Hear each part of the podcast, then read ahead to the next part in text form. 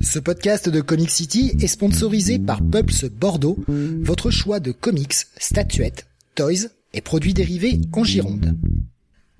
Ouvert du mardi au samedi de 11h à 19h et le lundi de 14h à 19h, toute l'équipe vous attend 56 rue du Loup ou sur la page Facebook du magasin. Et n'hésitez pas à les contacter pour toute solution VPC. Pulps Bordeaux, le comic shop qu'il vous faut.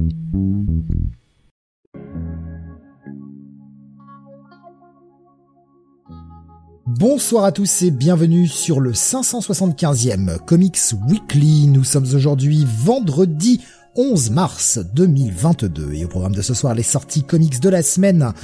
Nous parlerons chez DC de Detective Comics, Superman Son of Kal-El ou encore The Joker avec son avant-dernier numéro.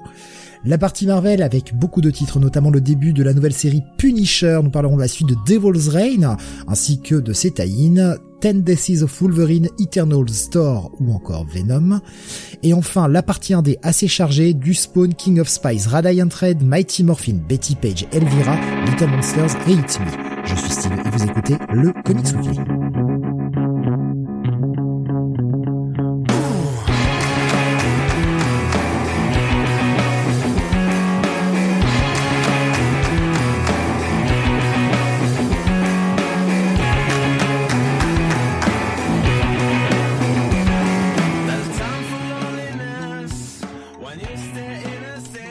Avec moi ce soir pour vous parler des sorties de la semaine, le très très présent Jonathan.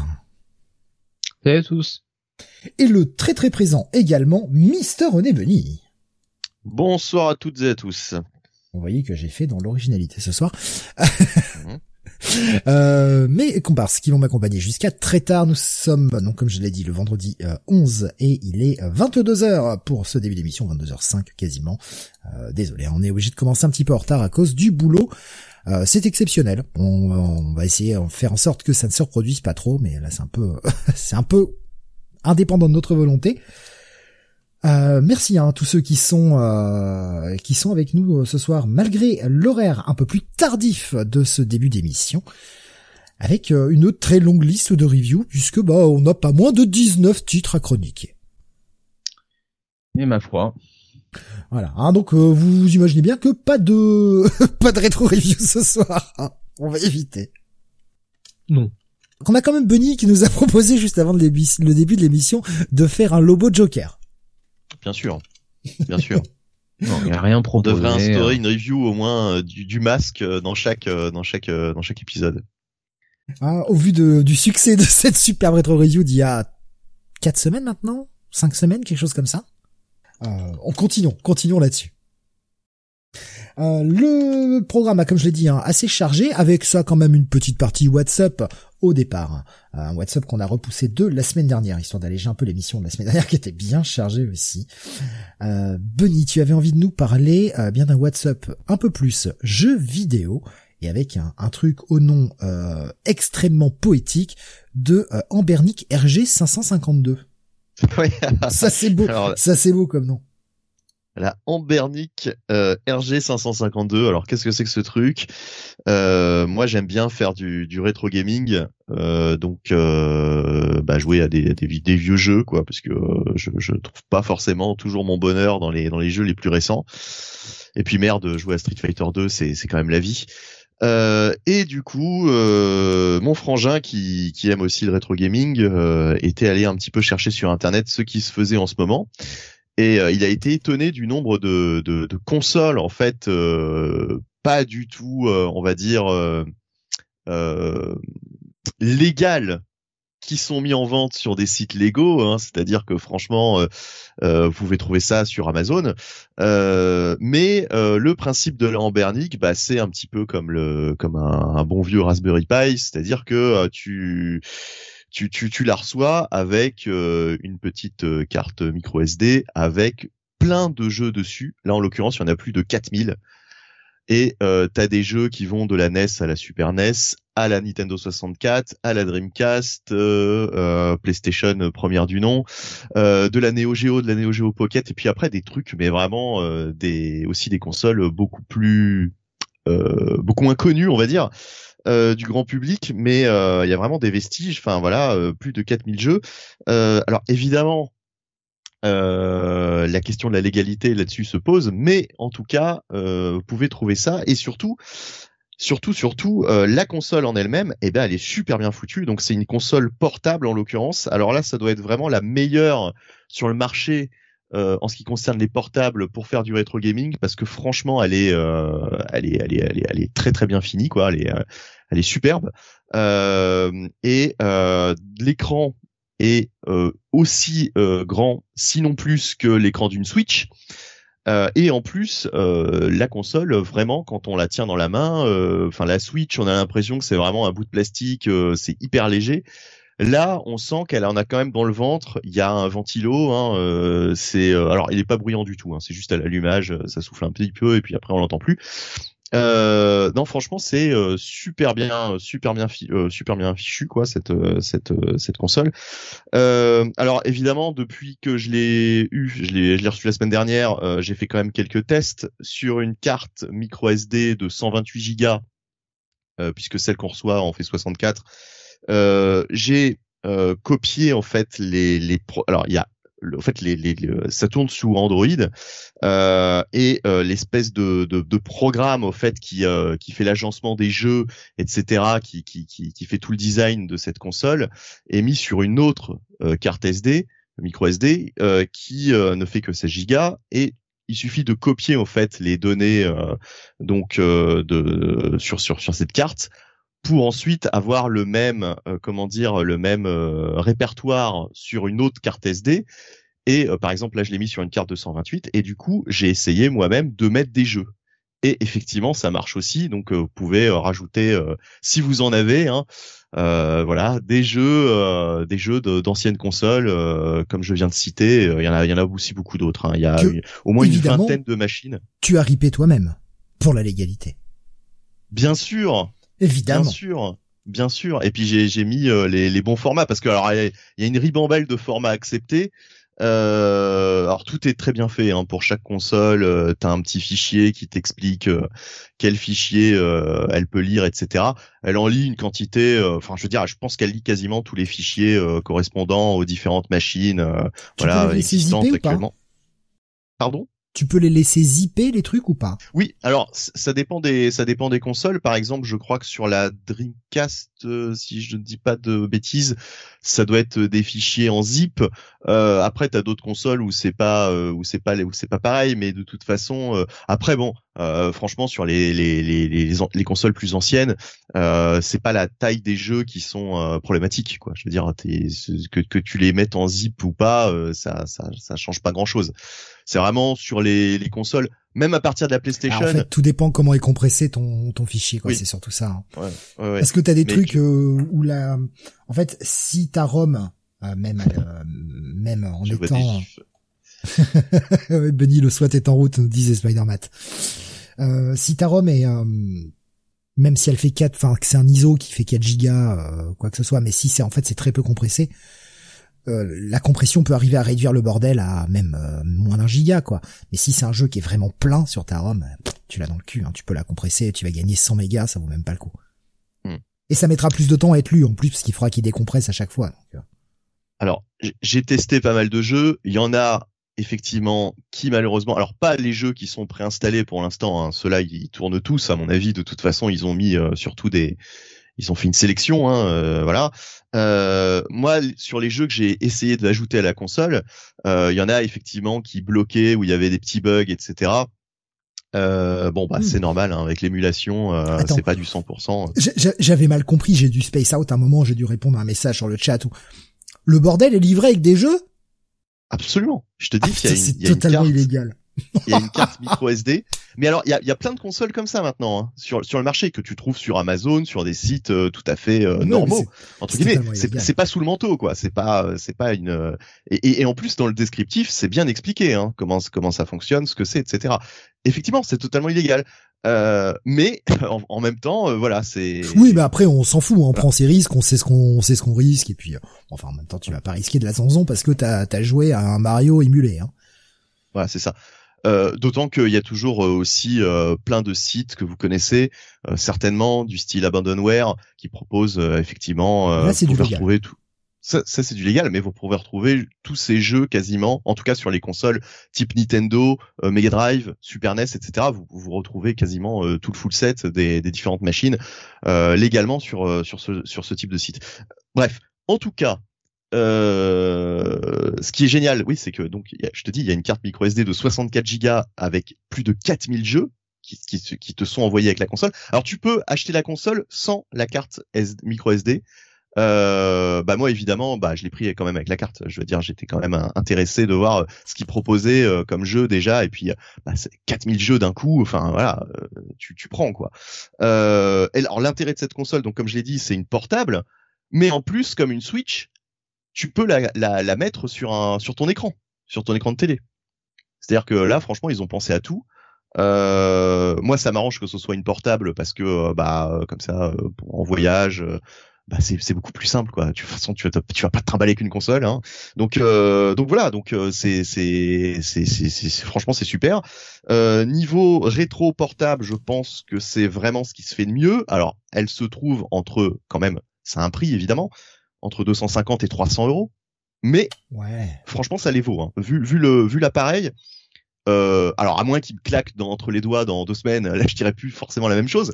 Mais euh, belle bête, c'est c'est vraiment du, du, du beau travail quoi. C'est c'est voilà, c'est c'est pas c'est pas un truc en toc quoi. C'est pas c'est pas l'é- l'écran est vraiment génial, euh, les, les boutons répondent bien. Enfin, je veux dire, c'est c'est vraiment l'appareil est très très bien fini quoi. Alors, Euh. Kael nous disait, j'en ai un ancien modèle, j'en suis, euh, j'en suis très content. C'est vraiment sympa. Euh, il nous disait la mienne venait de Chine, j'avais plus de 1000 jeux sur la carte SD. Euh, Nico Chris il disait sympa les centaines de jeux rétro qui seront jamais faits par manque de temps. Et c'est vrai qu'on a déjà pas le temps de jouer aux jeux récents, en plus les jeux rétro. Euh, Bah en fait, ouais. C'est surtout sympa. C'est non, j'allais dire c'est surtout sympa de, de retrouver des jeux euh, que t'avais toi euh, plus plus plus plus jeune, plus petit, plus jeune, plus petit. ouais, vous m'avez compris. Euh, et euh, c'est enfin tu, tu tu peux pas tu tu les même si tu les as toujours t'es pas forcément à même de rebrancher les consoles et puis tes anciennes consoles ne fonctionnent peut-être pas encore ne peut enfin ne pas encore ne fonctionnent peut-être plus je veux dire et euh, tu tu t'as peut-être plus euh, aussi euh, enfin sur les, les écrans actuels tu peux pas forcément brancher tes vieilles consoles hein, il y a plus de Péritel il y a plus Comment ce genre ça, t'as pas de Péritel sur ta télé? Eh bah oui bah oui c'est c'est ah, ça existait encore sur certains modèles il y a quelques années mais euh, Oui, oui, voilà mais ça devient de plus maintenant, en plus rare. Maintenant, c'est de plus en plus rare. Donc, euh, donc voilà. Donc, t'as pas forcément les moyens euh, de, euh, de, de de faire tourner tes anciens jeux vidéo, même si t'as toujours tous les tous les appareils. Et puis, comme je disais, tu vas pas te traballer avec euh, ta vieille Dreamcast, euh, ta vieille PlayStation 2, etc., etc. Bon, alors en l'occurrence, la PlayStation 2, ça, ça ne, ça ne tourne pas, à ma connaissance, hein, sur cette euh, sur cette machine. Ça va jusqu'à euh, ouais euh, les, les les plus perfectionnés, on va dire. Ça doit Ouais. être Dreamcast, GameCube. GameCube, je crois qu'on peut faire tourner des jeux GameCube. Mais Après, à voir si tu peux pas ajouter toi-même un petit émulateur euh, en plus euh, dans l'architecture de, de la carte SD. Peut-être, peut-être, peut-être que c'est pas impossible. Euh, en tout Comme, cas, voilà. comme sur un Raspberry Pi en fait. Hein. C'est ça. Non, mais voilà, c'est ça. Euh, Le Raspberry Pi, alors bon, c'est un petit peu le, le do it yourself, quoi. C'est bon, euh, voilà, démerde-toi, Ouais, on te file les, les différents composants et tu, tu, tu, tu dois, tu dois quand même acheter pas mal de choses finalement. Ouais, mais ça te revient à Euh, 80, je- enfin ça te revient à ça peine à revient à 80, rien. ça te 90 revient à- balles quoi. on, on est d'accord, on est d'accord. Mais là, t'as vraiment une console portable, quoi. C'est surtout ça, en fait, le truc qui m'a Oui, séduit, oui, c'est que mais c'est ça. Oui, t'as vraiment un bel objet, une belle console fonctionnelle euh, qui, est- qui est super bien, euh, qui est super bien fichu. Alors euh, il y avait Alexin là par exemple qui nous a partagé la la rétro euh, la, la Pocket. Ce que Euh, je l'ai vu dire, aussi passer. Euh, moi, euh, déjà, déjà le design est beaucoup plus, euh, comment dire, beaucoup plus rétro justement. Euh, il me, il me parle moins et je pense que sur la Retroid Pocket, tu peux peut-être aller moins loin que sur la, la cette fameuse RG euh, 552. Alors par contre, le, le titre, enfin le nom de la console, effectivement, est pas très sexy. Il est pas très évocateur. On a tendance à l'oublier d'ailleurs. Euh, euh, là, je me suis retourné sur la, la boîte pour pour tu bien sais, vérifier. RG, euh, RG comme rétro game, hein, c'est tout simple. Hein. Ouais, oui, c'est- oui, c'est vrai, oui. RG comme retro game, mais 552 quoi. Enfin, tu vois, faut, faut. faut- Alors, je, je, je pense toujours au New 52, voilà. C'est. euh, Il y a, il y a Alexin qui nous partage justement sur la Retroid Pocket. L'avantage c'est que euh, bah, avec une petite connexion, euh, petite connexion Wi-Fi, tu peux bah, streamer tes jeux Xbox Game Pass quoi, pour que tu sois abonné puisque tu peux jouer en streaming. Hein. Ça, ça c'est quand même cool. Par contre, elle a l'air petite quoi. Alors, je sais pas si la RG 552 est plus grosse que ce que tu vois sur l'image avec les mains. Je la trouve petite moi par contre. Hein. Ouais ouais, la Retroid Pocket est beaucoup plus petite alors que la, euh, la RG 552, elle, c'est vraiment, je te dis, c'est la taille d'une Switch. Ouais. ouais et je me demande même si l'écran est pas légèrement plus grand qu'une Switch. Euh. Donc euh, c'est euh, c'est c'est vraiment. Bon après pour jouer de la bouillie de pixels façon NES, c'est bien assez grand quoi. Alors franchement, c'est c'est enfin c'est c'est c'est ce qu'il me fallait quoi. C'est ce que vraiment je je je cherchais et là j'étais super content de trouver un, un truc pareil. J'ignorais même que ça que ça existait euh, parce que c'est vrai que euh, bon, euh, tu te dis que hormis les Raspberry Pi, tu enfin, je, je, pensais qu'il n'y avait pas de, de, de machines comme ça qui étaient qui étaient disponibles. Mais apparemment, ouais. en plus, il y en a plein, quoi. C'est c'est vraiment tout un marché qui s'est développé là ces dernières années du rétro gaming euh, qui est assez euh, assez incroyable. Pour, pour Alexandre, lui, il trouve que justement la Switch est trop grande pour lui, donc euh, je pense qu'effectivement la Retroid Pocket, bah, ça s'adapte plus à, à, son style de jeu, et tant mieux quoi. Et mm. le Steam, le Stream Deck, euh, quel enfer, le Steam Deck, pardon, quel enfer, ouais, bah, mais apparemment les retours sont pas très bons. Qu'elle nous disait, la GameCube, ça marche moins bien, Mario Kart est bien lent dessus. D'accord. Bon, bah, après, euh, euh, après, ça vient des émulateurs sûrement aussi qui sont. Tout dépend si c'est le, le, matos à l'intérieur, si c'est les chipsets qui ont du mal à le faire tourner, ou si c'est l'émulateur qui émule mal. Si c'est l'émulateur, l'avantage c'est qu'il y a toujours la possibilité de pouvoir mettre à jour l'émulateur pour qu'il fonctionne mieux avec une nouvelle version qui sera euh, recompilée et, et voilà reprogrammée. Et ça pour tant mieux. Si c'est juste le matos. Euh, le, le, hardware réel de la console qui qui fait que ça tourne mal, là par contre il y aura pas grand chose à faire quoi oui, oui, non, mais voilà. Mais euh, bon, après, euh, les, les, trois quarts des jeux que tu vas lancer euh, sont fonctionnent, fonctionnent, fonctionnent parfaitement et enfin, tu retrouves vraiment tous tes jeux, tous tes jeux préférés. Et oui, qu'est-ce que je voulais dire? Je, je sais plus du coup. J'ai été perdu. Ah oui, oui. Si, si. J'ai vu que aussi il y a maintenant il y a des il y a des machines incroyables. donc là, c'est carrément des, des, des, des, grosses consoles. Ça ressemble à des GameCube je crois que ça s'appelle la Retrobox, je ne sais plus. Hein, si c'est parce que j'en ai vu, j'en ai vu plusieurs modèles, donc je ne sais plus. Mais il y a des, il y a des, je crois que c'est la Retrobox avec 2 Tera ou 4 Tera de jeu. Et alors là, par contre, ça, ça coûte carrément plus cher.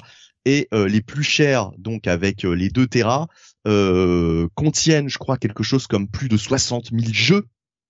Bon, ça se fait en une soirée, ça. 60 000 jeux. Et là, par contre, ça va jusqu'à la, la PS2 comprise. Ouais. Donc euh, la bibliothèque de la PS2 elle est sacrément grosse. Hein. Ouais. Va ouais. faire le full set de la PS2. Il y a, pas, y a, y a, pas toute la bibliothèque, attention. Hein. Après, il faut regarder euh, les listes, etc. des jeux disponibles sur chaque euh, sur chaque plateforme. Mais euh, mais on pourra après, bon, après c'est pareil, tu, tu, pourras rajouter des jeux, hein, euh, tu pourras peut-être euh, bidouiller un peu tout ça. en tout cas, en tout cas, voilà. Mais alors là, par contre, faut mettre un prix bien plus important et bon. Il y avait Nico Chris qui demandait si les jeux étaient en français. Euh, non, alors là, la plupart des jeux, en tout cas sur la, la, la, la micro SD qui t'envoie, c'est des jeux euh, en anglais. Ouais, anglais. Bon, après, de toute façon, si tu t'as moyen de télécharger sur une carte SD toi-même, euh, voilà, voilà c'est ça, ouais. Les versions après, tu, veux, après, tu peux choper les versions européennes. Euh, t'as quelques jeux qui sont en version japonaise, mais généralement c'est genre certains jeux de baston. Bon, c'est pas super gênant. Il existe aussi probablement que ces versions-là pour certains. Ouais, ouais. Ou bien alors, euh, c'est ces versions-là qui, qui, qui fonctionnaient, qui étaient le mieux émulées. Enfin, tu vois ce que je veux dire?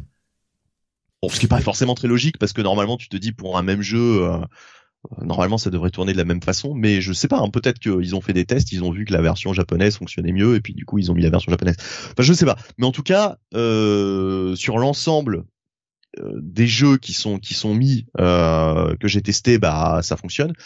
Après, sur ceux que j'ai moi-même ajoutés, euh, ouais, c'est c'est c'est aléatoire, quoi. Voilà. Euh, mais en tout cas, euh, on va dire les, les trois quarts fonctionnaient.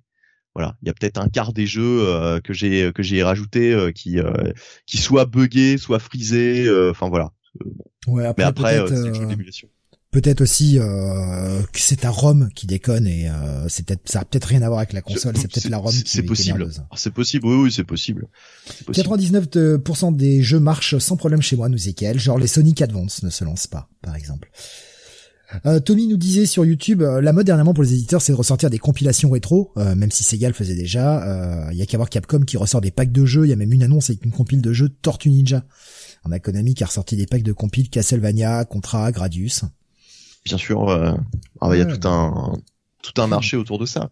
Les mecs exploitent des vieilles licences de de comptent 40 ans pour certaines et te ressortent quand même des packs, ils osent te les ressortir à 20 boules quoi. 20 boules pour pour 5 ou 6 roms bah c'est ça, ouais, c'est ça le truc. Alors t'as juste un, comment dire, un, un une, une interface tu vois, euh, un peu chiadé où ils te font une, une jolie interface où tu peux sélectionner ta version du jeu, etc. Mais mais si, sinon, en fait, tu, tu payes, tu payes vraiment concrètement pour euh, pour euh, pour six jeux qui qui qui valent plus rien, quoi. Bon, après, après, là où tu payes, tu payes pour l'ajout de succès. Voilà, c'est tout. Alors ça, par contre, c'est un truc dont je me fous totalement. En général, quand je quand je rejoue à des anciens jeux, en plus, je ne les, je, n'y joue pas pour le scoring, quoi. Tu vois, je, Sachant que si tu joues sur euh, sur euh, merde, c'est euh, Era. Euh, euh, putain, il y a, y a, un programme comme ça qui le fait sur sur PC, RetroArch, voilà, RetroArch, mhm. qui ont leur propre style de succès. Tu t'inscris sur le site et voilà, tu peux tu peux collecter tes succès quoi, toi-même. Enfin, je veux dire, qui sont faits par les utilisateurs eux-mêmes en plus. Bon, hein, je veux dire, si, si le, la chasse au succès est un de vos plaisirs, RetroArch sur PC, quoi. Les succès, c'est la vie. Ah, je suis totalement d'accord, Kael. Totalement. Voilà. c'est c'est la, recherche du, c'est le complétisme à l'état pur. Il euh, y avait Inigo Chris euh, qui nous servira de dernière petite question avant de passer au review, euh, qui nous disait, bah qui nous demandait quels sont nos rétros préférés. Ça, euh, dépend, ça dépend de la machine, mais euh, ça dépend de la ah, machine.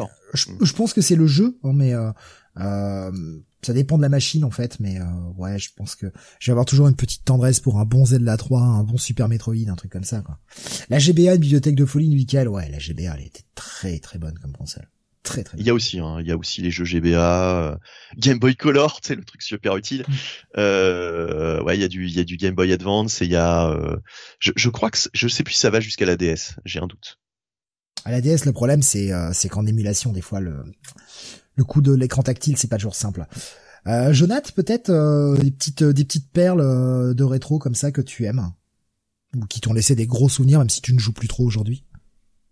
Non, non, rien de voilà. Non, euh, rien, euh, rien de, rien de spécial, rien de bien intéressant. Pas de jeux qui t'ont laissé des souvenirs euh, mouillés ou des sourires, de souvenirs terrifiants aussi. Pong. Pong. ah, non mais bon, si si je trouve une bande d'arcade, enfin des des des salles avec des bandes d'arcade, bon ça ça me va. Hein. Mais après ouais, non les jeux, moi je suis j'ai j'ai lâché ça quoi. Hein. on va on va le dire franchement. Perso, les jeux Atari ST hors console, nous dit Nico Chris. Ah putain, l'Atari ST, j'ai passé des heures et des heures et des heures dessus quand j'étais jeune. je crois qu'il y a de l'Atari ST dessus. Ah, l'Atari, il y, avait une bibliothèque de jeux sur Atari ST avec des trucs. Si vous avez l'occasion, l'occasion, pardon, je vous conseille un petit jeu qui est très très peu connu qui s'appelle Airball. Excellent, où on joue une espèce de petite bulle. Euh, genre bulle d'air ou bulle de savon, enfin plutôt bulle d'air en fait et euh, tu passes euh, c'est c'est des euh, c'est de la c'est de la 2D ISO enfin de la 3D ISO en fait vue de côté un peu type Diablo pour ceux qui pour voilà pour vous ayez une image et euh, t'as un espèce de labyrinthe et tu dois t'échapper de ce truc là alors que ta bulle se dégonfle petit à petit. T'as tout un tas de pièges où t'as des pics dans tous les sens et faut faut essayer de s'en sortir et trouver son chemin hors de ce labyrinthe.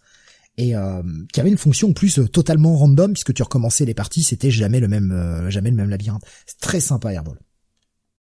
Mais c'est un jeu très très peu connu, mais il y a plein plein de jeux comme ça que j'ai fait. Stunt Racer, Stunt Car Racer nous, nous citait euh, Iron Lens sur, les jeux Atari, euh, Zombie Dog of War, putain il y en avait plein plein plein plein plein. C'était génial ça.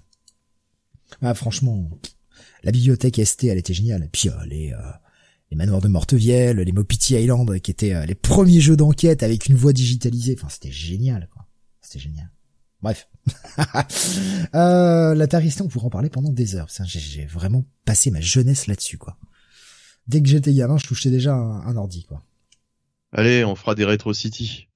Ouais. On va rajouter des émissions, on en a pas assez. Ouais, bah non, on n'en fait pas assez, c'est vrai. Mais pourquoi pas un petit spécial, un de ces quatre, un soir, si on a le temps. on rappelle qu'on avait fait des spéciaux euh, E3. Ouais, c'est vrai, c'est vrai, c'était cool, mais là, en ce moment, plus le temps de le faire. Quoi. Puis le 3, le 3 est tellement chiant en ce moment. Excuse-moi. Ah oui, oui, non, mais depuis quelques, années, euh, hein. depuis quelques années, j'ai jamais eu l'envie de d'en parler particulièrement, mais euh, on a déjà fait des, des, des c'était juste pour dire qu'on a déjà fait des pods jeux vidéo finalement. Un rétro gaming city sur Twitch nous disait Bomasque. Eh, pourquoi pas, ce sera l'occasion de lancer la, la chaîne Twitch. Why not? Hmm. L'Amiga, mesdames et messieurs, nous dit Tommy, l'Amiga, c'est vrai que l'Amiga avait une belle bibliothèque de jeux aussi. C'était la guerre. Hein. hein aujourd'hui, on a la guerre Xbox, euh, PS, hein, mais avant, on avait la guerre Atari, euh, Amiga, hein, quand même. on a la guerre Jonathan Bunny surtout. Hein. Ah, il m'a volé mon review. J'ai vu Steve euh, jouer à Ori sur Twitch. Alors pas sur Twitch, c'était sur YouTube. C'était sur YouTube. rien gardé. C'était sur YouTube, c'était pour à l'époque où je faisais des tests pour voir si la connexion tenait. Euh, wow, quel souvenir, euh, j'en ai encore le son en tête, nous disait, euh, nous disait Iron Lens, puisque Nico Chris a passé euh, petite image de Stunt Car. Putain, ouais, moi aussi, j'ai galéré avec ce jeu, quoi. Ça tournait à deux à l'heure, c'était horrible, le son de moteur était horrible. en version MIDI, évidemment, vous imaginez le truc. Mais euh, putain, c'était génial, c'était de la 3D pour l'époque, c'était ouf. C'était ouf. C'est en quelle année? Oh, pff, Stunt Car, oui, bon. 87, 88 quelque chose comme ça. Ah oui. Le son moteur était top quand tu décolleurs de la piste. Oh putain ouais. Combien de fois je me pétais la gueule. Le bordel avançait à deux à l'heure. franchement, hein, on, dit euh, du 60 FPS aujourd'hui. Le bordel il tournait à je pense 10 euh, FPS à tout péter. J'arrivais encore à me casser la gueule lors de la piste. C'était fort quand même. Allez, on va passer quand même au review de la semaine. Ah, il est temps qu'on passe aux comics. Et on va démarrer avec une euh, des sorties attendues de la semaine. Il s'agit de la série Punisher, le euh, nouveau titre consacré euh, au, plus grand tueur, hein, le plus grand serial killer de l'univers Marvel. Alors, moi je l'avais annoncé en 8. Ah bon? Merde, ben, je pensais que c'était une série régulière. Ben ouais, j'en sais rien. Moi, je l'ai vu annoncé en 8, en tout cas. À voir. On va pas demander aux gens sur le chat, hein, puisqu'on a eu droit à She-Hulk la semaine dernière. Mais écoute, moi, je le vois annoncé en 8, mais je, garantis pas, hein, mais je le vois annoncé en 8, donc méfiez-vous. Euh, Bunny, c'est toi qui vas ouvrir le ballet review avec ça. Euh, de toute façon, on l'a tous lu, hein, on l'a lu tous les trois, évidemment, c'est une des grosses sorties de la semaine. Ce Punisher, euh, nouvelle version. Ouais. Version qui fait débat, évidemment. Hein. On sait euh, le problème qu'il y a eu avec le symbole. Donc Marvel a essayé. Oui, mais enfin. en le justifiant, en plus, en le justifiant dans l'histoire, ce qui est plutôt pas mal. Ouais, ouais. Euh, donc euh, Jason Aaron est au scénario, on a Jesus 16 et Paul Azaceta au dessin, avec une colorisation de Dave Stewart.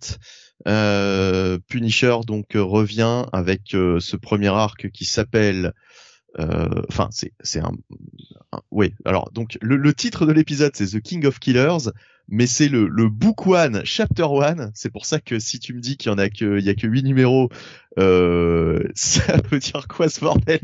Bah, tu sais, on peut très bien avoir un premier arc en deux ou trois parties, et puis ensuite book two en deux parties et un book three, euh, voilà, le fameux truc en trois actes, hein, classique. Ouais, ouais, ouais, ouais, ouais, ouais. Bon, bon, admettons, admettons, admettons. Il y en a huit, sauf euh, si ça marche, nous dit Alexa, c'est bien possible, avec Marvel. Alors, donc euh, ce, ce book one chapter one s'appelle The Blessings of War. Et euh, bah déjà sur la, scène d'intro, je l'ai trouvé super efficace. Alors je dis scène d'intro comme si c'était euh, un film, mais mais c'est un peu ça en fait. C'est il y a, y a un côté très cinématographique. Euh, avec un choix du, du cadrage, j'ai envie de dire, hein, puisque sur les, les, les trois ou quatre premières pages, on, trois premières pages, on assiste au, au meurtre euh, bien connu euh, donc de la famille de Frank Castle euh, un samedi après-midi dans un parc. Enfin voilà, ils sont tranquilles, ils se font tous assassiner. Et là on voit ça du, du point de vue vraiment bah, directement de, de Frank Castle qui assiste à toute la scène impuissant. Et, et j'ai trouvé ça super bien fait parce qu'on on, on, on ressent toute l'impuissance en fait du, du, du mec sur le moment et euh, et, euh, et ben c'est c'est le moment pivot hein, qui qui fait de lui euh, le Punisher quoi. Enfin vraiment c'est c'est c'est c'est ça qui va le transformer à jamais en cette euh, en ce en ce dieu des tueurs hein, quasiment. Euh, et puis après il y a cette page que j'ai trouvé splendide justement une euh, une page où, il, où on te dit bon bah qu'il est devenu le Punisher et t'as une espèce de patchwork de de de, de plein d'images tirées de différents runs du Punisher alors euh, vraiment euh, gros, euh, comment dire, gros no prize à celui qui est capable de resituer à peu près toutes les toutes les images. Bah ouais, je pense. quel run ben euh, moi, moi je, je le peux peut-être, mais je vais pas le faire là parce que ça demanderait trop de temps et trop d'explications. Mais euh, quoique, il y en a quand même qui sont chaudes. Hein. Je, je, il y en a deux trois là. Je je je saurais pas trop donner la date ni euh, ni le run. Mais bref, en tout cas, en tout cas, euh, c'est j'ai trouvé vraiment la, la, la, mise en bouche, euh, si je puis dire, très très euh, efficace. Bah, et tu vois, je, je vais vu qu'on va passer après sur la suite. Moi, j'ai trouvé ça un peu cheapos. Ah bah j'ai, enfin j'ai directement moi ça moi ça m'a mis dans le récit quoi. Est-ce qu'il y a besoin de de resituer le Punisher encore? Bon au moins heureusement c'était en deux pages, ça a été vite, mais euh, ouais. Ah j'ai trouvé ça moi super efficace. Euh, c'est pas forcément temps pour le présenter parce qu'on connaît tous le Punisher, mais c'est juste, euh, bah c'est juste un truc à la à la gloire un petit peu du personnage quoi. C'est c'est sympa quoi. Il est de retour, euh, il est de retour en grande pompe quoi. C'est pas le, petit titre euh, qu'on va mettre de côté. Il y a eu des runs récemment sur le Punisher euh, qu'on pas fait trop parler, d'ailleurs que j'ai pas lu. Hein, Matthew Rosenberg notamment. Ouais, voilà. Enfin, et puis puis il y avait une une autrice aussi qui qui était dessus je sais plus comment elle s'appelait. Euh, il y a quelques il y a quelques temps déjà et, euh, et pareil j'avais lu les, les, deux trois premiers mais euh, mais tu vois j'en garde pas un grand souvenir parce que on en a quasiment pas parlé au fait euh, de de, de ces runs là. Becky Clunan, je sais plus qui. Peut-être ouais peut-être Becky Clunan. Mais mais tu vois c'était bon euh, là, là, en tout cas, euh, cette intro, moi, tout de suite, elle me met, elle me met dans le bain, quoi. Euh, donc, et puis après, bon, bah, on démarre vraiment sur l'histoire pour en parler. Euh, avec une, euh, une grosse scène de tuerie euh, façon Punisher. Et là, pareil, sur ces quelques pages, il est, il est super impressionnant. Quoi. J'ai trouvé que la, la, la, la narration était, était super efficace. Et on découvre justement un, un Punisher qui a changé, parce que c'est tout l'intérêt en fait de, de cette histoire. nouveau logo, mais c'est pas juste une question esthétique. Et d'ailleurs, c'est ça qui avait fait débat au début. On s'était dit, tiens, ils assument plus le logo ancien du Punisher. Non, non, en fait, pas du tout. Jason Aaron nous explique pourquoi ce nouveau logo. C'est pas qu'ils assument plus, c'est qu'ils ont envie, euh, ils ont envie de s'en débarrasser parce que le symbole a été euh, récupéré par des organisations un peu plus bah, euh, de droite, un, peu, un peu fascistes et, et ça les emmerde. Et je peux comprendre, je peux comprendre que leur symbole, euh, qui qui est quand même euh, bah, de l'entertainment et de la vente de, de bouquins, alors à des jeunes, façon de parler, parce que le Punisher ça reste quand même toujours pour un public averti, mais voilà, je comprends que ça les fasse chier, qu'ils aient envie de se débarrasser un peu de ce symbole, au moins pour un temps, peut-être que ça calmera un peu les esprits avant de revenir, parce que le problème c'est qu'on sait très bien comment sont les fausses rumeurs et on les accuse plus ou moins de complicité et de soutenir... Euh, ce qui est complètement con. Hein. Ah, attention, moi j'insiste bien sur ce point-là. C'est complètement con de de, de, de, dire que Marvel soutient ces organisations de droite euh, euh, très dures parce qu'ils ont le même symbole sur le Punisher. Non, c'est les mecs qui l'ont récupéré, quoi. Euh, tu peux faire quoi contre ça quoi? Ils vont pas faire un 6 and Ça reste une tête de mort, hein, donc bon. Oui, non, mais moi, je, je, je, doute fortement que euh, euh, on ait demandé à Jason Aaron de, de, de changer le logo euh, pour cette raison. Je pense que de toute façon, il avait en tête cette histoire. Mais on le, voit, hein, le logo de toute façon, le logo traditionnel du Punisher, il, a, il est dans le aussi, ouais, dans l'épisode, donc il y a exactement, pas de... exactement. On le voit déjà sur le patchwork en multiples exemplaires, et puis on le voit à un moment donné effectivement dans l'histoire, dans les flashbacks. Donc bon, moi je pense qu'il faut pas, il faut pas chercher à bon là. Ouais, ouais. C'est juste le nouveau statu quo du Punisher qui fait que plus qu'autre chose. Alors après, euh, est-ce que euh, le nouveau statu quo est provoqué par ce que tu dis, Steve? Oui, mais alors à ce moment-là, pourquoi montrer l'ancien logo quoi dans cet épisode-là? Ça n'a pas de sens. Bah, pour montrer qu'ils s'en débarrassent. Mais euh, mais c'est pour un temps de toute façon, peu importe. Hein. Ouais, mais ça, à mon avis, ça va durer le temps, le temps de l'arc, quoi, en fait. Ouais, non, mais enfin, peu importe. Hein, honnêtement, je comprends qu'ils veuillent s'en débarrasser un peu, et surtout qu'en plus, même même si le but était de s'en débarrasser, ils ont bien fait le job. Je veux dire, enfin, l'histoire est censée, on comprend pourquoi. Totalement. Ça, ça sort pas trop de nulle part. Enfin, ça sort pas trop de nulle part. Disons que il y a au moins une raison. Euh, voilà. Donc, euh, non, non. Est-ce qu'on, est-ce qu'on, est-ce qu'on révèle quand même bah, tout le monde l'a vu, logo le nouveau logo. Tout le monde l'a vu. Et euh, enfin, si vous avez lu le Woman Without Fear de la semaine dernière, c'était, il y avait déjà le, il y avait le, les prémices de ça. Il y avait la, la petite intro pour ce Punisher. Oui, donc, donc, donc on peut le dire. Donc le Frank Castle a repris euh, le contrôle de, euh, enfin a pris le contrôle justement de la main. Euh, c'est devenu un soldat de la main. et, et du coup, bah, ça explique ce, ce, ce nouveau logo. Et justement, tout, tout, le, tout l'intérêt de ce premier épisode, ça va être de comprendre bah, pourquoi en fait, qu'est-ce qu'il fait avec ces assassins?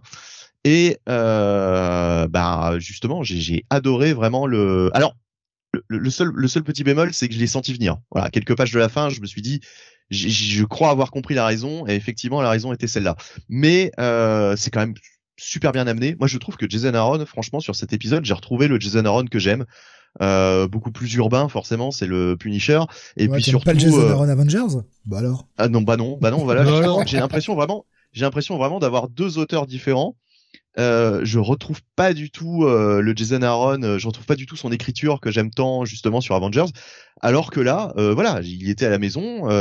déjà, bon, il a fait un super run sur Punisher Max il y a quelques années, mais mais en plus, voilà, c'est vraiment, j'ai trouvé que c'était un, premier épisode super efficace. Moi, je suis rentré dedans du début à la fin, et ce petit cliff en plus, bah, est bien sympathique, explique bien le nouveau statu quo et euh, donne toutes les raisons du monde au Punisher d'avoir rejoint la main. Donc, euh, franchement, j'ai vraiment beaucoup aimé cet épisode. Voilà, je, je, je, je peux en dire plus parce que finalement, euh, c'est un épisode aussi qui est extrêmement graphique dans le, dans, le bon sens du terme. Il y a beaucoup de, de pages où il n'y a pas de, il y a pas de dialogue. Il y a, il y a beaucoup de, de bastons et franchement, franchement, c'est super. Graphiquement aussi, c'est c'est c'est vraiment, c'est vraiment, c'est vraiment top quoi j'ai vraiment été euh, embarqué, euh, donc je vais vous laisser euh, continuer là-dessus. Jonathan, je t'en prie. Moi, je suis un peu comme Bunny. Hein, cet épisode, j'ai beaucoup aimé, beaucoup aimé ce. J'aime assez ce nouveau statu quo en fait sur le personnage. Alors oui, ça déplaira à certains, notamment j'imagine à Sam. Mais bon, écoute, ça change un peu de ce qu'on a d'habitude sur le personnage. Évidemment, la motivation de euh, du, du Punisher, euh, bon, effectivement, on la voit un peu venir, mais elle est logique. Donc après tout, moi, ça me gêne pas. Non, franchement, euh, je trouve que c'est une, c'est une bonne, c'est un bon premier épisode. Là, pour le coup, c'est un vrai bon premier épisode. Mm. faut dire ce qui est. Alors, c'est pas non plus le leader tout à fait de la main. Hein. On sent qu'il est plus.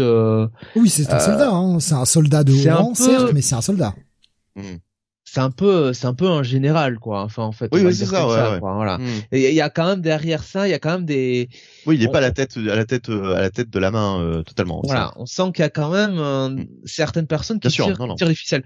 Bon j'ose espérer que ce sera pas la bête hein ce gros pu de merde hein euh, voilà hein parce que celui-là il reste chez Charles Soule s'il vous plaît.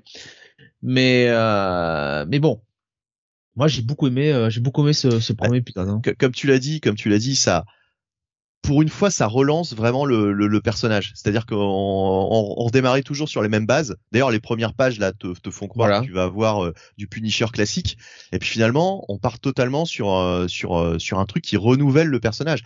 je trouve ça intelligent. En plus, l'univers Marvel regorge de de comment dire de de de, de, de factions comme ça qui sont toujours utilisées de la même façon. Par exemple, la main. Tu penses à la main, tu penses à Daredevil. Le Dark Order. Euh... oh putain, je, je, je, je, savais même trois plombs. je cherchais dans les comics l'élite et le Dark Order. Putain. Ah mais je t'assure, mais putain, c'est c'est dramatique hein quand même. Taz. Ouais, Team Taz. bon bref. Non mais Putain, sérieux quoi. Ah là là là là, je suis perdu. Hein. Non mais oui, non mais euh, tu, tu penses à la main, tu penses forcément à Daredevil. Et eh bien là justement, je trouve ça, je trouve ça intelligent quand euh, il, il, mélange un peu les, les mythologies quoi. Euh, là justement, euh, la main euh, avec euh, avec avec Punisher, bah c'est intéressant c'est comme euh, les épisodes où on avait euh, Doctor Octopus qui faisait face à Iron Man quoi. Euh, il y a dans le run de je sais plus je crois que c'était le run de Fraction de mémoire euh, comme Doctor Octopus qui fait face à lui-même quoi. On en parlera tout à l'heure. D'accord, mais ça c'est autre chose. je sais pas si c'est si c'est dans le bon sens. Euh, mais en, mais en tout cas, en tout cas voilà, c'est c'est t'as un univers partagé et là je trouve ça bah voilà, exactement. Mmh. Tu t'en sers quoi. Tu, tu mélanges, tu mélanges un petit peu les les les, les, personnages qui d'habitude euh, sont cantonnés à Spider-Man, tu les mets euh, dans dans Iron Man. Et ben là c'est pareil. Là euh, la, main, c'est cool de voir ça, de voir ça dans Punisher. Et en plus, ça a bah, son sens. Ça, a du sens, je veux dire. Le mec va pouvoir buter, euh, va pouvoir buter à, à tour de bras. À tour de bras. Euh, en plus, on lui amène euh, des gens en plus à buter. Vous verrez ça dans mhm. l'histoire. Ouais, et puis ce qui est bien, c'est que pour le Punisher, qui est un mec censé être incorruptible, ce que j'aime beaucoup, c'est cette notion de tout le monde a un prix. Parce que le choix du Punisher, et vous le verrez avec le cliffhanger, même si on le comprend quelques pages avant la fin, mhm. le mec y est de son plein gré. Et c'est ça qui est génial. C'est que le mec n'est pas juste brainwash, c'est pas euh, Daredevil façon Shadowland, quoi. Bah, j'espère. Enfin, en tout cas, j'espère. Là, on enfin, c'est Daredevil façon Shadowland au début, on va le dire comme ça. Oui, voilà, avant la fin de petit bras euh, qui, qui revient en arrière, quoi. Voilà. Ouais, ouais, j'espère, j'espère franchement qu'on n'aura pas, euh, qu'on n'aura pas cette direction. Euh, je, je, je, fais confiance quand même à Jason Aaron pour, euh, bon, voilà, pour pas partir là-dedans. Et mais si Jason Aaron s'est entendu avec Chip Zarsky, c'est une porte de sortie pour Daredevil et le Fist. Et voilà. Et, et c'est ce que j'allais dire, c'est qu'il y a un truc qui est génial à faire, c'est hmm. c'est c'est justement que The End prépare un petit peu la guerre contre contre Electra et Daredevil en se servant euh, finalement de du Punisher. Ça, ce serait génial. Hein. Si les mecs se sont entendus, ce serait vraiment génial. Bah, ce sera, comme tu l'as dit, hein, il y a 30 secondes, univers partagé, euh, ce serait bien d'utiliser. Et là, euh, là effectivement, on a ça en même temps, donc ouais, ce serait, ce serait vraiment cool. Et il y a l'historique quand même entre le Punisher et, et Daredevil, donc. Bien sûr, bien sûr, bien sûr, c'est un personnage quand même euh, qu'on retrouve souvent euh, face à Daredevil. Et euh, et en plus, euh, non, voilà, bah, la continuité n'existe plus. Ah non, pardon, c'est dans l'autre maison ça. Excusez-moi. Oh, enfin, hein, de toute façon, même Aaron, il fout du troll, il casse la gueule à des mecs qui sont fans de Wonder Woman avec leur putain de, de casque là. C'est vrai, c'est vrai. J'ai pensé à ça. Je me suis dit, je me suis dit, putain, mais attends, on est où là? On est, on est, on est chez les Amazones. Qu'est-ce que c'est quoi? On peut le dire aussi pour Frank Miller, hein, parce que ça fait un peu spartiate. Hein. Oui, c'est vrai. Il y a même un casque de légionnaire romain hein, qui traîne par là. Hein. Il doit être sorti de Astérix Obélix. Jason Aaron nous avoue qu'il n'aime pas les Grecs en fait, c'est pour ça. J'espère que tu attends comme moi le Punisher avec Christian Clavier dans le rôle principal. Oh, Gérard Depardieu. oh putain, Jonathan. bah, je, alors je, j'ai cru avoir. aurait bien besoin un petit peu de que ça vacille à tour de bras là, je te le dis. J'ai cru entendre que Gérard Depardieu euh, était un petit peu euh, embêté en ce moment par des accusations, donc euh, je ne sais pas si on le reverra de Les, les admirateurs de la Russie ces temps-ci, ça ne va pas trop. Hein, ouais, en plus, en plus, en plus, en plus, Ouais. Bref, donc.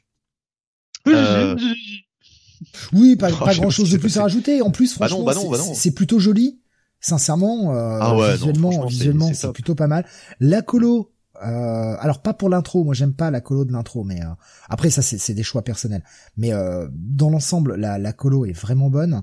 Il y avait, je, je, sais plus qui sur le chat tout à l'heure qui me disait Paul, Paul Azaceta, je l'avais beaucoup aimé sur Outcast. Là, je trouve que sur le début ça fonctionne pas des masses. Je suis relativement d'accord. C'est pas très adapté au style, même si c'est un peu un peu blurry tout ça le départ c'est volontaire, mais ça fait très John Cassidy hein, finalement. Les dessins. Oh, tu veux dire de la partie principale ou de l'intro? Euh, la partie principale. Ouais, un peu, ouais. Après, c'est là que vous voyez, et j'insiste, pourquoi j'insiste sur le coloriste, parce que j'aurais un gros tacle à mettre sur un coloriste euh, bah, dans dans deux minutes, euh, mhm. qui je trouve a chier le boulot. Euh, là justement, vous voyez, euh, bah, c'est Dave Stewart à la colo, donc euh, voilà, c'est pas pas un débutant, et vous voyez la différence de teinte qu'il peut mettre entre les premières pages où c'est lui qui colorise également et la suite de l'épisode. Là, on a un coloriste qui a bah, qui a vraiment un, gros talent. Ce sera pas le cas pour la, la review d'après où la colo m'a vraiment déjà en plus l'épisode, je le trouve moyen, mais en plus la colo a vraiment chié mon intérêt sur l'épisode. On en parlera juste après, Jonathan. Non mais c'est un bail ce truc, euh, c'est vachement bien.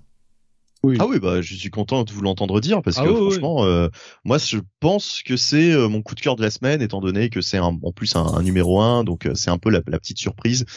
voilà, c'est j'étais mitigé parce que Jason Aaron en ce moment bof bof, mais là il revient vraiment aux affaires quoi avec Punisher. Donc allez-y. C'est un ton quoi, c'est un ton un Punisher sérieux quoi. Voilà. Ouais ouais aussi. Ouais, Ça fait plaisir quoi.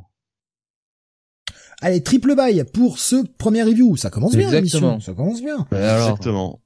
Allez, on continue. fanfare, hein. Ouais, exactement. euh, on continue avec du de l'un des nouvelles séries euh, qu'on attendait euh, beaucoup avec Jonathan. La, ah Le début de la mini-série consacrée à Red Iron Red chez euh, Image.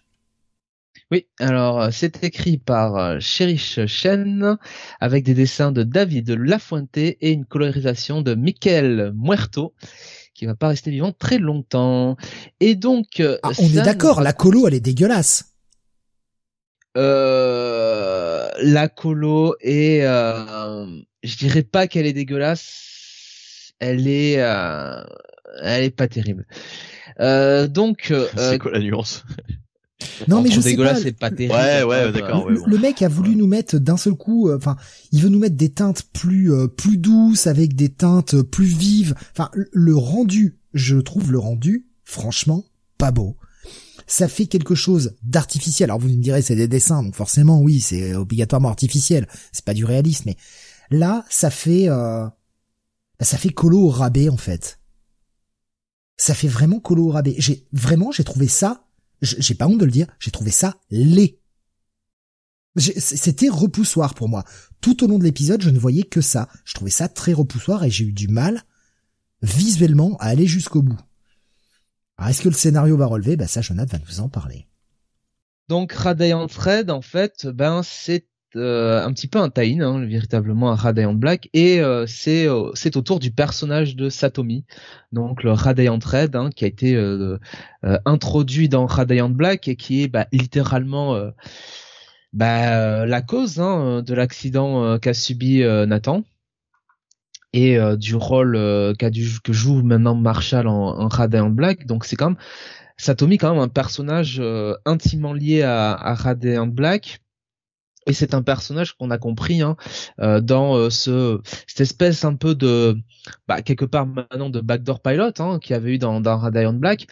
c'est un personnage Satomi qui a alors qui est marié, qui est professeur et ben à cause un petit peu de de son mari qui a fait des euh, bah, qui en gros a pioché dans la caisse et a, a, perdu de l'argent euh, qu'ils économisaient bah, se retrouve dans une position difficile euh, Satomi et elle finit par donc trouver cette bah, ce pouvoir hein, de, de rader en trade et à l'inverse bah, de Nathan et de bah, de Marshall aussi qui sont pas forcément très heureux dans leur vie professionnelle mais qui euh, bah, se sont servis un peu de ce pouvoir avant tout pour euh, pour aider les autres. Euh, bah, Satomi décide bah, tout simplement de a tout simplement décidé d'aller voler une banque et bah, de récupérer je crois 2 millions et demi de dollars ou quelque chose comme ça pour bah, pour pour l'aider. malheureusement, enfin, elle est quand même pris de remords. Alors, je pense qu'elle est surtout pris de remords euh, bah, du fait que euh, ça, bah, ça a provoqué l'accident de, de, Nathan hein, au final euh, dans ce combat qu'elle a eu avec Nathan.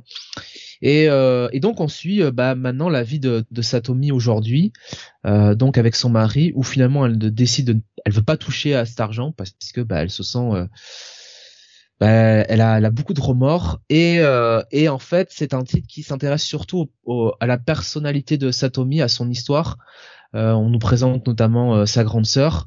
Euh, on a un petit, un petit flashback sur quand elle était, quand elle était plus jeune, les rêves qu'elle avait notamment, notamment d'aller au Japon. Et Satomi va faire une rencontre qui va un petit peu changer, alors non pas sa vie, mais en tout cas son quotidien, puisque elle va se rendre compte que bah, ses actes ont des conséquences. Et finalement, bah, on en finit un petit peu là. Et c'est vrai que c'est un petit peu décevant je vais pas vous mentir, moi j'avais adoré euh, l'épisode autour de Satomi euh, euh, dans dans Radiant Radiant Black parce que ça nous présentait quand même un personnage vraiment vraiment profond quoi, qui avait bah, qui devait subir les douleurs du quotidien et et qui malheureusement pour elle avait fait un choix qu'elle bah, avec lequel elle devait vivre, hein, celui de voler une banque et puis après de d'avoir envoyé à l'hôpital Nathan. Et je trouve qu'il y avait quand même pas mal de choses intéressantes à écrire là-dessus sur un, ouais, quelque part un peu un arc de rédemption. Et je trouve que sur cet épisode-là, donc Sherry Shen, euh, qui pourtant me semble-t-il était celle qui avait écrit le le l'épisode de Radiant Black sur euh, sur Satomi, euh, bah là je trouve qu'elle perd un peu trop de temps et qu'au final ben euh, elle ne raconte pas grand chose et surtout elle ne en fait on n'a pas l'impression que que Satomi a tant de remords que ça quoi. C'est ça qui est un peu un peu gênant. On a l'impression qu'elle a presque oublié que finalement euh, bah, Nathan a enfin a été à l'hôpital à cause d'elle quoi on a l'impression qu'elle veut tout oublier, qu'elle veut tout mettre tout ça de côté et qu'elle veut finalement euh, euh, mettre de côté sa responsabilité de Radiant Red. Alors, est-ce que est-ce que l'épisode dans la temporalité se situe entre euh, le moment où elle a envoyé euh, Nathan à l'hôpital et le moment où finalement elle a eu euh, son intercade avec avec Nathan, enfin où finalement ils se sont tous réunis, hein, tous les radaillantes pour affronter la menace qu'ils ont eu à, ils ont dû affronter. Est-ce que ça se situe dans cet intervalle-là? Et du coup, bon, effectivement, on, pourrait comprendre le truc. Ou est-ce que pire, ou alors, et c'est ça que ça qui m'inquiète, est-ce que ça se passe après ça? Ça, je sais pas. Donc il y a un petit problème sa temporalité. Et j'avoue que je suis un peu, euh, ouais, je suis un peu, je suis un peu déçu quoi. On perd. Euh, alors bon, effectivement, euh, il y a la fin qui, qui intrigue. Hein. On va voir qu'est-ce que va faire Satomi, mais je trouve que ça en manque un peu hein, pour un premier, un premier épisode. J'ai, franchement, je vais te clair, j'ai été extrêmement déçu par ce titre. Je trouvais ça franchement mal raconté, Autant, comme tu l'as très bien dit, le personnage de Satomi qui était très, très intéressant dans, dans, la série Radiant et notamment cet épisode qui était centré sur elle, euh, les interactions qu'elle avait. Là, je trouve le personnage transparent. Je me suis eh emmerdé tout au long. Les allers-retours entre le présent et quand elle était jeune, c'est très mal foutu. En plus, c'est pas joli et c'est mal colorisé. Je suis, je suis hyper déçu, quoi. Mais hyper déçu et c'est pas l'espèce de menace que l'on voit euh, arriver sur la fin qui me fait lever un sourcil d'intérêt. J'en suis arrivé à la fin où j'en avais rien à foutre. Mais c'est pas normal que le personnage nous ait été si bien présenté et qu'au final, bah, on s'en fiche quand elle a enfin sa propre série. Ouais. Bref, euh, grosse déception pour euh, moi.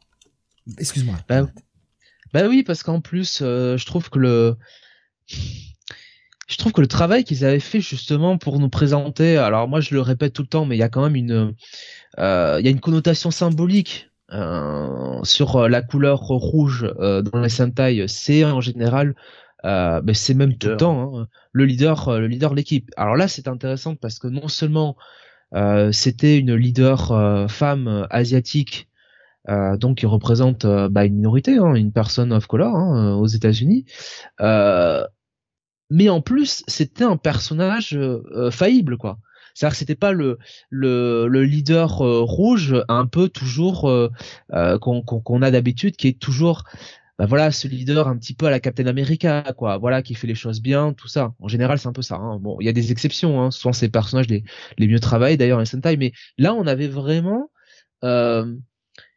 voilà on avait euh, on avait vraiment un, personnage qui avait euh, qui avait un oui une vraie attitude quoi. Qui avait vraiment euh, quelque chose qui, qui, qui, était différent quoi.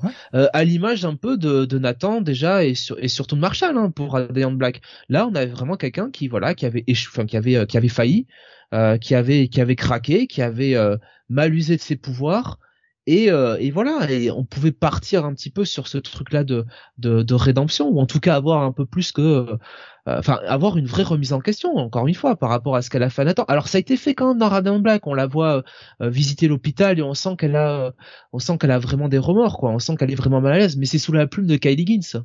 Mais c'est là. Ma question, c'est pourquoi donner le titre à quelqu'un d'autre si cette personne n'est pas capable d'écrire correctement le personnage alors qu'on avait un, un scénariste de départ qui était parfaitement compétent. C'est c'est très c'est très euh, bon. C'est très décevant et s'il avait pas le temps de l'écrire au moins et donner la trame générale, c'était quelqu'un d'autre qui dialoguait ou, il pouvait repousser la sortie de cette série. Enfin, vu là ce qui se passe, j'ai pas l'impression que cette série ait besoin de sortir maintenant. Donc on pouvait attendre qu'il ait le temps d'écrire. C'est ça, c'est ça. Franchement, là j'en suis à deux projets euh, autres que Radiant Black sur deux alors il y a, y a, un graphique novel à venir, on le sait dans, dans les prochains mois. Mais là, j'en suis à deux projets sur deux qui me déçoivent. Alors j'ai la la la comment dire les, crédits hein, du fameux épisode donc le numéro épisode 6 euh, qui euh, qui présentait Red Andret. Alors c'est présenté comme Kylie Gins avec euh, guest co-writer euh, Sherry Shen. Donc elle était dessus, mais est-ce qu'elle a pas travaillé à deux à quatre mains avec Kylie Gins? Tu vois Je retrouve pas du tout la même profondeur qu'on avait dans l'épisode 6. Pas du tout. Et même dans euh, ce fameux épisode où elle va euh, voir à l'hôpital, euh, hmm ce fameux épisode de transition qui est excellent où elle va voir à l'hôpital Nathan, quoi. Donc c'est, ouais, c'est, c'est, ah, c'est dommage. Déjà, le dernier Radiant, vous l'aviez pas trop aimé, nous dit Nico Chris. Euh... Ah, le, dernier Radiant était, ouais, c'était celui qui était sur le jaune et le noir. Euh... C'est ça Non, le, le rose, pardon, pas le jaune. Ah, j'ai un doute maintenant. Le rose et le, jaune. Le rose, c'est le rose. Rose et jaune. Non, le, Ouais, le rose et jaune, mais c'est le rose qui t'a, qui, qui, qui, qui était pas. Qui était le personnage principal. Ouais, le, et, et, et, le jaune était intéressant. Oui, le, le jaune était super bien, mais le, le pink était chiant, quoi. Donc, euh, non, mais voilà, le, trop vouloir euh, augmenter ta gamme trop vite et, et filer ça à d'autres personnes, bah ça marche pas bien. Enfin, je, Benny, toi, t'avais plutôt aimé Roxanne, hein, je crois. Oui, la semaine dernière, ouais, c'était une bonne surprise. Moi, j'avais bien aimé hein, aussi Roxanne. Moi, j'avais été déçu par Roxanne. Bon, après, voilà, là du coup deuxième projet euh, spin-off, bah, je suis déçu aussi. Bah, entre les deux, entre les deux du coup. Qu'est-ce que t'as quand même préféré J'ai préféré, j'ai préféré Roxanne parce que hum, parce qu'à la rigueur c'est un nouveau personnage et tout reste à écrire, même si j'ai trouvé le truc un peu chiant dans l'ensemble. Parce que là, en fait, si tu veux, j'avais des attentes sur Radiant Red. Mmh. Le personnage, il est connu, il est présenté, il était bien écrit, on avait hâte de lire cette mini, et on se retrouve avec un truc, euh, franchement très très très moyenasse quoi. Et encore j'essaie d'être sympa. Euh, non quoi. Ouais, je, suis plus déçu sur Radiant Red. C'est pas mauvais mauvais, ça va pas être un passe, mais euh, bref voilà, je, sors extrêmement déçu. J'en suis au point où je me dis est-ce que je lis le 2 Si j'ai pas euh, si c'est une semaine pas trop chargée, ouais. Euh, si c'est une semaine où il y a plein de titres, je pense que je ferai l'impasse et j'attendrai de voir ce que Jonathan dit euh, savoir si la série se reprend. Parce que là, c'est un premier épisode qui, qui est déceptif. T'inquiète, euh, comme j'ai fait sur Amazing Spider-Man, euh, euh, je vais vous, je vais les, je vais vous les conseiller hein, si, c'est bien. Ce sera quoi pour toi la note du coup? Ouais, ça sera un check it quand même. Hein. Je trouve pas non plus que ce soit, euh, je trouve pas ça mauvais non plus quoi. C'est quand même un check it pour moi. Euh, pour moi, c'est un tout petit check-it et vraiment euh, la partie graphique est vraiment absolument pas bonne. À, mon goût, après, encore une fois, les goûts et les couleurs. Hein, mais euh, ouais, ça me m'a pas gêné. Ça m'a ça m'a beaucoup gêné, je veux dire. Et le, ça ne m'a pas ne m'a pas aidé à faire remonter les choses. Euh, Iron se dit on découvre le pouvoir de jaune dans le dernier Radiant. Ouais, le, jaune était cool. Le, jaune était cool parce qu'il a il a des choses. voilà. Il y a, des choses à écrire avec le, le, jaune. On continue avec là aussi un nouveau titre. Alors je suis le seul à avoir été lire, je suis, je suis, assez surpris de par l'équipe euh, créative que vous n'y soyez pas allé. Qui c'est qu'il y avait Le Little Monsters, sorti chez Image, c'est écrit par Jeff Lemire et dessiné par Dustin Nguyen. Je connais pas. Euh, nouvelle série euh, de ces deux artistes. Bon, hein, on connaît, on connaît le tandem. De Charlot. Plutôt bien. Bah écoute, euh... je vais le dire tout de suite. Moi, ma semaine de comics n'a pas été une grande semaine. Pourtant, lu pas mal de trucs, mais toi, c'est une semaine qui m'a un peu déçu. J'ai eu, on a eu beaucoup de semaines euh, vraiment remplies ces derniers, dans, ces derniers temps, pardon. Et euh, on le voit, hein, on n'a plus le temps de faire des rétro-reviews tellement il y a de titres. Et on a enchaîné des, en tout cas pour moi, des bonnes semaines. Et ben là, cette semaine-là, c'est une semaine un peu bof. Et je vous avoue que ce Little Monsters, bah j'ai trouvé ça un peu chiant. Alors, le principe, c'est que tout est en noir et blanc, avec un, jeu de trame qui est plutôt, euh, enfin voilà, qui, est, courant du style euh, dans, ce style-là, et ça fonctionne bien. On a juste le soleil, enfin la lune du coup, qui est plutôt en rouge, parce que le principe, et encore, le principe, vous le savez surtout si vous avez lu les sollicitations, parce que c'est pas vraiment très très clair au sortir de ce premier épisode, on a des enfants livrés à eux-mêmes dans une cité totalement en ruine, totalement apocalyptique, qui sont en fait des vampires. Et au fil du récit, enfin du peu de récit qu'il y a, parce qu'il y a assez peu de dialogue en, réalité, ça se lit assez vite. On nous présente plein de monde. Déjà, on nous présente trop de personnes, on n'a pas le temps de tous les retenir. Et euh, bah, ces personnages, euh, on voit qu'ils sont en errance depuis maintenant pas, loin d'une centaine d'années. Et que les gamins bah, font un peu toujours la même chose les nuits et s'emmerdent un peu. Et on a vraiment tout en noir et blanc, il y a que la lune qui est rouge et quelques graffitis qui sont en couleur. C'est tout. Et puis le, le, peu de sang que l'on voit qui est en couleur également. Visuellement, ça rend très bien. Attention, le, problème n'est pas visuel. Le problème est surtout que bah, je trouve ça ennuyant. On arrive à la fin et on s'est dit, bah il s'est pas passé grand chose. Les personnages m'ont été présentés, oui, mais il y en a tellement et c'est tellement rapide que t'as l'impression de t'être attaché à personne.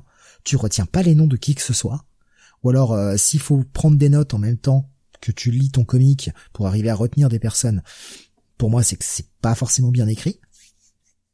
On a un pauvre cliffhanger qui est sympathique, mais encore une fois, ces enjeux, je les comprends mieux parce que j'ai lu la sollicitation. Je trouve que c'est pas un bon numéro 1. Franchement c'est encore un truc qui aurait peut-être, euh, qui, va sûrement mieux se lire en trade, qui aurait gagné à être sorti en graphic novel, mais on nous sort un numéro 1 parce qu'on le sort en format classique, comique classique, mais ça ne fonctionne pas. Euh, voilà, Iron qui me dit c'est une série qui s'appréciera mieux en TP vu le nom de perso, on va les oublier entre les numéros. Je suis totalement d'accord. Et encore une fois, moi une série qui s'apprécie mieux en TP, pour moi c'est une mauvaise série. Sortez-la en TP. C'est simple. Dire, ça, ça se ici en TP, bah vous le sortez en TP, vous nous faites pas chier. Pourquoi sortir des singles si vous n'êtes pas capable de faire des singles? On vous oblige pas, on vous a pas mis un couteau euh, sous la gorge en vous disant vous sortez des singles. Alors ne cassez pas les couilles, faites un graphique novel. Je suis très déçu, très déçu. Et vous vous dites peut-être que je vous ai rien raconté, mais je vous ai raconté l'ensemble du numéro. C'est des gamins qui sont des vampires qui passent leur nuit à attendre et qui refont la même chose depuis 100 ans et qui disent « Oh, on fait toutes les nuits les mêmes choses, on s'ennuie. » Jusqu'à ce qu'il y ait un événement qui change. C'est un événement qui arrive sur les deux dernières pages, je vais pas vous le spoiler. C'est pas bon. Il y a une ambiance, oui. Visuellement, il y a une atmosphère, oui. Mais c'est tout. Je reconnais certes la patte de l'émir sur le côté les enfants un peu torturés, etc. Mais franchement, on s'emmerde dans ce numéro. Donc je vais vraiment pas vous le conseiller, quoi. Je vous conseille d'acheter le TP, éventuellement, si la série devient mieux par la suite. Mais en guise de numéro introductif, c'est très décevant. Steve a décroché son poster de l'émir, nous dit Nico Chris. Euh, non, enfin après le, on peut se rater, hein, évidemment, hein, ça arrive. Là, en tout cas, c'est pour moi une série sur laquelle il s'est raté. Heureusement qu'il y a Dustin Guyenne qui met une sacrée ambiance visuelle. Voilà, donc je suis assez déçu je vais mettre juste un, tout petit check-it. Et finalement, bah, je vous dis, vous avez bien fait de pas l'avoir lu. Attendez le 2 et lisez-vous le 1 et le 2 d'affilée. Mais c'est pas normal qu'on soit obligé de faire ça. Allez, on continue. On passe de, chez Marvel Bunny avec toi la sortie de 10 Deaths of Wolverine, à savoir qu'il y avait également le 10 Lives of Wolverine qui sortait cette semaine. Ouais, euh, D'ailleurs, SX Daisies of Wolverine, on ne sait jamais. Hein, euh, je sais pas, je sais pas si c'est. Euh, Pour moi, c'est Ten. Hein, à mon avis, je pense que c'est le jeu euh, Powers of Ten, tu vois, et le fait qu'on ait 5 numéros de X Lies, hein, je pense, oui, oui, d'accord, oui, 5 numéros de X Death qui, qui, font 10. Pour moi, c'est ça, mais. Effectivement, effectivement, effectivement, effectivement. 5 et 5, 15, bien entendu. bon, non, mais oui, donc. Euh, Benjamin Percy au scénario, euh, Federico Vincentini au dessin, euh, et là on a une colorisation de Diro Lima. alors à force, vous connaissez l'équipe créative, hein, puisque c'est un titre qui sort toutes les deux semaines. quatrième numéro, avant-dernier numéro, donc du coup de cette Ten Days of Wolverine. Et jusque-là, j'étais plutôt agréablement surpris. Euh, ça suivait le, personnage de Moira, euh, qui, euh, qui qui est qui, est en train de fuir les mutants, fuir la CIA. Enfin voilà, c'était la, la Moira fugitive. On avait cette espèce de Wolverine phalanxé qui vient du futur. On pensait que c'était une menace qui voulait tuer Moira. Euh, en réalité, il s'agit bien de Wolverine. Il s'agit d'un Wolverine justement qui, euh, on s'en rendait compte dans le, numéro précédent, venait euh, d'un futur gouverné par la par la phalanx. je vous renvoie à Oxepox hein, pour pour pour plus de détails.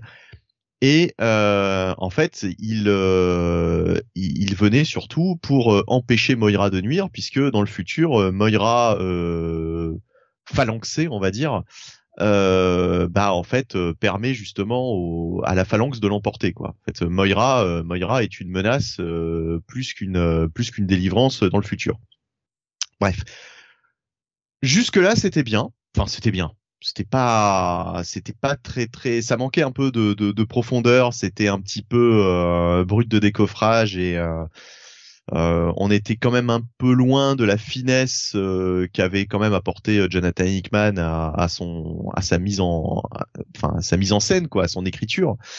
là, on est vraiment dans, du dans de la baston, dans du dans du dans du violent, dans du gore. Et le problème de cet épisode, ça tient en une page. le gros problème de cet épisode, parce que je vais, je vais pas trop détailler l'épisode en question, mais je vais juste vous parler d'un passage, d'une page qui m'a vraiment dérangé, et là, c'est rédhibitoire. Euh, Moira euh, doit revenir sur Krakoa et pour cela, euh, elle fait appel à son vieux pote Banshee. Donc surtout qu'on fait les rétro reviews actuellement, enfin actuellement. ces derniers temps, on a fait pas mal de rétro reviews de, des Uncanny X-Men. Steve, Jonath, Moira, Banshee, bon, ils sont potes, on est d'accord. Bah, ils sont anciens amants surtout qui sont anciens amants. Euh, enfin voilà, c'est c'est c'est c'est vraiment euh, deux personnages qui ont euh, au fur et à mesure des années loué une relation qui noué une relation qui est quand même assez assez conséquente, enfin assez importante quoi. Enfin voilà. Moira pour retourner sur Krakoa retrouve Banshee, le comme on dit aux États-Unis le, le skin alive. Donc le le bah le, le Moira, Moira McTaggart, le, le, le, le, lui enlève la peau. Ouais, le dépece, ouais et, porte euh, sa peau à la Laserface pour euh, rentrer euh, sur Krakoa. What the fuck? Qu'est-ce que c'est que cette scène? Euh, Là, Ben Percy a totalement pété les plombs. Et il y a je veux dire, je veux bien qu'elle qu'elle soit, qu'elle ait, qu'elle ait tourné il, comme on dit dans le catch, que ce soit devenu entre guillemets une méchante. Mais là, c'est, là, là, c'est grotesque. Là, c'est du crost. Enfin, c'est, et ça sort de nulle part. Et c'est juste une page effectivement dans le dans le dans dans, ce, dans cet épisode. À la à la limite, il aurait il aurait pu se comment dire euh, ne pas mettre cette scène à la con. Euh, il aurait raconté exactement la même chose. Ça, n'aurait rien changé à l'histoire. En fait, on n'avait vraiment pas besoin de ça. Et juste pour cette scène qui est tellement grotesque et qui et qui bah qui qui détruit quand même euh, totalement là le personnage de de de, de Moira parce que ça ça la ça le décrédibilise totalement quoi. Oui, tu me dis, tu es allé dire un truc, Steve? je, je, je, je, ne l'ai pas lu, donc j'en sais rien. Je, je ne peux que théoriser. Je l'ai même pas feuilleté, j'en sais foutre rien, mais ça m'étonnerait pas comme tu dis, qu'elle essaie d'arriver sur Krakoa en portant la peau de Banshee, genre euh, bah, pour berner la la porte en fait, pour que ça la porte la laisse Bien sûr, non mais c'est ça, c'est ça le but. Bien sûr. Ce qui veut dire quand même que le pouvoir de mutant est contenu dans la peau? Bon, ok. Donc à la rigueur, tu te baignes dans le sang d'un mutant et tu passes la porte. C'est surtout, c'est un peu sur bizarre, le sadisme. Je trouve.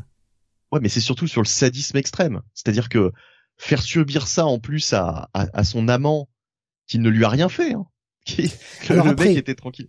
Après, ont-ils encore été amants de par le fait qu'elle a revécu ses vies? Non mais là, là, là c'est tellement too much, c'est tellement inutile c'est tellement nul en fait. Juste juste cette page mais cette page m'a tellement sorti de l'histoire. D'habitude je mets un, un, bail. Voire un petit bail bon enfin voilà. Enfin en tout cas ça ça restait un bail. Et là je vais mettre carrément un pass. Parce que c'est c'est c'est rédhibitoire. Je ne veux pas avoir des trucs comme ça dans les comics. Ce qu'il y a de pire dans les comics c'est le out of character d'un seul coup euh, totalement euh, gratuit. C'est c'est enfin c'est nul. C'est c'est c'est n'importe quoi donc euh, là, euh, voilà, euh, sanction Ben Percy. Là, je suis désolé. Là, conseil de classe la semaine prochaine. Enfin, c'est c'est pas possible quoi. C'est pas possible. Kak 16 nous dit un peu chiant ce numéro. Ce cela dure depuis trop longtemps l'intrigue de Moira.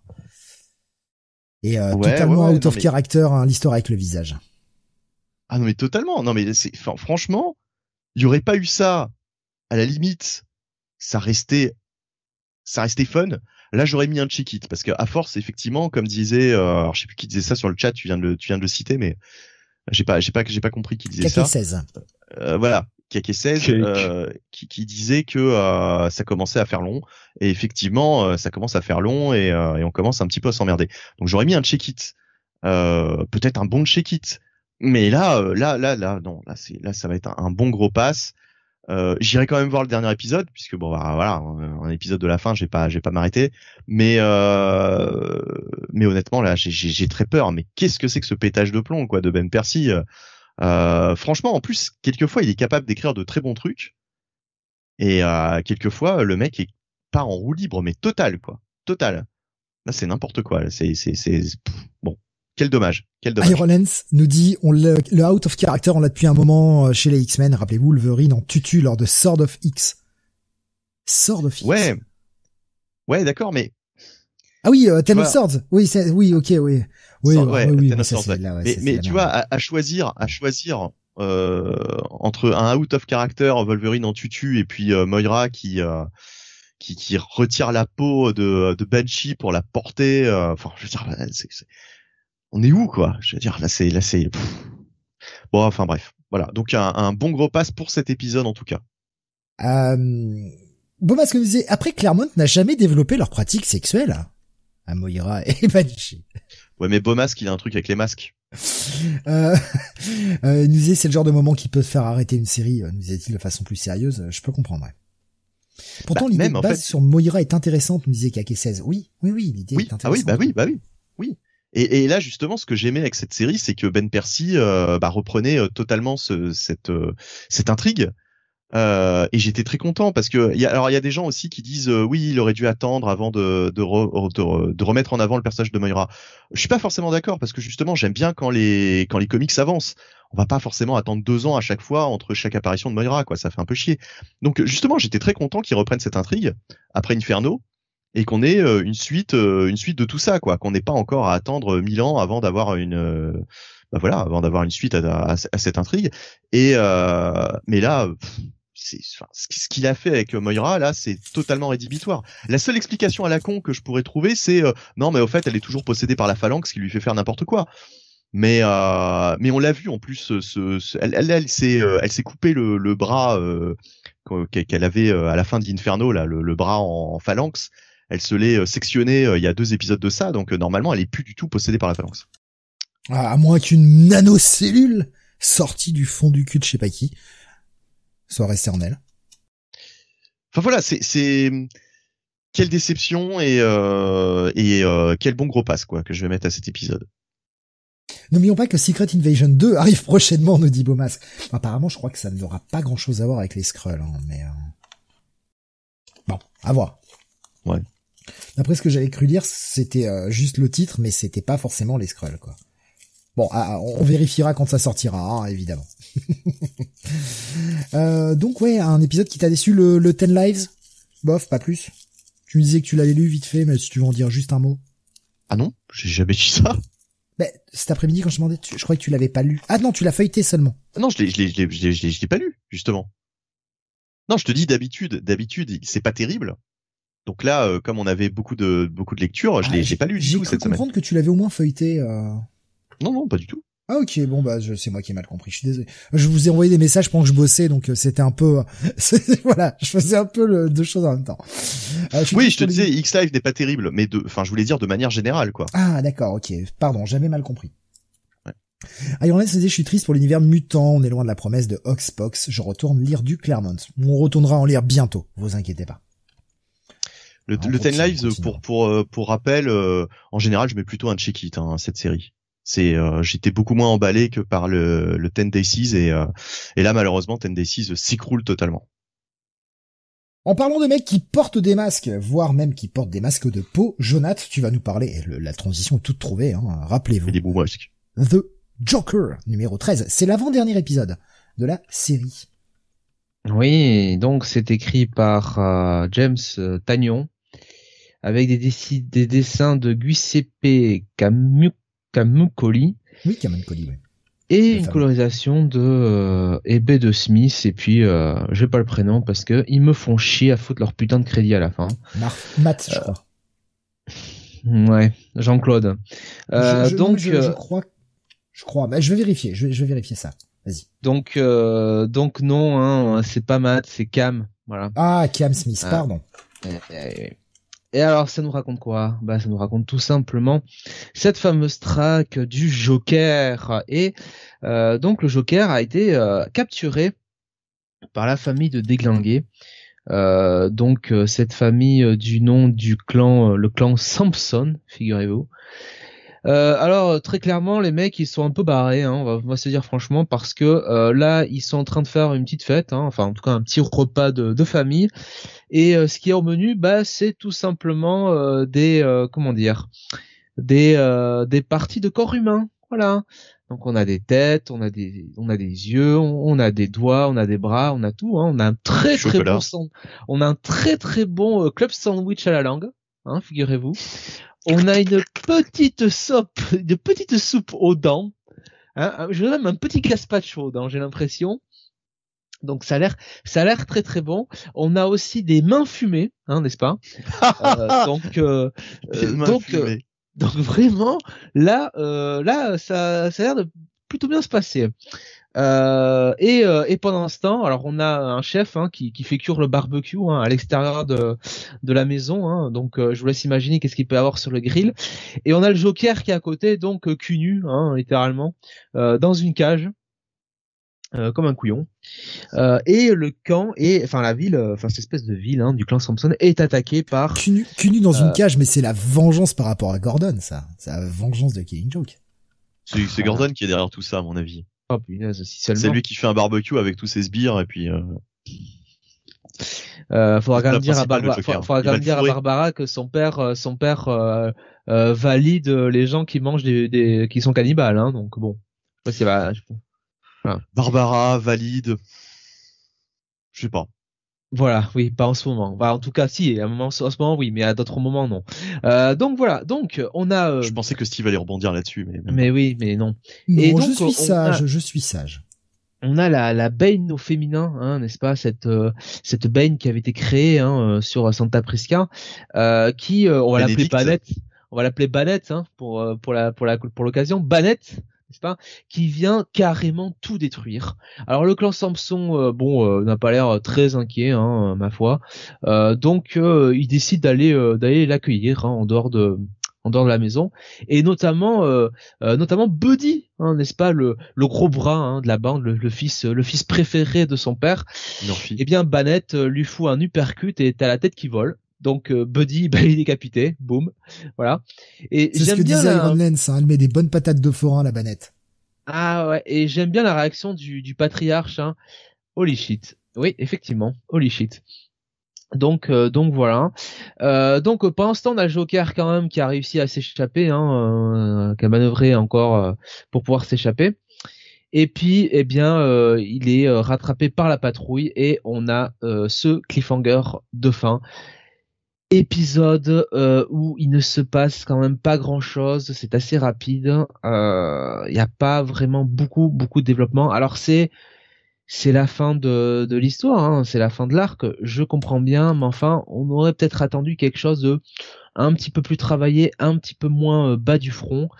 Le cliffhanger devrait amener son de révélation, mais c'est un peu décevant. Alors le le le le, backup sur euh, sur euh, sur Punchline, euh, je ne suis pas à lire, hein, je pour vous dire hein, vraiment. donc pour moi cet épisode ce sera ce sera un check it. Voilà. Il y a pas un, ah, si je comprends bien, le Joker se retrouve chez des cannibales quoi un petit peu. C'est ça hein euh, euh As-tu bien écouté ce que j'ai dit euh, Quand on mange euh, des écrevisses euh, de voilà de pouces, hein, de mains, hein, de, de bites même des fois, n'est-ce pas On est un petit peu, on est un petit peu cannibale quand même, ma foi. Mmh. Donc il y a un petit côté Hannibal, mais Hannibal le film, c'est-à-dire à la fin, il se retrouve lui-même piégé chez les cannibales Là, le Joker, qui est quand même le plus grand psychopathe de, de l'univers de Batman, se retrouve euh, lui-même dans cette euh, dans cette situation. Où est Gordon du coup dans l'histoire? Je ne peux pas le dire. Ah bah d'accord, ok, ok, d'accord, d'accord, ok. tu as quand même hâte de lire le, dernier ou pas, Jonathan? En général, quand Gordon est le focus d'un épisode, c'est un petit peu mieux écrit quand même. Donc j'ai quand même hâte de voir euh, les révélations finales. Mais c'est vrai que cet épisode, bon, ouais. J'ai l'impression, euh, aussi bien chez Marvel que chez DC, que euh, il y a quand même pas mal de titres qui font dans la surenchère de violence et de trucs choquants actuellement. Ça, ça, et, ça, et, ça, a tendance à me saouler, quoi. Plutôt que d'écrire des bonnes histoires, tu vois, on va te, on va te faire du, des, des moments choquants. Euh. Ah non, moi ça m'a plu. Nico Chris qui nous dit un petit doigt de temps en temps, ça fait du bien, pas de sous-entendu. Et une petite feuille de salade en même temps. Voilà.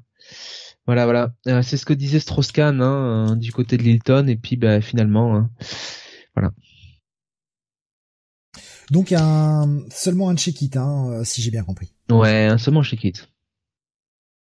On va continuer avec un titre de chez Dynamite maintenant, c'est le cinquième épisode. on va changer radicalement d'ambiance. Hein. Moi je fais dans la délicatesse, monsieur. Euh, quoique.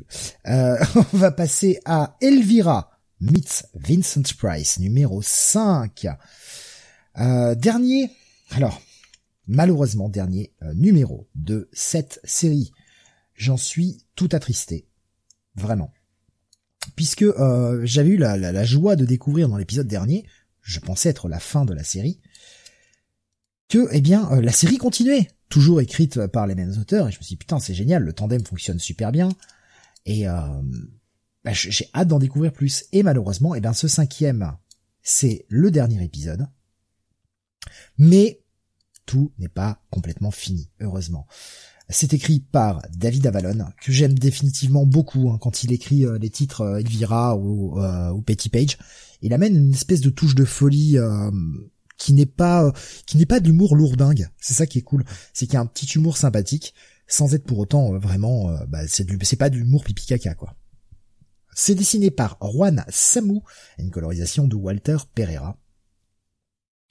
Et, euh, eh bien donc après avoir réussi à euh, contrecarrer cette espèce de malédiction égyptienne venant d'un film oublié dans lequel euh, Vincent Price avait joué euh, dans les années 70, mais un film qui n'était jamais sorti, et un Elvira fantôme, pardon, un Vincent Price fantomatique sorti de la maison des, des mille morts. Non, non, c'est pas la maison des mille morts en français, c'est euh, House on the Haunted Hill, donc le classique hein, de, Vincent Price.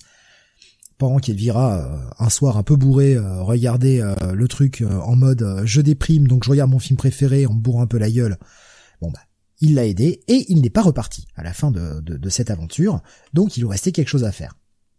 Et on va les, les voir enquêter à nouveau dans le milieu du cinéma, c'est ça qui est cool suite à un film euh, qui a tendance à faire disparaître les gens. C'est-à-dire que le, le réalisateur du film, et on en est au quatrième de cette série, euh, qui s'appelle The Crawling, The Crawling Creep, pardon, qui n'est ni plus ni moins qu'un qu'un Laserface qui dit pas son nom. Hein.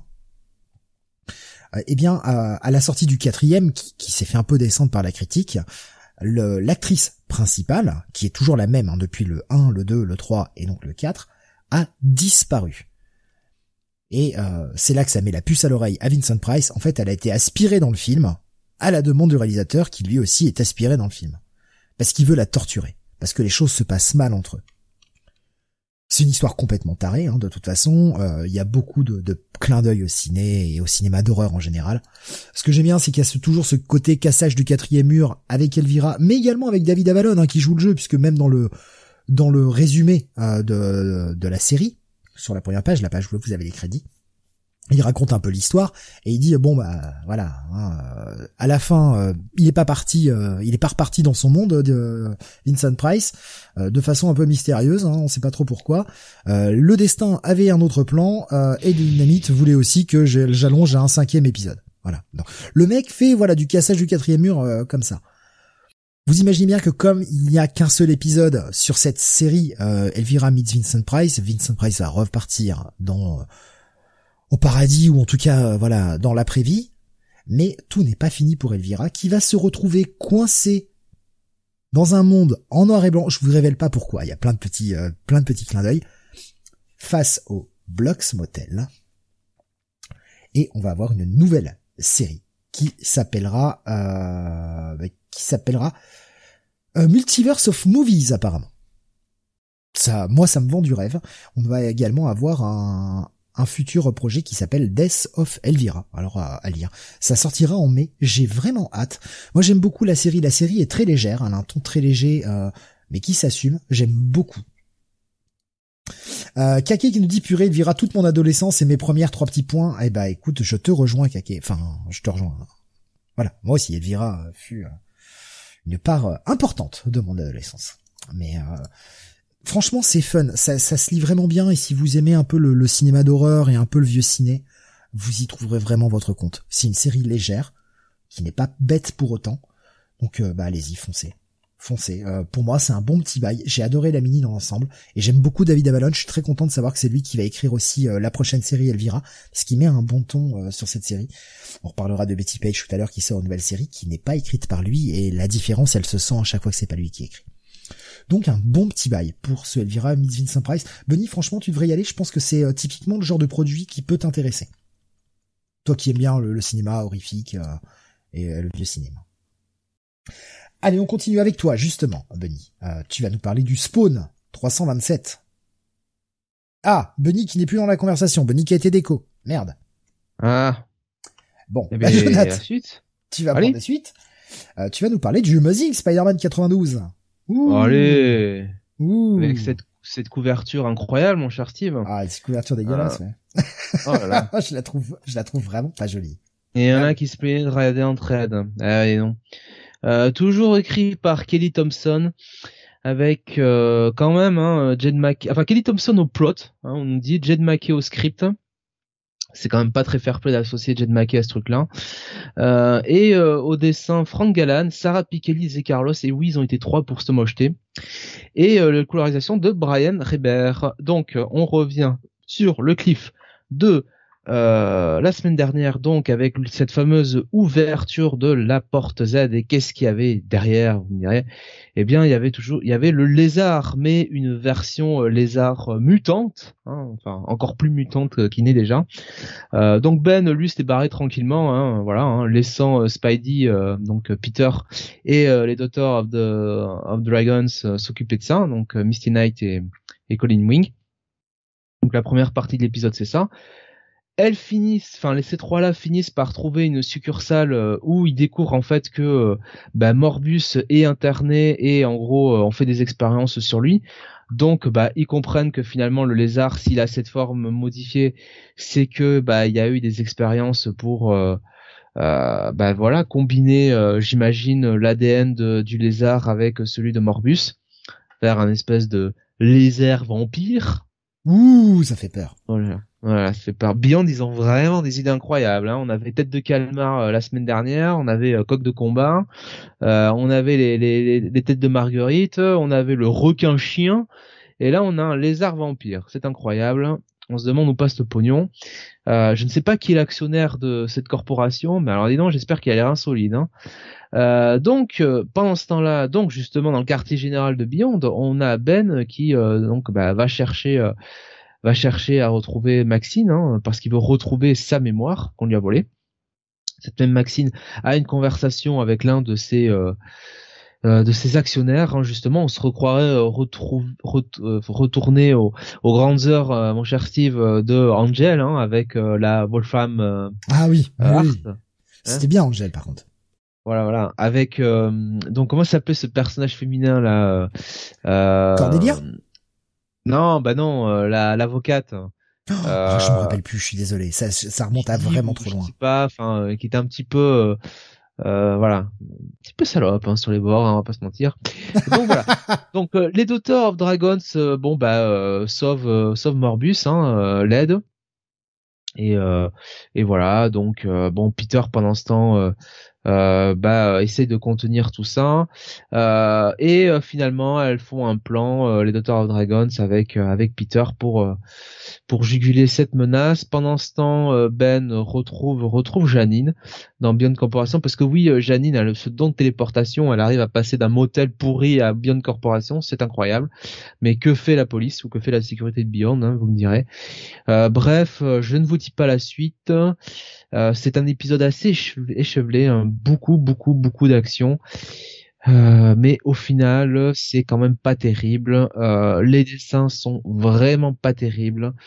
Et euh, là, voilà, ça va être quand même un petit check-it. Hein. C'est pas foufou. Déjà, l'épisode de la semaine dernière était vraiment pas fou.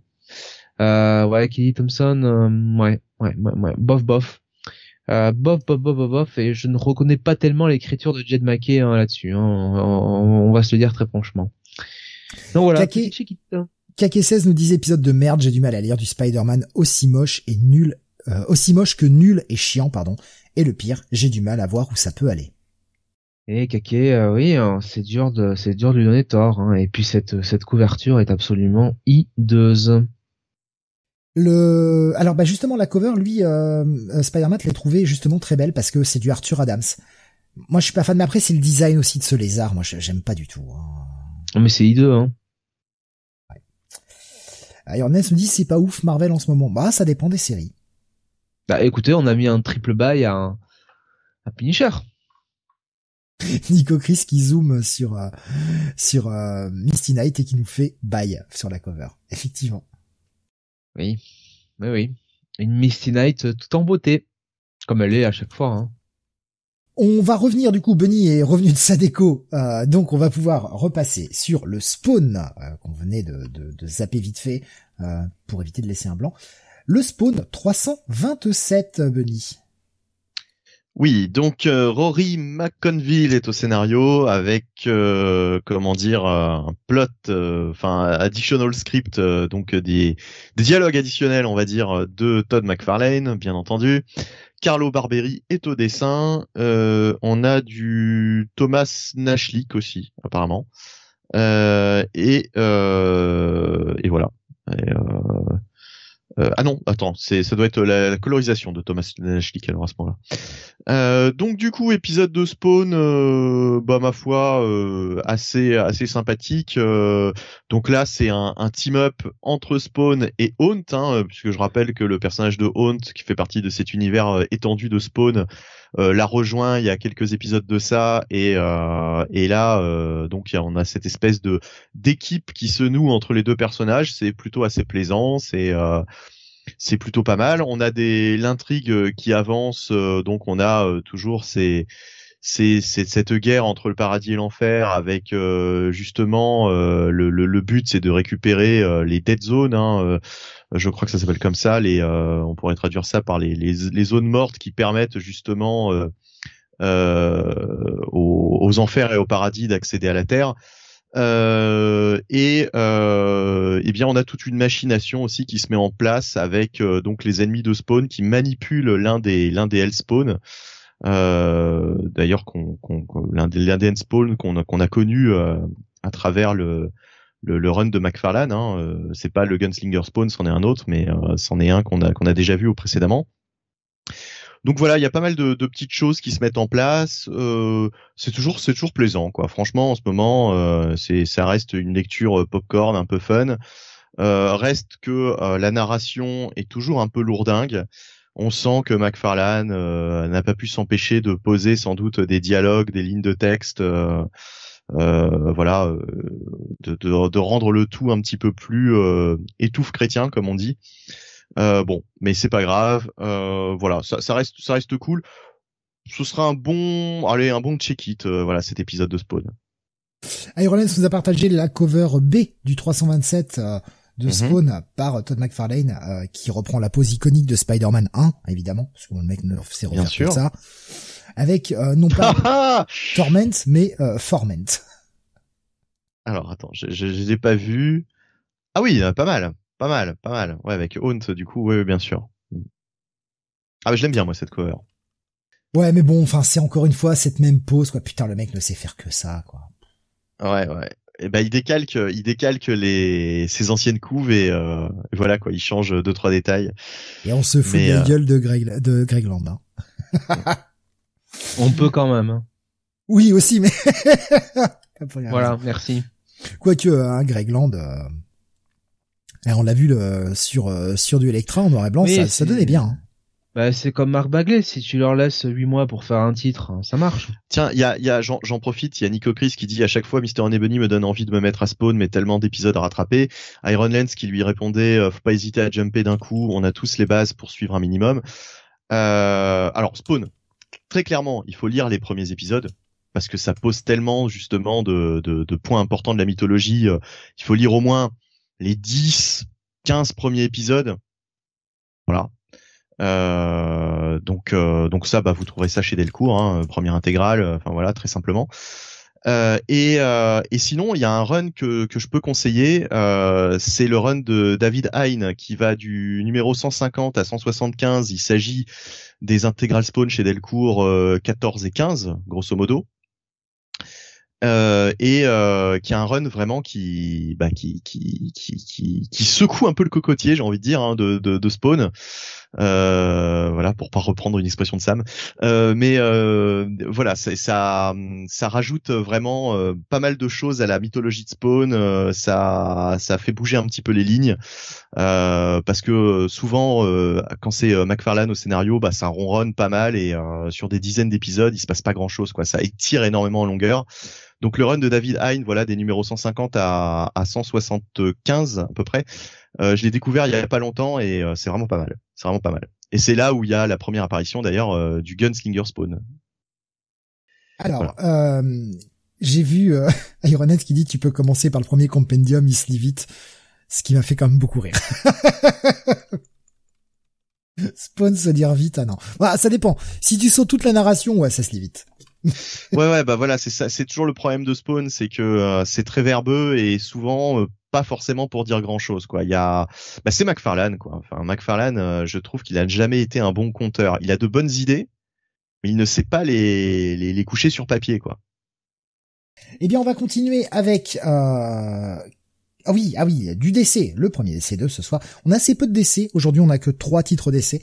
Euh, il y en aura d'autres dans les prochaines semaines, mais là, c'est une plus petite semaine concernant DC. Nous allons parler euh, de la suite de ce qui a été entamé il y a deux semaines dans le Nightwing. Euh, putain, j'ai un doute, Jonathan, moi 93, je crois. 92 euh, 112. 112. euh, bon, bref. Voilà, donc tu vois, je suis le crossover, le crossover avec Superman Son of Kal-El, l'épisode 9 de cette semaine, c'était euh, le Nightwing. Euh... Putain, c'était il y a deux semaines pourtant ou c'était la semaine dernière? Non, il y a trois. Vas-y, démarre ta review, je vais te la chercher. Bon, ça va aller vite. Euh, donc euh, le 89. Putain, j'ai 89, ça m'étonne. Bon, bref, on s'en ah, fout. Si, ouais. Je, non, mais c'est moi qui, qui, qui, qui ai trippé. Je, je, voyais la série plus avancée qu'elle n'était. Donc deuxième euh, partie, deuxième et dernière partie de ce crossover avec Nightwing, toujours écrit par Tom Taylor hein, qui gère les deux séries. On a Bruno Redondo à la partie graphique. 89, oui. Donc ça c'est plutôt cool. Euh, un ancrage assuré par Redondo et euh, Wade von Graf Badger avec une colorisation d'Adriano Lucas. Euh, on a toujours donc cette espèce de plot avec des, une organisation qui se met à buter d'anciens super-héros et d'anciens Titans notamment, euh, qui vont être poursuivis par Nightwing et euh, bah, le nouveau Superman, à savoir euh, le fils de Superman, qui, s'appelle John. Ça j'ai eu un doute sur le nom, excusez-moi, John, qui remplace son père pendant que son père est parti sur Warworld.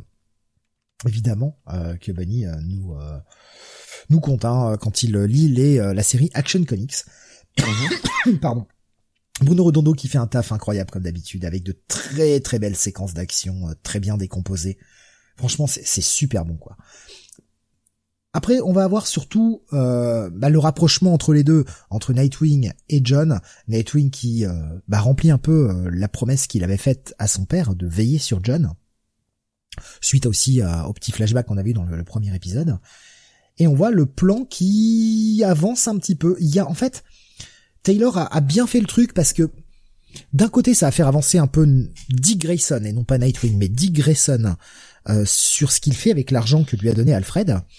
Et en même temps, il fait avancer le plot euh, concernant la série Superman Son of Kal-El avec tout le côté The Truth. Et il y a une euh, très belle avancée, je trouve, qui est faite dans cet épisode grâce à Dick Grayson qui propose à quelqu'un de prendre la face publique de Truth. Et je trouve que c'est une idée super intéressante. Alors je ne lis pas la série euh, Superman Son of Kal-El, Mais je trouve que ça fait bien le job pour te donner envie de continuer à lire la série en fait, ce qu'on devrait faire en fait tout tout crossover entre deux titres. Oui. Ouais, je suis d'accord. Je vais, je vais pas pouvoir en raconter plus parce que bah après je vais un peu trop spoiler, mais il y a, quelques bons petits moments. Euh, voilà. Qu'est-ce que toi tu voudrais en rajouter peut-être, Jonathan, par rapport à ça?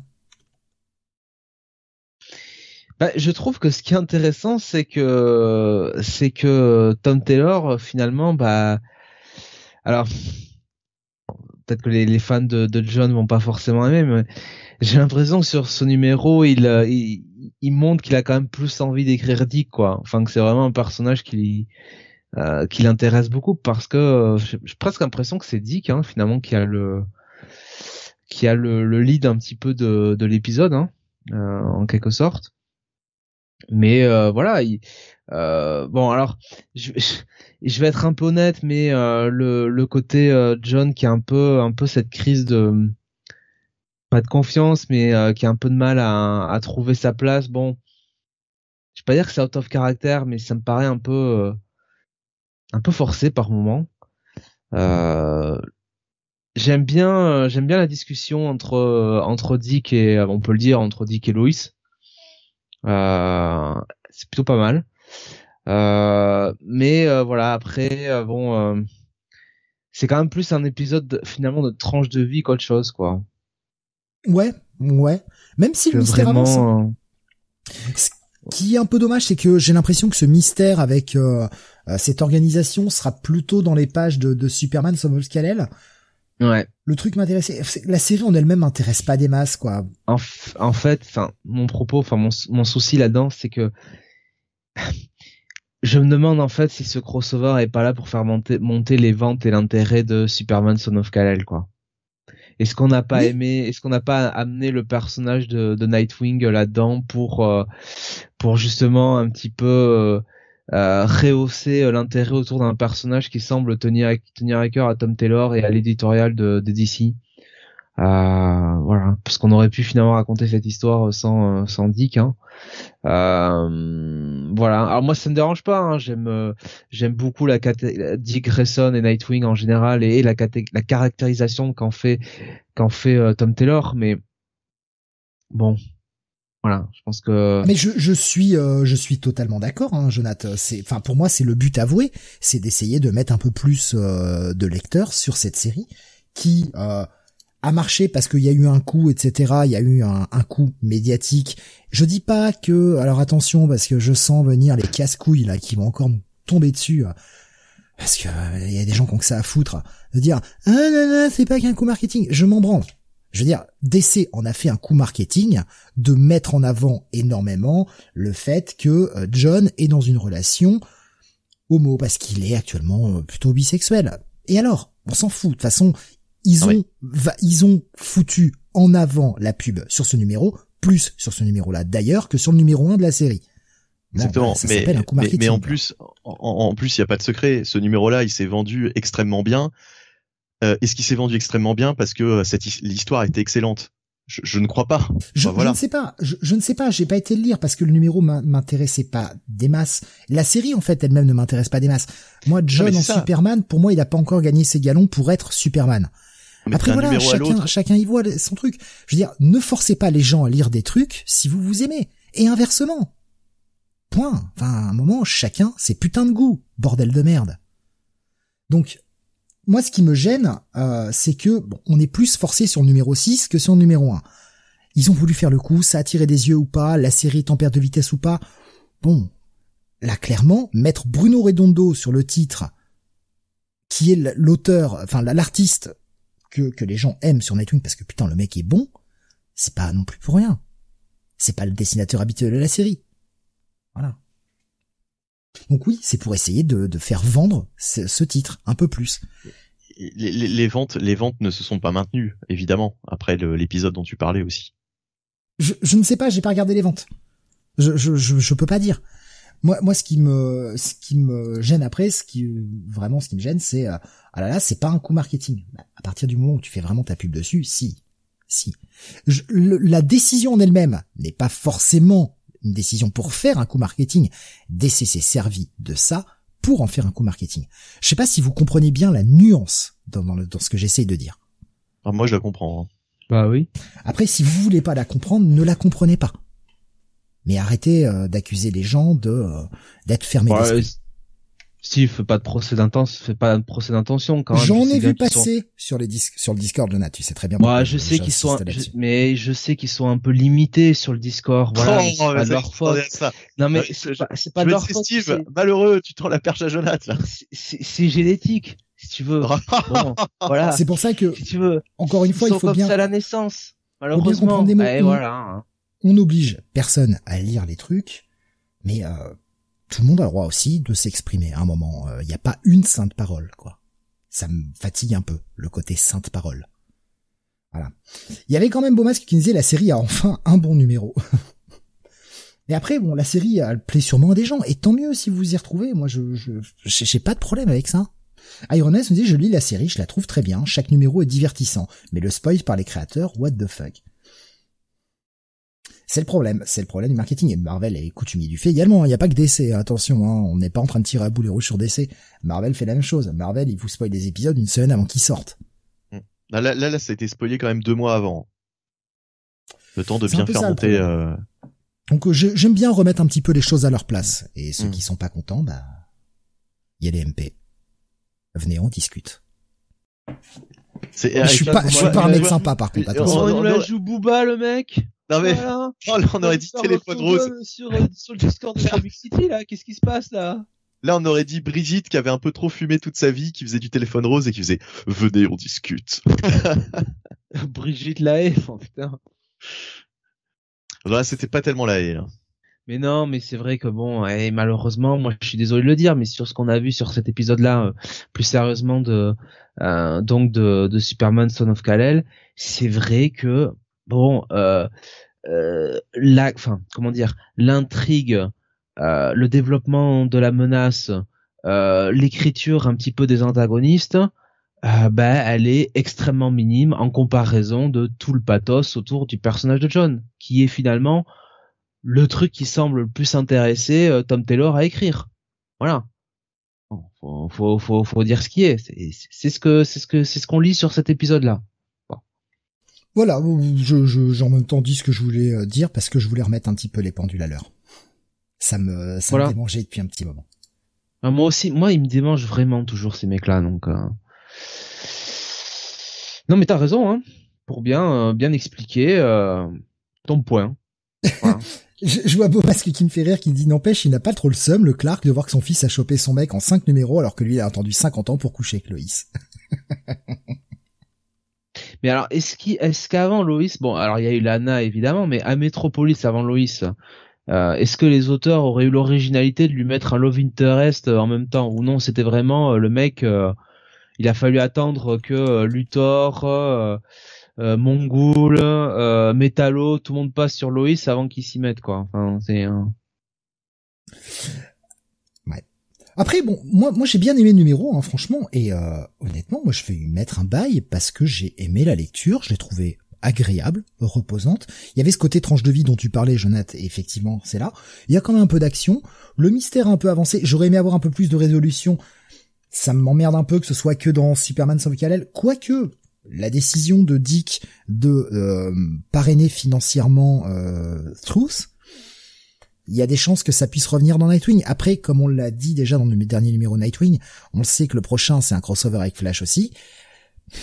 Fais avancer ton histoire par pitié Tom Taylor, je t'en supplie, parce que moi j'ai peur qu'il dégage le titre et qu'il ne termine pas ce qu'il nous a posé voilà. sa reprise du titre, quoi, qui, qui, qui est vraiment bien. C'est dommage.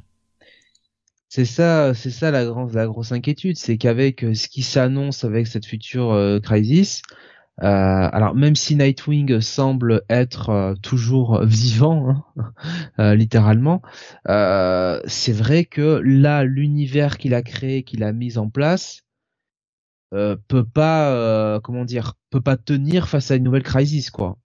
Donc, euh, soit euh, faudra euh, dans la temporalité expliquer que le run de Nightwing se passe toujours avant la crisis, soit effectivement Steve t'as raison, ils vont juste bon bah dire à Tom Taylor, bah, écoute t'es gentil mais on passe à autre chose quoi. Et là ce serait ce serait ce serait bien dommageable. Alors où ben Tom Taylor a où Tom Taylor a, si tu veux, l'assurance de l'éditorial que sur ces séries et en particulier Nightwing, il peut entre guillemets euh, prendre son temps parce que rappelons qu'il a quand même un contrat exclusif hein, avec DC, je crois, qu'il avait signé il y a euh, il y a quelques temps.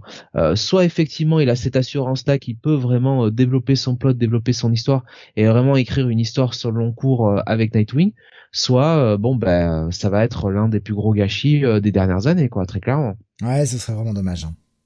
Parce que je suis passé en librairie là et j'ai vu donc le fameux tome 1 donc qui est sorti en France de Nightwing et c'est vrai que sur les 6 7 premiers épisodes, c'est vraiment très très bon. C'est vraiment excellent quoi. Il y a alors j'ai vu j'ai vu des, des, choses intéressantes passer euh, euh, notamment euh, Alexin qui m'a fait beaucoup rire. Et euh, si on ne vous spoilera rien, mais pensez à une autre série dont on a parlé il y a pas si longtemps que ça, dit qu'il a l'argent facile, il dilapide la fortune d'Alfred. Heureusement qu'il ne va pas revenir. Ouais. Ouais, euh, Iron Man, qui disait c'est sûr, avec la Crisis, Nightwing et Taylor, c'est bientôt fini, je parie une bière. Oh, why not? Petite bière. On la paye ou on la boit, c'est pas, pas, c'est pas un problème, mais j'espère que non, quoi. Bon, Masque me dit, perso, je parie comme d'habitude, il va lâcher la série sans avoir rien raconté de concret on mettra Dan Jurgens pour finir les, Écoute, écoute, euh, je pense que Dan Jurgens, euh, s'il doit euh, conclure ce ce plot-là, il, saura faire le boulot. le problème de Dan Jurgens sur Nightwing, c'est qu'on lui a quand même mis, bon, alors déjà un plot infernal hein, avec la perte hein, de la mémoire. Ouais, Rick. Hein. Mais, mais en fait, la perte de mémoire en elle-même, si c'était juste pour un arc, tu vois, aller de 5-6 épisodes, ça posait pas problème. Enfin, tu vois, si c'était assez vite euh, euh, assez vite développé, si on voyait tout de suite euh, une échappatoire. Là, on a dit à Danny Jurgens, bon bah en, gros t'es en stand-by pendant bah, bah je ne sais pas combien d'épisodes quoi. Et finalement, il a fallu qu'il se démerde, démerde comme ça quoi. C'est vraiment pas une situation évidente. Hein. Qu'est-ce que j'ai vu encore? Oui, il y avait alors pardon, ça bouchait. Euh, Kake nous disait, euh, j'imagine Redondo sur Daredevil le top, ou bien Spider-Man. C'est vrai que euh, Redondo sur Daredevil, ça aurait de la gueule aussi. Hein. Surtout avec son découpage de cases et son découpage d'action comme il comme il aime le faire, ça rendrait super bien sur Daredevil. Alors je vais te surprendre, oui et non, parce que je trouve que sur Nightwing, euh, qui est un personnage un peu lumineux, euh, ce côté un petit peu ce euh, ce trait un petit peu euh, comment dire positif qu'a Bruno Redondo marche très bien sur un univers comme Daredevil qui est un petit peu plus euh, un peu plus sombre un peu plus un peu plus crasseux. Je ne sais pas si alors ça marcherait forcément ce serait forcément bien mais je sais pas. Mais en même temps on a déjà eu du lumineux hein, sur avec le, le run de Mark Waid et ça fonctionnait très bien. C'est vrai. C'est vrai. Mais alors ouais. C'est vrai c'est vrai. Ah cette Kirsten McDuffie Steve Ouais. Ouais, et puis bon, enfin, on avait un Marcos Martin qui était euh, qui était plutôt plutôt pas mauvais, hein, évidemment. Mais c'est pareil quand tu reviens un peu à ce que faisait Gene Colan. Alors euh, évidemment, ça remonte aux années 60 et 70, mais on avait un Daredevil aussi qui était un peu plus lumineux et je trouve que ça fonctionnait très bien. Mais bon, je je vais pas. Enfin voilà, Marco Kiketo, voilà, il peut rester hein, tant qu'il veut. Oui, bah oui. Si on avait un Redondo pour remplacer Keketo quand il est fatigué et inversement, je pense qu'on s'en sortirait euh, que mieux pour nous tous. Oui. Bah si tous les titres, franchement, tous les titres comics qui pouvaient sortir euh, chaque semaine avaient un, un Marco Keketo euh, sur sur le dessin, oui, ce serait quand même ce serait quand même incroyable. Imagine-toi du Bagley en forme. Oui, j'ai dit Martine Samni, pardon, je suis désolé. Samni, oui, Chris Samni, oui. oui. excusez-moi. Oh là là. Très bonne fatigue. Oui, oui. Merci. Kake qui nous euh, qui nous le précise, oui. Ah bon, on va peut-être conclure. À moins que tu aies des choses à rajouter, Jonathan, je suis désolé. Euh, ah non, j'ai même fait des petites digressions. Hein, c'est plutôt euh, des petites digressions. Pardon. Donc non, non. Bon, je, moi j'avais un petit peu envie de remettre les pendules à l'heure aussi un peu sur ce titre. Mais t'as, mais t'as raison, t'as raison. Voilà. L'église au milieu du village. Ouais, je voulais éviter d'y aller sur le, sujet de la religion. il est un peu, voilà. Mais euh, faites Daredevil City, vous, vous toucherez entre vous. Ah, pourquoi pas? Si on avait besoin de Daredevil pour ça. Oui. qui c'est qui, qui, vous dit que je suis pas en train de me faire toucher en même temps que je fais cette émission? Ah ah ah, on ne dit rien là. No comment. Ah. Ouais. On a euh, après X-Men City, ouais, bon, on, va, on va faire tellement d'émissions, on va vous demander de nous payer. Hein. Euh, allez, euh, bye pour moi. Ce, malgré tout, ce, ce Superman, enfin pas malgré tout, non. c'est pas genre un bail en désespoir de cause. J'ai vraiment aimé l'épisode. Donc je vais mettre un bail aussi. Ouais. Malgré mes réserves, euh, j'ai quand même apprécié ma lecture. Euh, ce sera un bail pour moi aussi. Allez, on continue avec toi, Benny. On repasse, on repasse, pardon, sur du Marvel avec la sortie du Thor 23. Pardon, excusez-moi, Saint Seiya 23. Non, non, non, Thor 23. Donny Cates au scénario, Nick Lane au dessin, euh, Matt Wilson à la colorisation et euh, quel final Un final pour cet arc God of Hammers. Alors euh, Thor euh, est face à, à Mjolnir qui a été corrompu à cause de l'esprit de, de Mangog. Hein, on s'en est rendu compte dans le précédent épisode ou dans celui d'avant, je ne sais plus à force. Euh, et euh, on a de, de, très belles scènes avec euh, du coup des, des, scènes se déroulant dans le passé entre Thor et, son père, hein, donc Odin. D'ailleurs, Donny Cates avec cet arc écrit très bien, bah, en fait, la, la relation père-fils qui n'a été que trop peu finalement mise en avant en dehors des, des éternels conflits euh, entre Thor et Odin, ils sont jamais sur la même longueur d'onde. Et là justement, ça fait ça fait du bien de voir un auteur qui les écrit euh, partager des moments, euh, j'ai envie de dire, euh, bah, de d'un de, père avec son fils, quoi. Vraiment des, des, des moments des moments beaucoup plus attendrissants, ce qui est assez original pour du Thor, hein, puisqu'on voit toujours la, plutôt l'aspect guerrier qui est mis en avant. Donc euh, là, Comme. Vince et Stéphanie. Alors pardon, j'ai entendu juste Stéphanie et du coup je ne. Comme Vince et Stéphanie, hein, voilà. Ah oui. Rapport, voilà. Ah oui, oui, oui. oui. Ah, J'aurais dit Vince et du coup. Oui. Je dirais quand même Vince et Stéphanie. D'accord. Euh... Ok. Donc euh, oui, et euh, donc là on a la, conclusion de cet arc avec vraiment une bah, une plutôt une bonne conclusion. Hein. J'ai trouvé que c'était euh, assez efficace dans l'ensemble. On a vraiment envie d'aller voir la suite puisque euh, on se quitte quand même sur un cliff euh, assez intéressant. Là, franchement, Donny Cates a, a, chamboulé un petit peu la mythologie de Thor. Il, enfin, il, s'est passé quand même quelques quelques quelques éléments marquants qui vont impacter le personnage pour les années à venir avec avec ce avec ce run. Euh, je ne sais pas s'il a l'intention de, l'arrêter euh, prochainement parce que ça sent quand même la fin. Euh, la fin est peut-être proche. Euh, J'ai pas du tout été me renseigner sur combien d'épisodes il y aura par Donny sur sur sur Thor. Mais mais voilà, en tout cas en tout cas cet arc finit en, en feu d'artifice, j'ai envie de dire. Et non, c'est vraiment c'est vraiment sympa. Moi, j'aimais encore un bon gros bail. J'aime vraiment Thor en ce moment. C'est c'est cool. Quoi. Alexin nous dit, veut pas devenir un vaisseau, Thor histoire de voir qui est plus fort avec Hulk? Bah, on a cette fameux, euh, ce fameux Thor of War, je crois que ça s'appelle, non? Oh, Je sais pas. Thor of Wars. Euh, je sais plus, euh, la, une espèce de crossover entre entre Thor et, euh, et Hulk qui arrive prochainement. Qui est prévu depuis. Il y a Kaki qui nous dit, nous a, il a pas résolu son plot avec Thanos. D'accord. Et euh, je me rappelle même plus d'ailleurs. Euh, ah oui, mais un plot qu'il avait euh, initié dans la série Thanos peut-être alors du coup. Je vois pas quel Bref. plot il y avait, mais ça remonte à loin. Thanos avec le Mjolnir et les gemmes, nous disait Kake. Putain, je me rappelle plus. Mais c'est possible. Ah, de toute façon, Donny Cates réutilise souvent des, des plots qu'il a qu'il a installés sur d'autres séries. Donc euh, donc c'est bien possible quoi qu'on ait euh, qu'on ait une suite à ça. Le premier arc, ah ouais, c'est peut-être un arc que t'avais pas lu toi. Et ouais, bah oui, euh, moi je les, les, premiers épisodes justement, il y en a que j'ai zappé parce que je j'étais pas rentré dedans et j'ai repris à partir de l'épisode 7 8 par là. Donc voilà. Euh, donc bah un, un bail si j'ai bien compris pour cet épisode. Ouais, un, bon petit bail, ouais, c'est c'est c'est toujours cool. Moi j'avais feuilleté un peu cet épisode et j'avais lu les précédents, effectivement c'est un bon run. Hein. D'accord, ok. J'ignorais que tu suivais euh, Thor actuellement. Ah oui, oui. Bah on m'a on m'a aguiché avec du Senseiya, hein, ma foi. Hein. Ouais. Non mais du coup tu te les ai tu te les ai enchaînés récément alors? Je les ai j'avais déjà lu hein, je suivais ah, déjà. D'accord d'accord ok. ok. On continue avec euh, le titre suivant qui est un titre boom. Jonathan, je les ai placés là, hein, l'armure, l'armure, l'armure toujours, oui. avec Mighty Morphine, qui en a fini de son crossover entre ces deux titres. Oui, la rien de voir. Euh, donc euh, voilà, Mighty Morphine, alors euh, qui s'attache euh, ben, aux Power Rangers, hein, qui sont sur Terre.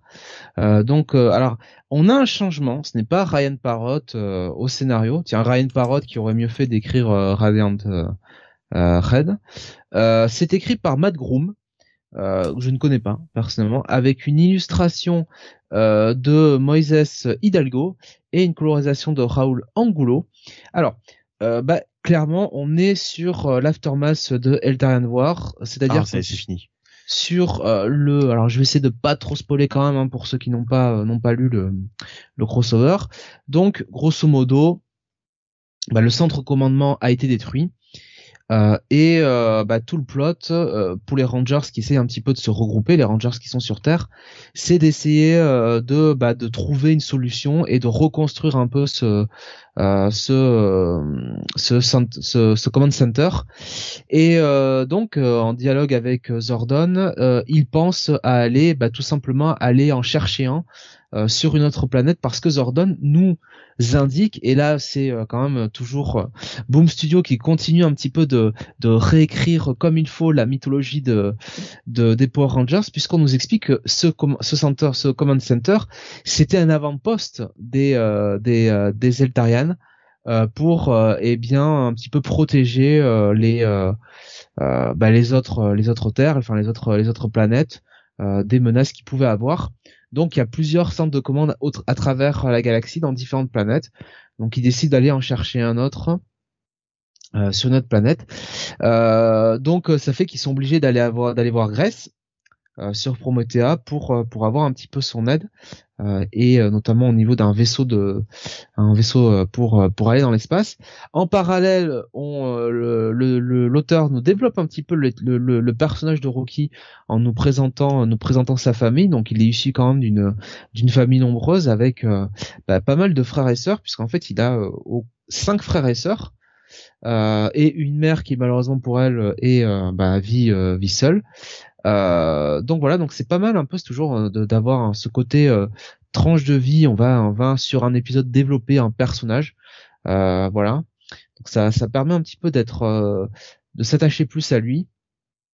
Et puis, quand même, on continue de nous expliquer malgré tout que bah, Lord Z n'en a pas fini avec les Rangers et qu'il est un petit peu en train de, préparer sa vengeance.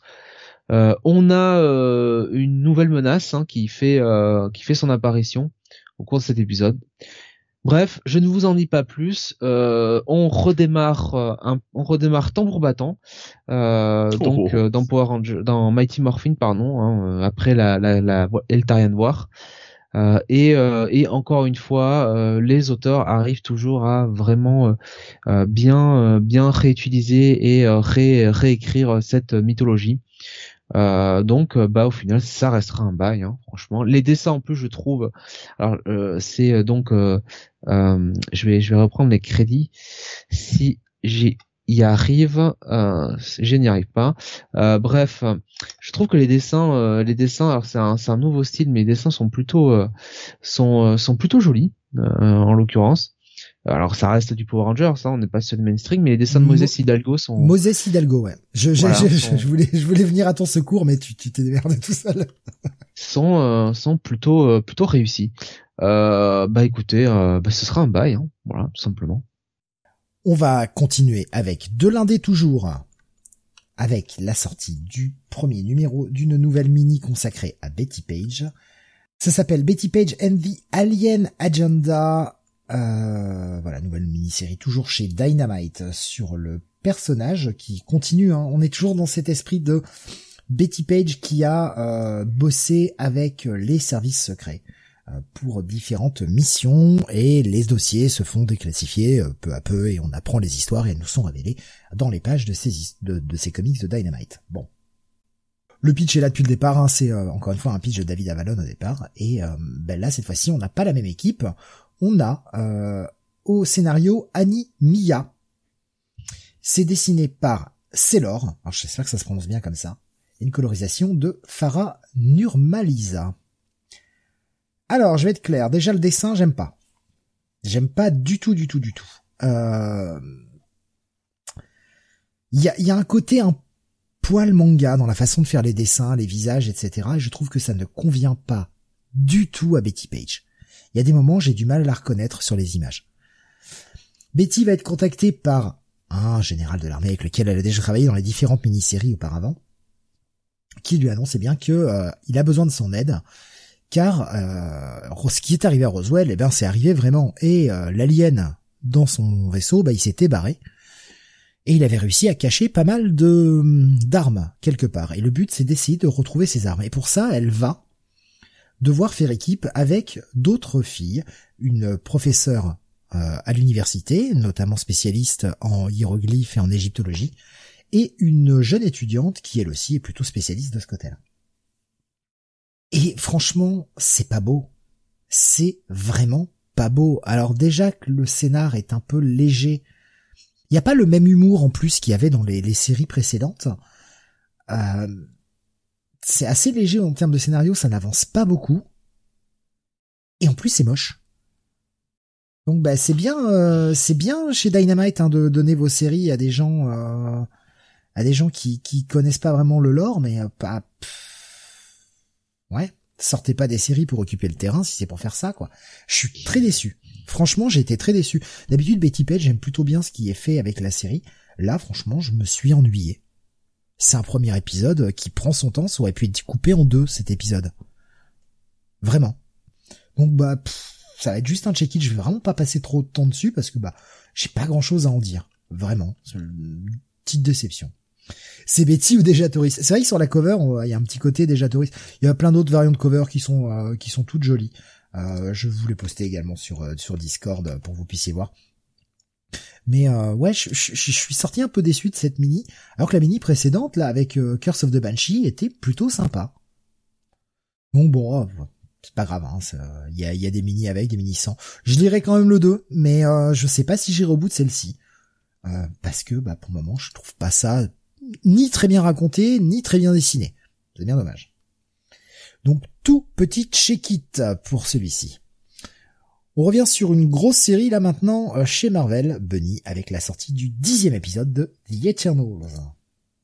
Ouais, alors une série euh, dont les sorties euh, prennent leur temps, hein, puisque je pense que je, pensais au fait qu'on était euh, qu'on avait dépassé l'épisode 10 et en fait on a eu que, que, que 10 épisodes pour l'instant. Alors il y a eu pas mal de, one shot hein, ces derniers temps autour des Eternals, histoire de faire patienter. Kieran Gillen donc est au scénario toujours évidemment et Sadri Beach au dessin. Euh, la colorisation est assurée par Matthew Wilson et Essad Beach, euh, je dis tout de suite euh, sur cet épisode. Alors c'est peut-être pour ça qu'on attend autant le titre, c'est parce qu'Essad Beach au dessin, il a toujours, il met toujours le temps. Mais là, autant les, j'ai envie de dire les les, les décors sont, sont, sont sont bien rendus, autant le faciès de certains personnages, je l'avais déjà dit. Mais là, par exemple, il y a, y a une page notamment que je vais partager tout à l'heure, mais euh, il y a Tony Stark qui parle à, Carol Denver. On a l'impression qu'elle a 90 piges, quoi. C'est-à-dire, c'est, c'est, c'est Tante May, quoi, Captain Marvel. En fait, vous ne le saviez pas, c'est Tante May, Captain Marvel. Bah, elle est à peu près aussi intéressante. Euh, je crois que Tante May arrive à être parfois plus intéressante que Carol Denver. Mais bon, ce n'est que mon avis. En tout cas, euh, voilà, quatrième partie de cet arc qui s'appelle Hail Thanos. Euh, hey Thanos, non, enfin c'est ça pas comme ça. Euh, donc euh, bah avec euh, du coup qui, qui met bien en avant le personnage de Thanos. Alors tout à l'heure on posait la question où est Thanos dans Thor? En tout cas Thanos il est bien présent dans dans les dans les Eternals. Hein, c'est un petit peu même c'est un petit peu même. J'ai envie de dire c'est est-ce que c'est pas le personnage principal de de l'histoire quoi? C'est peut-être le, le, seul reproche que je ferais à, à, The Eternals, c'est que depuis le début, j'ai l'impression plus parfois de lire une série euh, autour de Thanos que euh, sur les Éternels véritablement quoi. C'est-à-dire ils sont plus ils sont plus accessoires. Ils servent plus Thanos que Thanos ne sert l'intrigue autour des Éternels. Si vous voyez ce que je veux dire. Euh, néanmoins, ça reste ça reste quand même très solide. Alors là, donc Thanos bah active met, en place son son, son plan. Hein. donc on a pas mal de scènes où il va prendre un mal à plaisir à, torturer ses parents qu'il vient de, retrouver. Euh, l'un de ses sbires nous dit qu'il a déjà tué euh, dans la même journée, euh, je crois, sa mère ou son père, je ne sais plus, l'un des deux, six fois de suite. Donc le mec prend un malin plaisir à ressusciter ses parents pour mieux les tuer encore une fois. Donc on, c'est, c'est, bah, voilà, il a, a, de saines occupations, quoi. Voilà, c'est quelqu'un, c'est quelqu'un de bien. Et euh, euh, de leur côté, donc les Éternels qui sont allés chez les vivre chez les Déviants depuis un certain temps, puisqu'ils se sont aperçus euh, que à chaque résurrection d'un éternel, un humain mourrait, euh, et donc ils ont essayé de trouver une solution à ce, phénomène en s'installant chez les déviants et en essayant de, bah, découvrir un petit peu les secrets euh, justement des déviants. Euh, bah, on a cette donc cette euh, cette cette intrigue qui, qui se poursuit avec tout un petit groupe des, des éternels qui euh, vont chercher en fait des, des secrets pour faire chuter Thanos pour l'empêcher de nuire. Et euh, bah, tout ça va nous amener euh, aux Avengers puisqu'on a cette, euh, cette cette espèce de, de méga event là qui arrive qui s'appelle je ne sais plus comment d'ailleurs j'ai oublié le nom euh, qui va opposer les, les Avengers aux, aux, puisque les les en fait euh, vont s'introduire dans le dans le corps du, du Céleste qui sert de base en ce moment aux Avengers pour justement choper enfin trouver quelque chose dont ils ont absolument besoin pour pour gagner la guerre contre Thanos quoi. Euh, donc tout ça va déboucher sur euh, voilà sur euh, sur un gros event avec les Avengers, les les Éternels et sans doute Thanos au milieu. Voilà dans les prochains mois. en tout cas ça ça avance bien. Enfin ça avance bien. Ça, c'est pas c'est pas ce que je voulais dire justement. Ça avance, j'ai envie de dire lentement mais sûrement quoi. C'est-à-dire que on sent que Kieran Gillen pose pas mal de choses même si on a cette impression effectivement euh, que les intrigues ne n'avancent peut-être pas assez vite. En même temps, on n'a que 10 épisodes. Donc c'est sûr que quand on lit les 10 à la suite, euh, à mon avis, on doit se rendre compte qu'il y a quand même, euh, il s'est quand même passé des choses. Quoi. C'est juste que la, la, la, la lenteur de la, de la sortie de, de des, des, des comment dire, de, de, cette série fait qu'on a cette impression que ça n'avance pas, ça n'avance pas des masses. Bon, enfin en tout cas, ça reste une très bonne lecture. Euh, voilà, euh, c'est voilà, c'est ça reste ça reste du solide. Euh, par contre, graphiquement, je trouve que Essad Beach, euh, d'épisode en, en, épisode, on a l'impression qu'il traîne de plus en plus la patte, il a de plus en plus de mal. Il y a vraiment des, des pages, on a l'impression qu'elles sont qu'elles sont pas terminées, quoi. Vraiment, vraiment qu'il a qu'il a rushé certaines cases. Un peu dommage. Donc, Après, le, euh, rythme est euh, le rythme est un peu soutenu. Il avait fait une pause entre le 6 et le 7. Excusez-moi, avec euh, deux trois deux one shot, je crois. Mm. on arrive au 10, peut-être qu'il va falloir refaire une pause avec un one shot pour qu'il puisse avoir le temps de se reposer, quoi.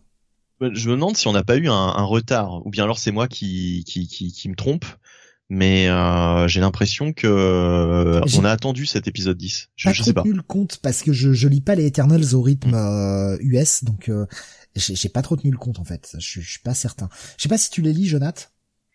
Euh, je les lis un peu. T'as cette impression qu'il y a un retard? raté le dernier. Un retard? Non. C'est pas non. Je j'ai pas j'ai pas suivi ça mais non. C'est peut-être moi, hein. c'est peut-être moi qui me qui me fait cette idée. Donc euh, bah écoute, euh, je vais je vais je vais donner ma note. Ce sera un bon petit bail.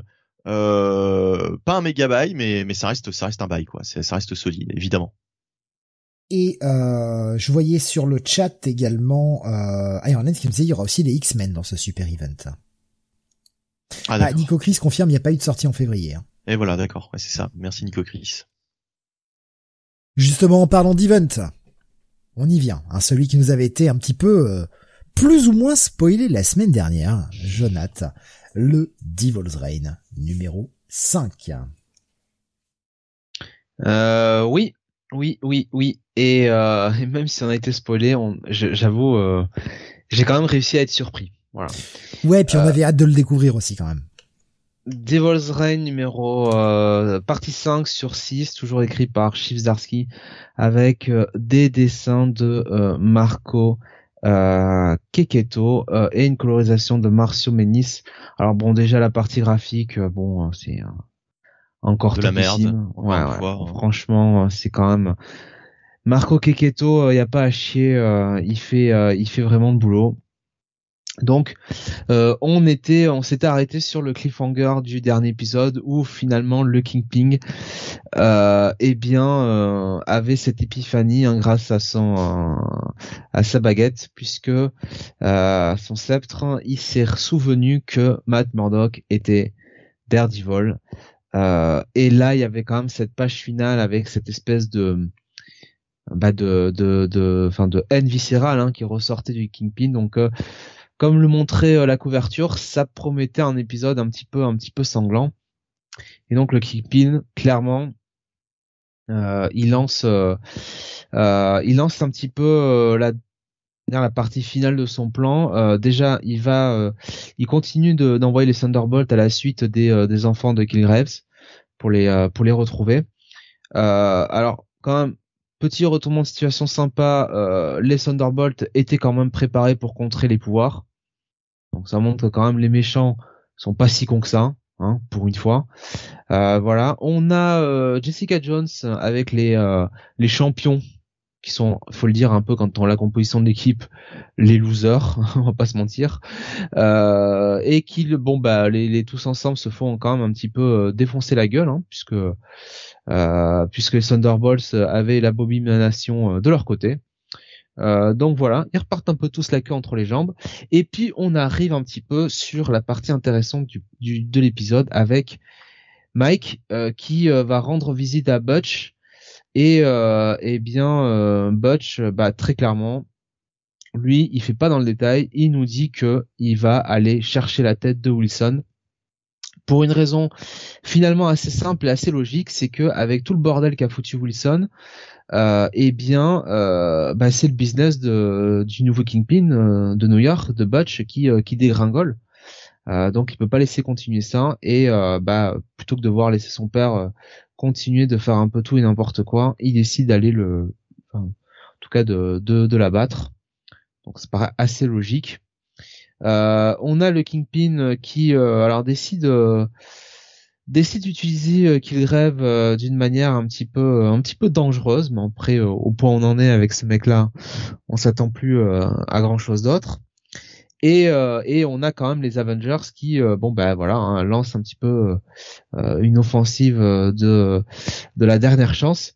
Et ça nous amène quand même sur le final de cet épisode qui quand même est alors c'est là vraiment où, euh, encore une fois, on vous le dit depuis le début de cette euh, de cet event, c'est là vraiment que euh, Devil's Reign et et la suite de Daredevil qui ne dit pas son nom, c'est que on a bah, on a ce final qui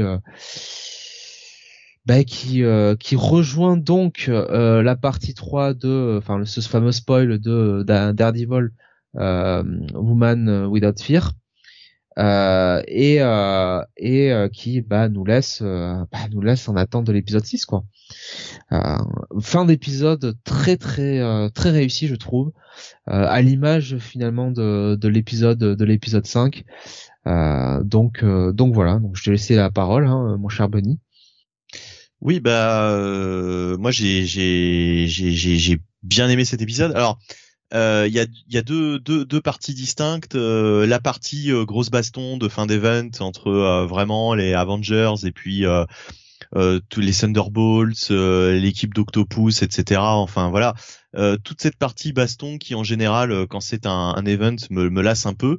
Mais heureusement, heureusement, il y a toute cette partie aussi autour du Caïd, autour de, de Matt Murdock, euh, qui, qui est vraiment excellente. Et euh, moi, c'est surtout ça que je retiendrai en fait. C'est vraiment euh, le caïd, quoi. C'est la, la, la, star de l'épisode. Et euh, pour la moitié de l'épisode, on, on, suit vraiment cette intrigue. De toute façon, euh, moi, ce qui m'intéresse le plus avec Starsky, c'est vraiment ce qu'il fait autour de, de, Daredevil et de, et de son univers, plus qu'en fait que tout ce qu'il va faire avec les, les Avengers et et les autres personnages qui participent à cette à cet event. Ça, je m'en fous un petit peu en fait. de Octopus et de son équipe. Enfin voilà, c'est pas vraiment pas ce qui m'intéresse. Mais euh, alors du, du, coup quand j'ai quand j'ai lu cet épisode, je me disais bon, euh, on s'est quitté quand même sur un putain de cliff et là pour le moment euh, ça, ça ça capitalise pas assez dessus. Et bah dans la dernière partie de l'épisode, voilà, on voit les conséquences et euh, les conséquences sont assez euh, assez conséquentes justement. Donc ouais, le, le, le, cliff, le cliff est quand même est quand même impressionnant quoi. Je pense que c'est un moment qui restera dans la, en tout cas dans l'histoire récente de Daredevil, c'est un truc qui qui va forcément avoir des répercussions importantes. Mon cher Steve, Merde, je réagis alors que, que j'avais coupé mon micro. Vaut mieux que ça en ait des répercussions, effectivement, de, de par euh, de par ce qui se passe. Euh, alors, je vais prendre déjà quelques réactions sur le chat. je vois que le message de Rasmus, comme la semaine dernière, commence à avoir des, des, des réactions de partout. Euh, il y, a, il y avait Beaumasque qui disait quel épisode ce ce, de ce, ce Devil's Reign pardon euh, 5 je vais dire ce Daredevil. Euh, le Kingpin est magnifiquement dessiné et écrit nous disait Kake superbe épisode. Euh, et il y avait quand même Beaumasque qui euh, qui nous mettait en spoil mais je peux le mettre. Euh, voilà je peux le dire parce que on n'en révèle pas trop. Il nous dit attention Zarski pas touche à Kirsten. Ah oui pas touche hein. bah ouais. Vas-y vas-y tire alors moi, je vais être un peu peut-être le, le, rabat-joie hein, là de, de, ce soir, mais euh, j'avoue que cette partie 5 m'a peut-être un peu déçu. Peut-être à cause de ah, la hype de la semaine dernière. Moi aussi, moi aussi un petit peu. Mais euh, enfin voilà, comme je disais, euh, comme je disais, euh, il y a vraiment tout, la moitié m'a déçu quoi. La moitié m'a déçu, mais en même temps, bon, euh, est-ce que c'est pas le passage obligé quand on écrit un event? Alors, bref. En fait, ce qui, dans les déceptions, pourquoi j'ai une déception, c'est que le plan du Kingpin concernant Purple Man, je vais pas en dire plus, avance beaucoup trop vite d'un coup. Beaucoup, beaucoup trop vite. Alors que bah, ça stagnait, ça se mettait en place. Alors oui, d'accord, on approche de la fin de l'event. Mais euh, là, je pense que le faire en 6, bah, peut-être que le faire en 8 n'aurait pas été trop. Ou en 7, peut-être ajouter une partie supplémentaire je sais pas, hein, mais pour moi c'est que ça avance trop vite d'un coup. Bah, c'est moi, c'est surtout que l'utilisation du Purple Man, là en l'occurrence, euh, l'utilisation qui en est fait, mais, me, me, déçoit un peu. C'est, c'est, je, je pensais que ça allait être plus, plus subtil que ça. Si tu vois ce que je veux dire? Ensuite, deuxième truc, euh, le plot de la mairie passe totalement non pas au second plan, mais au troisième, voire au quatrième plan. Et c'est dommage. J'adorais cette, euh, ce plot, cette espèce de course à la mairie qui oui, de par l'utilisation de Purple Man, euh, est un peu biaisé, je comprends, mais ça m'intéressait beaucoup. Moi, cette course à la mairie. Mm. Bon, après, là, encore une fois, on est sur un sur un, un ressenti personnel. Qu'est-ce qu'on attend ou pas? Toute la partie Kingpin, par contre, est, très bonne. Même si, là aussi, je trouve qu'elle va un peu vite dans le revirement du, du mec, quoi. Le mec pète les plombs un peu rapidement. Puis un autre En même temps, Vas-y. Dans, dans, dans, le run de Zdarsky, euh, il y avait ce fameux épisode où il allait euh, chez des mafieux euh, et, et sur un simple, une simple allusion à son poids hein, qui est tout à fait normal. Hein. De toute façon, son rapport poids-taille doit être très très bon. il y avait le mètres, 100 kilos. Hein. Il, a, il avait quand même repeint les chiottes, quoi. Oui, oui, il avait refait la tapisserie. Voilà, voilà. D'ailleurs, c'était le, enfin, franchement, c'était l'un des moments finalement les plus importants de ce run parce que c'est là où tu voyais que le mec euh, est, sur le, enfin c'est, il, est sur le fil quoi. C'est, il peut péter un plomb à tout moment. Mais c'est le fil rouge de toute façon de, de Zdarsky, c'est c'est vraiment euh, bah ce conflit. Euh, enfin c'est c'est deux protagonistes hein, finalement de l'histoire sont sont Matt Murdock et et le le Kingpin et on attend le moment où voilà. Mais mais je trouve que le le, le la décision qu'il prend arrive un peu trop soudainement pareil, par rapport à la mise en place que l'on avait sur les quatre premiers épisodes. Tu vois, c'est pour ça que je trouve que avoir, si on avait fait ça en 7, ça aurait pas été trop pour moi. C'est que tout va un peu trop vite d'un coup. J'aimais bien le rythme, attention. Hein. moi, j'aimais beaucoup le rythme que ça prenait depuis le départ. Hein.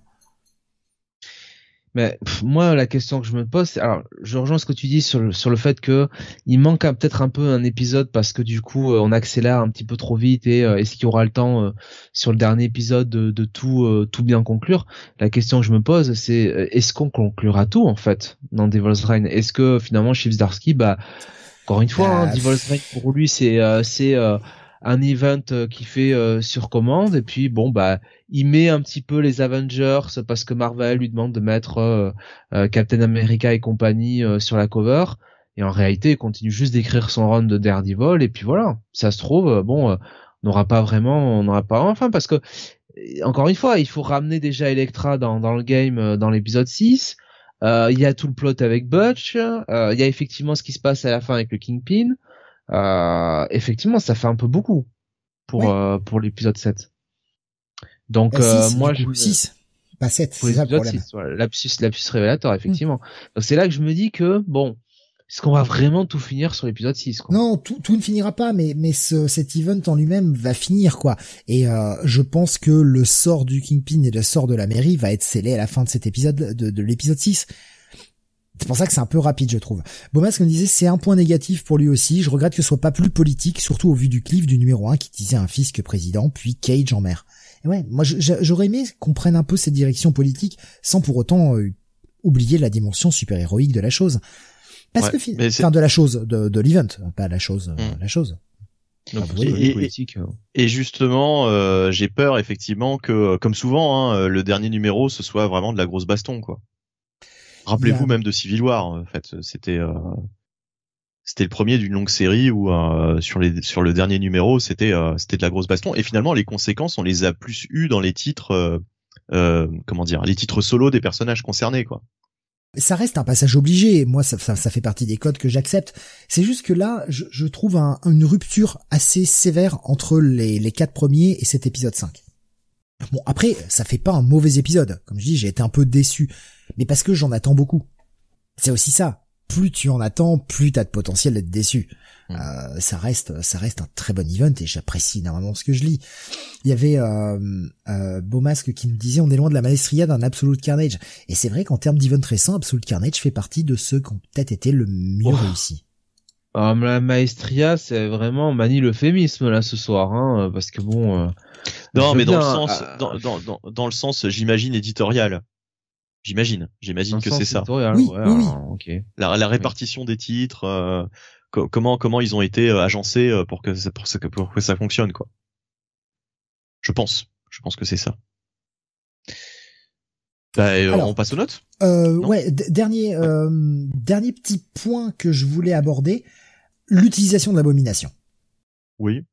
Bah j'aime pas. Je trouve ça je, je le dis clairement, j'aime pas du tout. Euh, ça en fait une menace gigantesque machin, mais je trouve ça euh, franchement bébête quoi. Alors que par contre, il arrive à rendre intéressant des personnages dont je me fous habituellement, qui sont les champions. Mais euh, franchement, t'as vu l'équipe hein Moi, je veux bien, mais l'abomination en termes de puissance, il est quand même plus fort que ça, non? Ouais, ben voilà. Et puis bon, le, côté un peu contrôlé comme ça, bon, je sais pas. Moi, j'ai un peu c'est un prétexte. Enfin, je te dis, enfin. Oui, bien sûr. je suis sûr qu'on aura une interview de Zdarsky dans euh, quelques années ou quelques mois où il nous expliquera bon le but de de ce truc-là et bon. Après, c'est peut-être lui qui a voulu se faire plaisir de l'écrire un tout petit peu, quoi. Hein. Euh, voilà. Et à la rigueur, il a le droit. Après, bon, moi, j'aime pas trop. De toute façon, c'est là. Et encore une fois, ça va pas me faire détester le comique et je vais pas y mettre un passe pour ça, évidemment. Là, je donne vraiment euh, mon sentiment, encore une fois, comme je dis, je suis très pointilleux. Pourquoi? Parce que j'aime beaucoup la série. Donc forcément, je suis plus pointilleux que, que sur d'autres où je serais peut-être un peu plus laxiste. Mais pour moi, c'est un bail, clairement. Idem. Oui, oui, hein, ça reste un bail. Hein. Nico Chris le Kingpin va recruter Pécresse. Entre parenthèses, spoil. Merde. Merde. Euh, dans le Alors, qu'il disait, dans le sens, ça se tenait bien en termes d'event, voilà, il précisait par rapport à Absolute Carnage. Euh, il y avait une menace et une situation claire, et même des non-lecteurs de Venom pouvaient s'y mettre. Devil's Reign, c'est un peu le foutoir par moment, il y a un souci. Franchement, euh, franchement, la fin de Devil's, la fin des, de, merde, j'ai oublié le nom. Absolute Carnage. Absolute Carnage, voilà. La fin d'Absolute Carnage, enfin, la, dernière partie, avec, quand on a compris un peu où ça, on s'en allait avec Null, c'était pas non plus foufou, hein. C'était nul. ouais, mais c'était, c'était aussi le, le, le milieu. Tu, tu sentais que euh, il y avait encore quelque chose à raconter derrière. Il y avait un début en fanfare. Alors ça, je suis d'accord. Hein, les débuts d'Absolute Carnage, c'était vraiment très réussi, mais Moi, je, moi, je suis désolé, hein, sur la fin, la conclusion finale, euh, on s'assied pas le cul par terre. Hein. Euh, donc voilà, il nous disait également, euh, Bomas, que la révélation qu'a eu Fisk, ça aurait été bien de l'avoir dans le 2. Peut-être. Peut-être, et euh, avoir un peu plus euh, vu le Kingpin soit devenir peu à peu de plus en plus fou, comme il l'est dans ce 5, soit échafauder son plan un peu plus. Et oui, voilà. Et pas pas juste dans le dernier épisode comme comme ça a été quoi. Il y a Bomasque qui dit. Pardon. Oui, Bomas qui dit euh, oui dans le sens ça se bah, dans le sens où ça se ah oui d'accord oui, d'accord alors, alors c'est pas grave. Triple bail de toute façon. Exactement. Oui oui triple bail ouais. Mais On sinon, il y a le Fantastic Four Life Story numéro 6 aussi qui est sorti en janvier, je le rappelle. Allez, on reste sur l'event avec le Devil's Reign Superior Fort. Bah, est-ce qu'il est bien supérieur à, Devil's Reign? Bah oui, Jonath, oui. Non, non, non, arrête tes conneries là. oh putain la vache, ouais, alors ça c'est... Moi le premier m'a suffi. Hein. Ah putain, c'est pas bon. Alors, bah écoute, moi le premier j'ai aimé. Le problème c'est que le 2 et le 3 sont pas à la hauteur.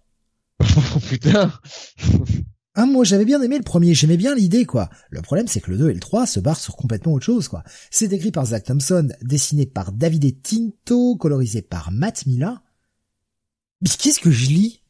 Qu'est-ce que j'ai lu? En quoi ça a à voir avec ce qu'on m'a raconté dans le premier épisode? C'est une mini qui, franchement, ne sert à rien. Tu faisais un one shot. En fait, la seule chose à laquelle ça sert, c'est euh, c'est ce que vous voyez sur la alors sur la cover, pas forcément sur cette cover là, mais euh, je veux c'est c'est la situation depuis le début de Superior Fort Otto Octavius a récupéré le Baxter Building, utilise le fameux portail euh, qu'ont les Fantastic Four pour aller dans différentes euh, différentes réalités et a été chercher différentes versions de lui-même, façon The One, et il se rend compte qu'en butant les autres, il deviendra plus fort. Ouais. Donc il a fait un tandem avec un Otto Ghost Rider, un Otto Wolverine et un Otto Hulk. L'équipe en elle-même, elle fonctionne bien, elle est utilisée dans Devil's Reign.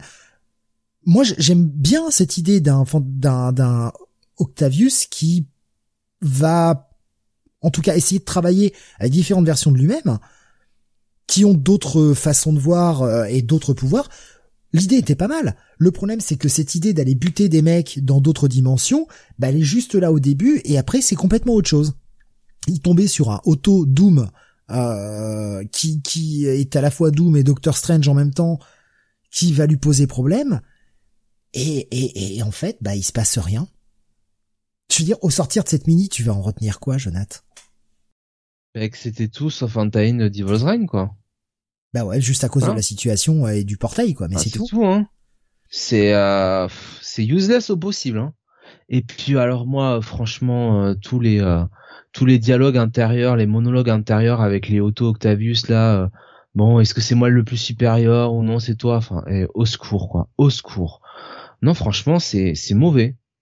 Voilà, c'est, je vais pas le dire autrement. Alors ouais, t'as la, fin de l'épisode qui est sympa, qui est drôle. Voilà. On dit ah bah ouais tiens finalement je comprends, mais franchement ça fait ça fait léger quoi. Ça fait vraiment léger quoi. Surtout que bah finalement euh, cette fin défait complètement ce qui s'est fait dans le premier épisode. Du coup c'est con. Ouais. T'as vraiment ce sentiment d'avoir lu tout ça pour rien. C'est vraiment dommage. Donc bah je suis là pareil, je suis un peu un peu un peu déçu quoi. Ah, moi, je m'en passe. Hein. Il a monté une auto-école, nous dit Nico Chris, putain. Merde. Euh, Rasmus dit, il faut toujours des tailles moisies, sinon c'est pas un vrai event. Ouais, c'est dommage. C'est dommage. Euh, Bomas nous disait, je le lis pas, alors il nous mettait en spoil, mais Otto va voler le corps de Fisk et devenir le supérieur président. Mais si seulement Si seulement on enchaînait sur un truc dans ce genre-là. Mais non, même pas, en fait. Le problème, c'est que la fin de la mini vous défait tout ce qui a été fait, mais vraiment. La seule chose qui reste, c'est les trois autos, et vous le voyez dans Devil's Reign 5, qui vont plus ou moins s'allier avec euh, Octavius, quoique il y a la porte de sortie. Donc le jour où on n'en veut pas, on claque des doigts, ils sont repartis dans leur dimension. en fait, c'est décevant, parce qu'il y avait un potentiel au départ et qui n'est pas exploité. Surtout que dans le corps du Kaïd, il aurait la place quand même. Il aurait la place de mettre tous les autos, bon, tous. Ouais, quoi que le Hulk, pas sûr que ça rentre. Hein. Bref, euh, bah un, un, petit pass, hein, je suis désolé, euh, ou au moins un gros, un gros qui check it moins parce qu'il y a deux trois idées que j'aime bien. Allez, check it moins, il y a deux trois idées que j'aime bien, notamment l'utilisation de Mansing. J'en dis pas plus, j'aime bien.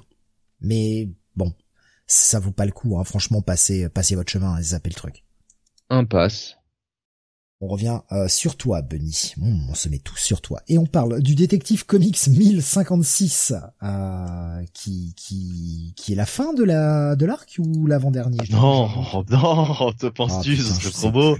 Oh, non, c'est c'est en 12 parties et là c'est la dixième partie. Ah, c'est la dixième seulement. Je savais plus, j'avais perdu le compte. C'est la dixième, hélas, sur 12. Et bah je vais je vais je vais toujours dire les euh, les, les, les mêmes choses. Hein.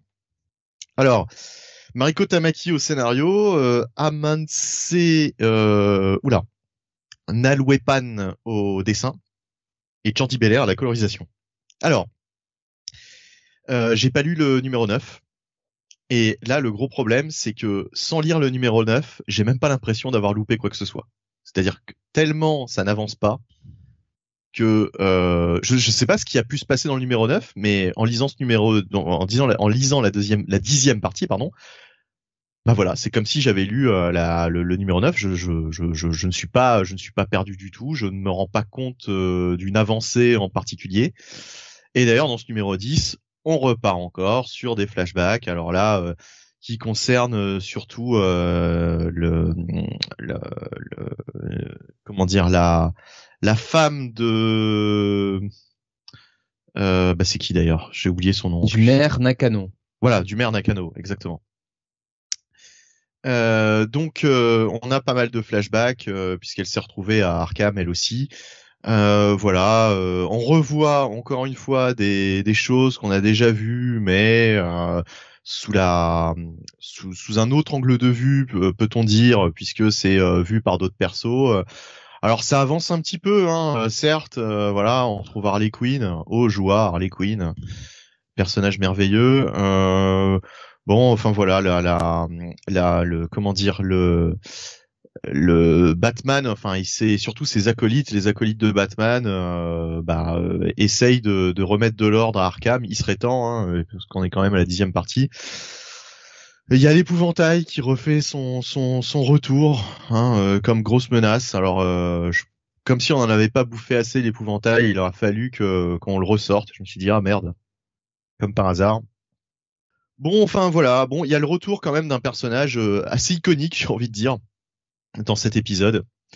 Je n'en dirai pas plus, mais euh, ouais. Euh, alors, il y a le cliff. Allez, il y a le cliff, le cliff de fin. oui, effectivement, ça relance un petit peu d'intérêt. Est-ce que le personnage en question est mort ou pas S'il est, effectivement, ça pourrait avoir des répercussions pour la suite. Bon, ok. Mais euh, encore une fois, l'intrigue principale de cette série euh, n'avance que trop peu. Quoi, c'est vraiment très très lent. Et par contre, ce qui est toujours plus sympa, bah, c'est le backup. Comme d'habitude, hein, euh, le backup de Mathieu Rosenberg, avec des dessins de Fernando Blanco, je crois. Jonathan, corrige-moi si je me trompe. Oui, c'est ça, Fernando, Fernando, Blanco. Encore Jordi Belair à la colorisation. Et euh, ben on assiste toujours à la, à la, enfin là on, a on a toute la vie en fait de ce personnage euh, qui nous a été introduit par Mathieu Rosenberg il y a quelques numéros de ça hein, euh, dans le premier backup, euh, qui grandit euh, au fur et à mesure puisque là on arrive à la période No Man's Land. Et et ben il il dirige toute une bande de de, de, de, gamins en fait, euh, de, de, de, et puis d'autres, il y a même des adultes hein, dans, dans, son groupe, mais euh, on va dire de laisser pour compte euh, avec la période du, du No Man's Land, et euh, il va s'opposer à Batman et à ses, à ses, ses comment dire, à ses, j'allais dire à ses sbires, mais enfin voilà, c'est assez, je, je, trouve pas le mot là, c'est à ses équipiers, voilà tout simplement. On va retrouver Huntress évidemment, hein, puisqu'on est dans la période où elle a fait son apparition dans cette continuité. Euh, et euh, voilà, ça reste, ça reste toujours plaisant à lire, euh, même si ce chapitre est pas forcément le plus intéressant. Honnêtement, on va, on a, on a vu mieux. Mais en tout cas, en tout cas, ça reste plus intéressant que l'histoire principale, je trouve. Donc voilà, bah, Jonathan, je vais te laisser enchaîner. Voilà, alors je suis pas du tout d'accord hein, sur l'histoire principale. Euh, puisque moi je trouve qu'au contraire euh, sur euh, l'épisode précédent déjà il y avait quand même une, une belle accélération et là là ça continue quand même voilà donc moi je trouve que c'est plutôt c'est plutôt c'est plutôt un, un épisode bien dynamique avec pas mal pas mal pas mal d'événements qui se passent euh, notamment Huntress hein, qui du coup c'est quand même des faits de, de Mr Freeze euh, donc non, moi j'ai beaucoup aimé euh, euh, l'épisode principal hein, dans la lignée de ce qu'était le précédent. Euh, et euh, alors effectivement, euh, il y a le retour de ce personnage iconique, hein, mm. comme tu dis. Voilà. et et ce crossover de fin. Alors bon, on va voir, on va voir ce que ça. Non, moi je trouve que ça fait quand même deux trois épisodes que ça c'est qu'on qu'on avance bien. Euh, et euh, euh, j'aime toujours autant quand même les dessins qui sont qui sont quand même particulièrement réussis. de donc c'est Amand Semaupal. Bah, j'ai l'impression que c'est c'est jamais le même qui qui dessine hein, finalement. Euh, je crois que c'est ça fait deux deux semaines de suite hein, que c'est ah d'accord ok ok mm. d'accord et puis bon bah le backup est toujours toujours très très bon même si je trouve quand même que euh, le rouquin là, il est quand même de plus en plus euh, antipathique. Moi, je, oui, c'est vrai. Moi, j'ai pas envie de me mettre euh, derrière lui. J'ai surtout envie que, en fait, il lui arrive toutes les, les, les pires les pires conneries du monde, quoi. Qu'en fait, c'est pour ça que j'avais beaucoup aimé cet épisode où finalement Jean-Paul l'avait jeté d'un pont. l'avait crevé. J'avais j'avais trouvé ça super. Et et c'est vrai que ça manque un peu sur cet épisode, quoi. Quelqu'un qui lui mette une bonne tarte dans la gueule, quoi. Euh, voilà, donc euh, bon, bah le rouquin, espérons que quelqu'un le fasse courir un peu plus dans l'épisode précédent. Ah, voilà, pas perdre des bonnes habitudes, euh, n'est-ce pas? Et euh, française se perdent. Très bon dessin de Fernando Blanco, effectivement, avec une bonne colonisation de Jordi Bellard. Ça fera quand même, alors on espère qu'ils qu'ils sortent ça dans un TPB, hein, ce, ce, ces backups. Ça ah fera quand même un super, un super, ça, fait, ça fait quand même un super récit, justement, quand même. Mm. Voilà, donc au final peut-être les notes cher? Bah, moi, j'irai pas plus loin qu'un check-it, je vais dire, sur cette. Mais je vais mettre un bye, monsieur. Et eh ben voilà. Alors, je vais prendre deux, trois réactions que j'ai vues passer sur le chat, notamment. Oui. Euh, alors, c'était, excusez-moi, parce que ça a bougé, évidemment, j'avais calé la fenêtre, mais ça a bougé. Euh, on avait euh, Kake16 qui nous disait cet arc est super long et n'avance pas vraiment, je trouve.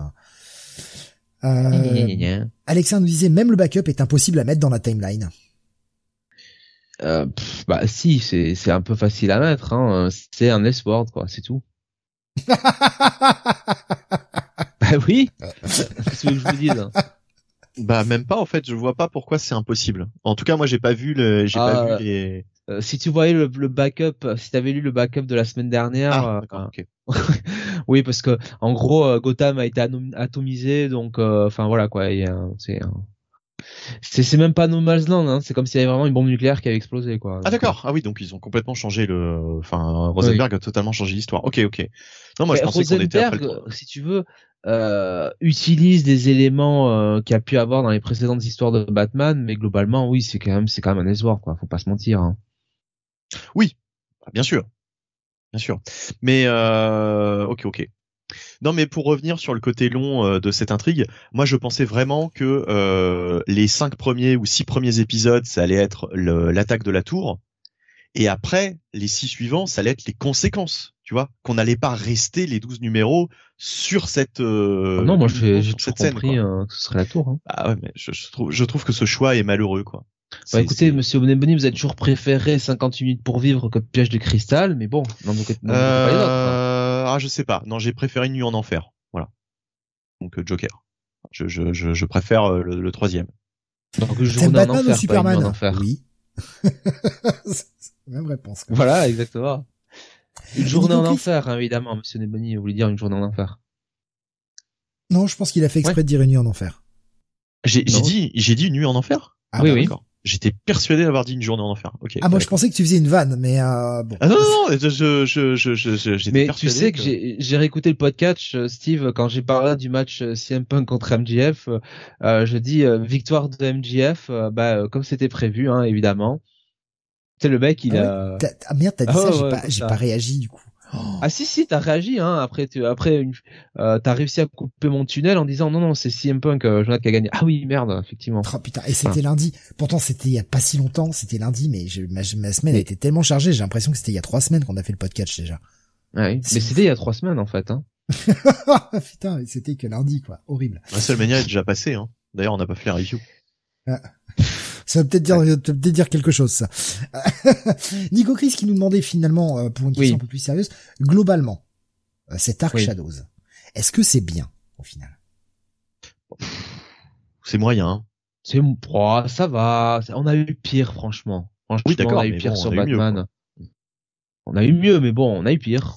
bah, c'est-à-dire que par rapport, par rapport à ce que je pense que euh, Tamaki est capable de faire, euh, ce qu'elle a montré sur des épisodes avant cet arc, je j'avais placé la barre peut-être un peu trop haut. Ouais, mais euh, peut-être que le, fait de le faire en 12, c'était peut-être une mauvaise idée aussi. Mais c'est ça, c'est ça, c'est ça en fait. Sur 12 épisodes, voire revenir toujours à la même scène, c'est pour ça que je pensais que ça allait être décomposé en deux, en deux parties, quoi. Il aurait peut-être fallu le faire en 8 ou quelque chose comme ça, quoi. Bon, je sais pas, hein, moi, encore une fois, je l'ai pas lu, mais c'est par rapport à ce que vous en dites sur les reviews. Peut-être qu'en 8, ah, on aurait resserré un peu et euh, ça aurait peut-être été un peu plus péchu. Celui qui lira les 12 épisodes d'affilée, euh, ouais, je pense qu'il va trouver ça très très long, quoi. Allez, on continue. On repasse chez Marvel. Euh, donc, un bail pour toi, Jonathan, un check-it seulement pour toi, Benny. Bien sûr. On repasse chez Marvel avec la sortie du Venom numéro 6. Jonathan, j'ai fait le fourbe, j'ai fait le lâche, je te l'ai laissé celui-là. Ouais, on a bien laissé la merde hein, cette semaine. Hein. Euh, donc, euh, hein? Un peu, ouais, mais je confirme, un peu. Ouais. Franchement, euh, celui-là, je voulais vraiment pas le faire. Enfin, je te comprends totalement. Donc, c'est écrit par euh, Ramvé avec des dessins. Et alors là, franchement, il faut y aller. Il, il, il, faut y aller vite hein, pour dire que c'est des dessins de Brian Nietzsche et une colorisation d'Andrew Curry et Wayne Van Grambagger. voilà. Van Gros Badger. c'est impossible à prononcer. Mais ils ont quand même eu besoin de se mettre à deux hein, pour sauver ce truc, hein. Parce que autant vous dire que Wade von Graf Badger, on l'a cité deux fois cette semaine. Ça faisait très longtemps qu'il n'avait pas ancré des trucs. Très longtemps que je n'avais pas cité son nom. Euh, et là, euh, là deux fois cette semaine, mon dieu. Bon plus de service là. Hein. Là, j'étais obligé de le refeuilleter parce que j'ai totalement oublié ce qui s'est passé dans ce numéro 6. Et maintenant, en le refeuilletant, je me dis, bah oui, je l'ai lu il y a deux jours. Hein. J'ai lu cet après, mais je suis déjà en train d'oublier, moi. oui, je l'ai lu cet après pendant que je bossais. Voilà. Pendant que je bossais. Et franchement, même comme ça, ça avait du mal à me garder éveillé. Quoi. Non, mais c'était pas intéressant. C'était pas intéressant. Parce que tout, tout l'intrigue de l'épisode, bah, de toute façon, Jonathan va dire. oui, Jonathan va faire la review, peut-être. Allez, allez, hein, Jonathan. Allez. Voilà. Mais sinon, tu peux la faire, hein, je te la laisse. Hein, allez, allez, allez. Oh, je la fais en deux secondes, si tu veux. ouais, ouais. Non, t'inquiète pas, il a sa croix euh, à porter avec ce qui vient après pour lui. c'est vrai en plus. Et, et donc euh, et donc effectivement euh, euh, oh, putain, on a on a donc eh bien les les conséquences hein, de l'épisode précédent. Et c'est Charles Lizalan qui nous fait un monologue hein, un petit peu pour nous expliquer que elle est un petit peu triste hein, en fait, de de, l'épisode précédent pas vraiment Jonathan plutôt de l'épisode d'avant encore de l'épisode 4 ah oui l'épisode parce que l'épisode 5 c'était que celui sur sur ah Meridius avec quand même, moi, ce que j'aime beaucoup. Au scénario. Ce que j'aime beaucoup, alors c'est peut-être moi qui suis très, enfin non, j'allais dire c'est peut-être moi qui suis très con, non mais ça tout le monde le sait en fait, mais euh, je, je, suis encore plus con que ce que je croyais parce que on a quand même dans le résumé, oui, euh, le mec qui, qui nous dit euh, à la fin, oh là là, Meridus, il fait, il montre ses dents, il passe sa langue et il fait, ah ah ah, je jure que je serai le prochain Venom. Et je me rappelais pas de ça moi. Hein. Je me rappelais pas que le mec disait c'était moi qui vais de Venom. Putain, j'ai dû alors soit j'ai vraiment oublié, soit j'ai rien compris. Peut-être un peu les deux. Surtout que surtout surtout que moi, rappelle-toi, c'est moi qui avais fait la review, j'avais pas tout compris et tu m'avais corrigé en fait. Donc si ça tombe, tu m'as corrigé. En, bien corrigé hein. Ouais, ouais, non, mais euh, sur sur la timeline qui était sur la timeline qui était bizarre, mais je j'avais aucun souvenir qu'à la fin le mec disait c'est moi le Venom. Bah, qui voulait bah, devenir Venom, que Meridus voulait devenir Venom. Enfin, j'avais, j'avais vraiment pas compris ça du tout. Bah, qui voulait choper Dylan, oui, je comprenais qu'il voulait choper Dylan, mais pas qu'il voulait choper hmm. Venom. Alors vraiment, j'ai rien compris, quoi. Euh, non, mais ou, en fait, c'est juste très mal écrit. Et c'est peut-être ça, en fait, comme cette espèce de merde de numéro 6, quoi. Non, ah non, mais là, c'est pire que tout, là. Alors, euh, on y vient. Euh, moi j'ai bien aimé hein, l'épisode l'épisode 5 avec avec Meridius et, et, son jardin. et là effectivement on a Lisa Lan qui nous fait son petit discours et, et alors c'est quand même beau hein, c'est qu'elle nous dit ah je suis je suis un peu triste hein, pour euh, pour Dylan, pour ce qui lui arrive, c'est qu'un gamin. Mais enfin, je vais quand même dire que c'est de sa faute hein, devant les médias. je vais un peu tout lui mettre sur son dos. c'est pas la première fois que le personnage est quand même très très limite.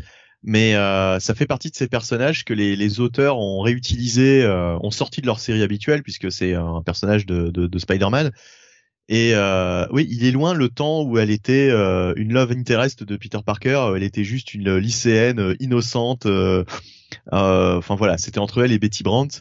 Là maintenant, c'est devenu une femme d'affaires, mais alors une femme d'affaires, disons, qui oui, qui, qui, qui, qui, met la morale au placard, hein, qui en a un petit peu rien à foutre. Hein.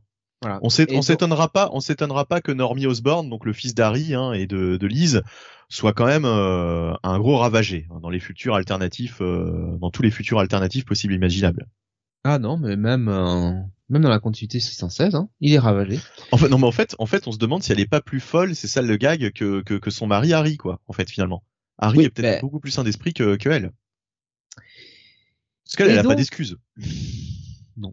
Et donc, euh, elle nous annonce quand même que euh, elle va mettre euh, toutes les ressources d'Alchemax au service du sénateur, enfin de la, la, task force hein, contre la symbiote task force du sénateur Crane. C'est bien, c'est bien de revenir à ce plot très intéressant que nous avait posé Philippe Kennedy Johnson dans son Extreme Carnage Alpha puis Omega. Au milieu, il y avait rien. Oubliez. Il y avait que ces deux-là qui existent. Voilà. Et alors, sinon, niveau continuité, oui, ils réutilisent aussi des vieux trucs comme la Life Foundation, etc. Donc ça, ça c'est plutôt positif.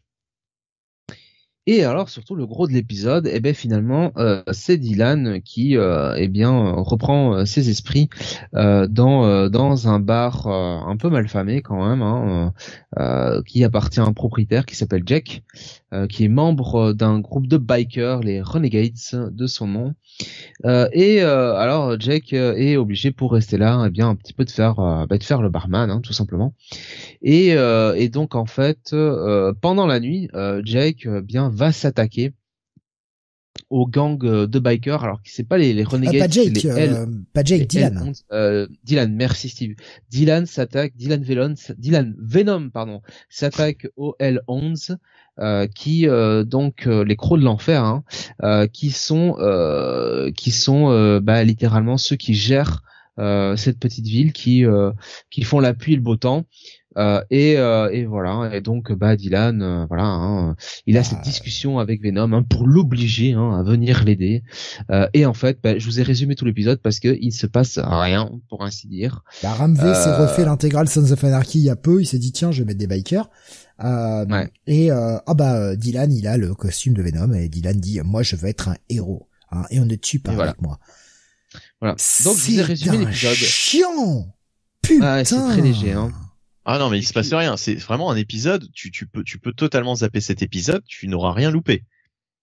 Le problème, c'est que partout, non Partout. On a rien à foutre. Enfin, qu'est-ce qu'on en a à foutre de cette histoire des bikers, quoi? Quel est le rapport en fait avec avec tout ce qui a été exposé jusque là En fait, je, je quand je lisais, euh, alors bon, malheureusement, enfin malheureusement, en même temps j'étais au boulot, hein, donc euh, j'ai été coupé par plusieurs appels, donc je l'ai lu en ça m'a pris un moment pour le lire, malheureusement. Euh, S'il y avait des gens qui étaient en panne, remarque c'était plus intéressant de les aider que de lire cette merde.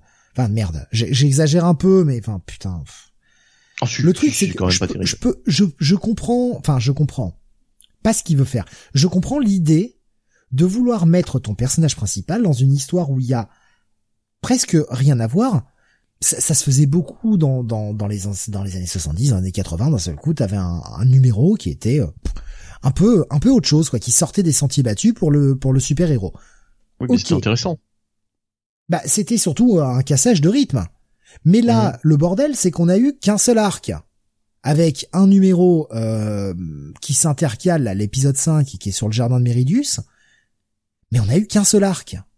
Donc vouloir changer la dynamique concernant Dylan et Venom, c'est bien si tu m'avais déjà raconté quatre ou cinq histoires. Mais tu m'en as raconté une et tu veux changer la dynamique ça apporte quoi? Quel est l'intérêt? En termes d'écriture, c'est pas bon.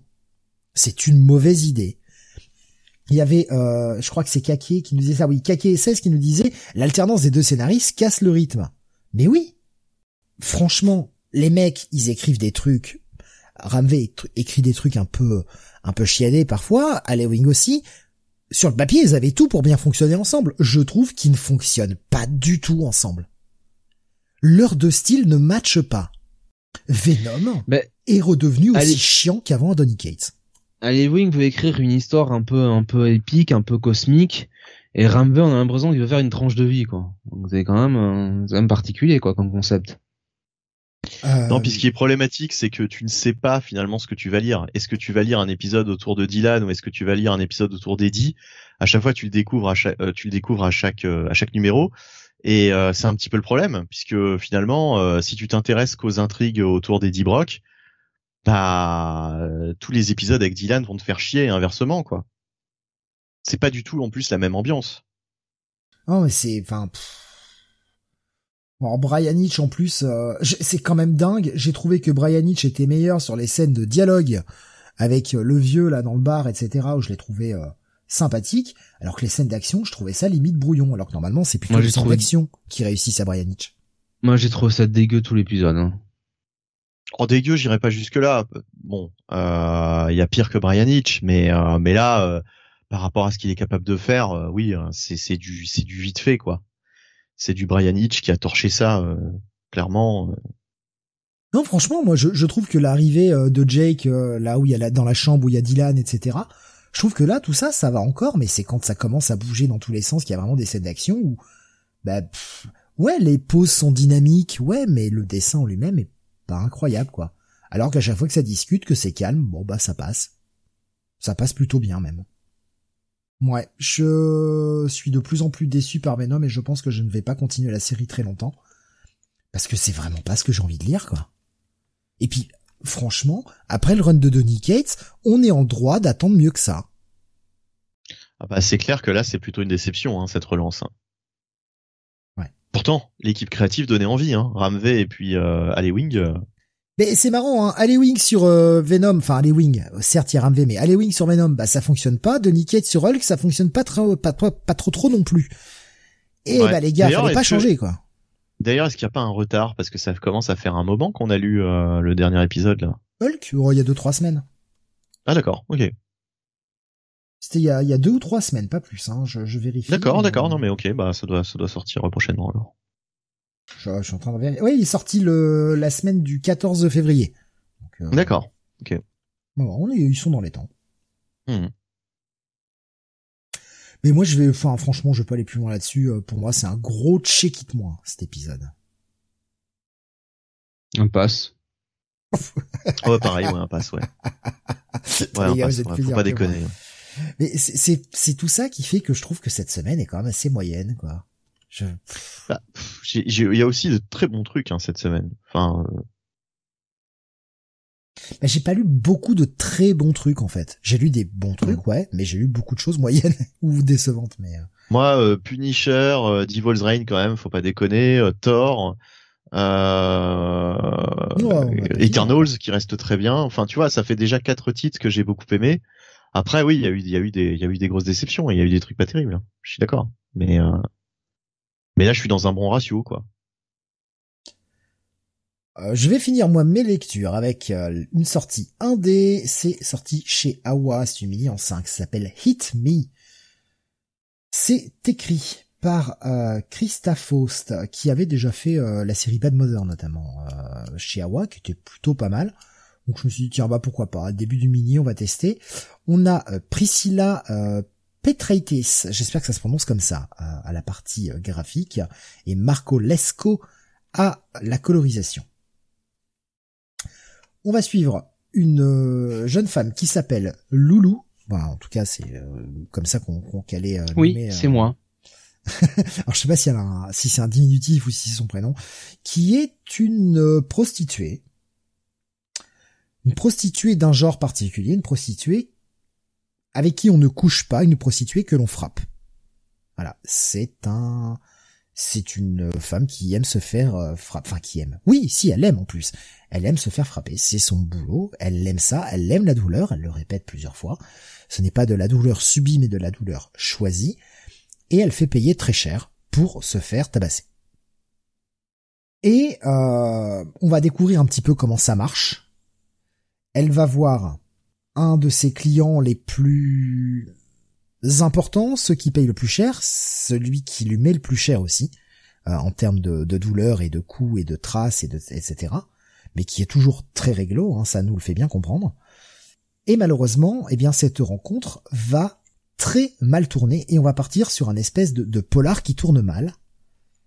Alors visuellement, c'est pas c'est pas dégueu. Je sais pas ce que t'en penses. Tu l'as lu aussi, Jonathan. Je peux pas aller non plus trop trop loin parce qu'il y a pas grand chose à Ah, euh, partie graphique, bien, hein, franchement. Il y a quelques euh, quelques moments où c'est un peu vide dans les fonds, mais c'est pas après. On n'est pas là pour ça non plus. On n'est pas là pour une série euh, qui qui soit magnifiquement euh, incroyable, mais ça, ça fonctionne bien. Euh, les personnages sont identifiables, on les reconnaît. Il n'y a pas de moment où on se dit putain, t'en sais qui que je vois l'image? Déjà, ça c'est plutôt bien. Le côté polar, le côté un peu sombre, un peu crasse est bien rendu. Ça se passe dans les années 90, c'est aussi important de le préciser, donc il n'y a pas forcément de portable dans tous les coins. Euh, ça c'est quelque chose que vous découvrirez plus facilement en lisant la postface, que c'est volontaire que ça se passe dans les années 90, une ambiance poisseuse euh, que euh, l'époque un peu sex, drogue, overdose, dans des endroits un peu malfamés, et c'est ce que l'autrice voulait absolument comme ambiance c'est un peu tôt pour juger ce que va valoir la série puisque bon on a un retournement de situation très euh, très polar euh, enfin pas forcément polar mais euh, ouais film d'action film de truand quoi. C'est pas inintéressant. Le sujet par contre va pas forcément plaire. C'est un sujet dur volontaire choisi par par la scénariste et ce sera pas à mettre entre toutes les mains euh, Qu'est-ce que t'en as pensé, Jonathan? Moi, j'ai beaucoup aimé, beaucoup aimé. Hein, beaucoup aimé. Euh, le personnage de Lulu, euh, enfin Loulou, euh, est, euh, est, assez charismatique quand même. Il y a une bonne relation avec euh, son son ami Danny. Ouais, son bodyguard. ouais, son boyfriend, bodyguard, appelez ça comme vous voulez. Euh, non, je trouve que c'est un très très bon premier numéro qui fait l'effort d'à la fois présenter euh, l'univers dans lequel ça se passe, de présenter les personnages, d'un petit peu leur développer, de, leur donner euh, un peu de un peu d'essence, un peu de corps euh, à chacun, tout en ayant quand même un bon un bon plot, un bon plot général, un bon plot final aussi, avec un bon cliffhanger. Non, franchement, pour un premier numéro, je on peut difficilement faire mieux. Hein. Il y avait euh, Rasmus qui posait la question et euh, c'est vrai que c'est une question et on en a parlé avec Benny euh, juste avant le début de l'émission donc je vois que la question revient ça va être peut-être important d'appuyer là-dessus sur le fait que ça peut sortir maintenant ce genre de comics? Alors oui c'est un sujet sensible clairement. Pourquoi pourquoi ça peut sortir? Pourquoi c'est une une histoire légitime? Eh bien parce que euh, Christa Faust ne se cache pas dans sa dans sa postface, elle dit clairement qu'elle pratique le BDSM. Donc elle sait très bien de quoi elle parle. Et ouais, elle parle de la violence choisie et non de la violence subie. Il faut vraiment faire attention parce que ce ne sont pas les mêmes choses et il faut pas tout confondre et aller euh, aller trop vite. Je trouve que c'est euh, excusez-moi le mauvais jeu de mots mais c'est très couillu d'oser sortir ça. Et effectivement, ça ne plaira pas à tout le monde et ça peut, ça peut rebuter. Franchement, les premières pages, enfin, on la voit, elle est couverte de bleu, euh, de cocard, etc. Ouais, c'est, c'est violent. Visuellement, c'est violent. Mais en même temps, c'est quelque chose de subi. Euh, de, pardon, ce n'est pas quelque chose de subi. Excusez-moi, non, je, me mélange. C'est pas quelque chose de subi, c'est quelque chose de choisi. Donc à partir de là, la démarche, euh, la démarche, elle est saine. Vous y voyez la sanité que vous voulez, de toute façon. Euh, est-ce que c'est sain, est-ce que c'est pas sain, est-ce que c'est quelqu'un qui a besoin de se faire soigner ou pas? Ça, c'est en votre âme et conscience. Non, mais en fait, c'est surtout, c'est surtout la, c'est surtout que en ce moment, quoi. C'est, c'est, c'est, je, trouve ça, je trouve ça compliqué de, ah de, sortir ça en ce moment. Attention à pas confondre le ce qu'il y a aux États-Unis avec ce qu'il y a en France, les sujets polémiques euh, sociétaux aux États-Unis. Bien sûr, ouais, bien sûr, bien sûr, mais euh, de toute façon. Encore une fois, c'est vrai qu'un des sujets euh, actuels euh, dont on parle beaucoup en ce moment, ce sont les violences faites aux femmes. c'est un sujet, euh, en tout cas en France, beaucoup mis en avant, dans le monde aussi, mais c'est vrai qu'en France, euh, ça a été euh, annoncé comme cause nationale. Oui, mais là encore une fois, cette violence n'est pas une violence subie par un conjoint complètement débile qui boit trop et qui est juste un gros connard. C'est quelqu'un qui se fait payer pour ça et qui choisit la démarche n'est pas la même. Encore une fois, c'est un sujet très sensible et euh, c'est très difficile de, porter quelconque jugement, mais j'insiste bien, c'est quelque chose à ne pas mettre entre toutes les mains et vraiment pour un public averti. Là, ça le vaut. Il y aura pas de scène de sexe, vous n'allez pas avoir des boobs dans tous les sens, vous n'allez pas avoir des beats euh, et des scènes de sexe euh, en gros plan, pas du tout. Mais le sujet est dur. Voilà, donc attention. Où vous mettez les pieds. Ouais. J'attends qu'une femme le fasse aux USA et porte plainte contre l'autrice, nous dit Alexin. ça arrivera peut-être, hein, malheureusement. Mais euh, encore bah, une fois, lisez sa postface si vous ne voulez pas lire le comic. Lisez sa postface. Ça va beaucoup vous éclairer sur euh, sur ce qu'elle pense et ce pourquoi elle a fait ce, ce comic. Après, euh... vas-y, vas-y, Benny, fini. Non, ouais, non, mais je dis après, après tout, tout, tout système ou toute pratique a ses abus. C'est-à-dire que euh, c'est, c'est, c'est pas subi jusqu'au jour où euh, une des personnes euh, aura comme perception qu'elle a qu'elle qu'elle a été abusée. C'est abordé. Ah, c'est abordé dans ce numéro, clairement. D'accord. C'est quelque chose qui est abordé. Non, mais elle, ne laisse rien au hasard. Franchement, c'est très bien écrit. Hein. Ah Vraiment. Le problème, c'est où tu mets la où tu mets la limite, quoi. Enfin voilà. C'est ça le truc. C'est c'est certainement abordé. Après, je t'avoue que c'est pas forcément un, un, un, sujet qui, qui, me, qui me parle et qui m'intéresse euh, foncièrement. Quoi. Il y a, il y a Rasmus, il y a pas un sticker public avertir dessus. Il y a écrit en haut Mathieu Readers. Après c'est Awa, hein, c'est un petit. Euh... Enfin, enfin faut arrêter 5 minutes quoi. Enfin, ça va. c'est pas non plus. Euh... Ouais, c'est pas non plus Moira qui se colle le visage d'un. Non, mais sérieusement, quoi. Enfin, t'as l'impression, euh, enfin, que c'est euh, que c'est le truc le plus, euh, tu sais, le, le, truc le plus illisible possible, quoi. Enfin, non. Effectivement, elle est, elle est, elle reconnaît qu'elle fait du, du, du BDSM, oh, très bien. mais en plus, on le voit pas. C'est suggéré, quoi, essentiellement. Enfin, je veux dire, donc bon, voilà, c'est bon. Enfin, je veux dire les gens sont les gens sont responsables, les gens euh, peuvent comprendre aussi que c'est une fiction de base. Ah ouais, mais non, non, Jonathan, on a bien vu la société d'aujourd'hui, les gens ne sont absolument pas responsables et euh, la réalité, c'est la même chose. Hein. Vous, avez entendu parler de la du ceux qui gueulent très fort, je veux dire.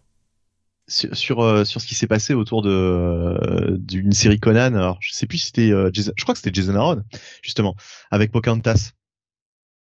Ouais, j'ai le, passer le... truc vite fait. J'ai pas, franchement, j'ai pas tout compris. Quoi.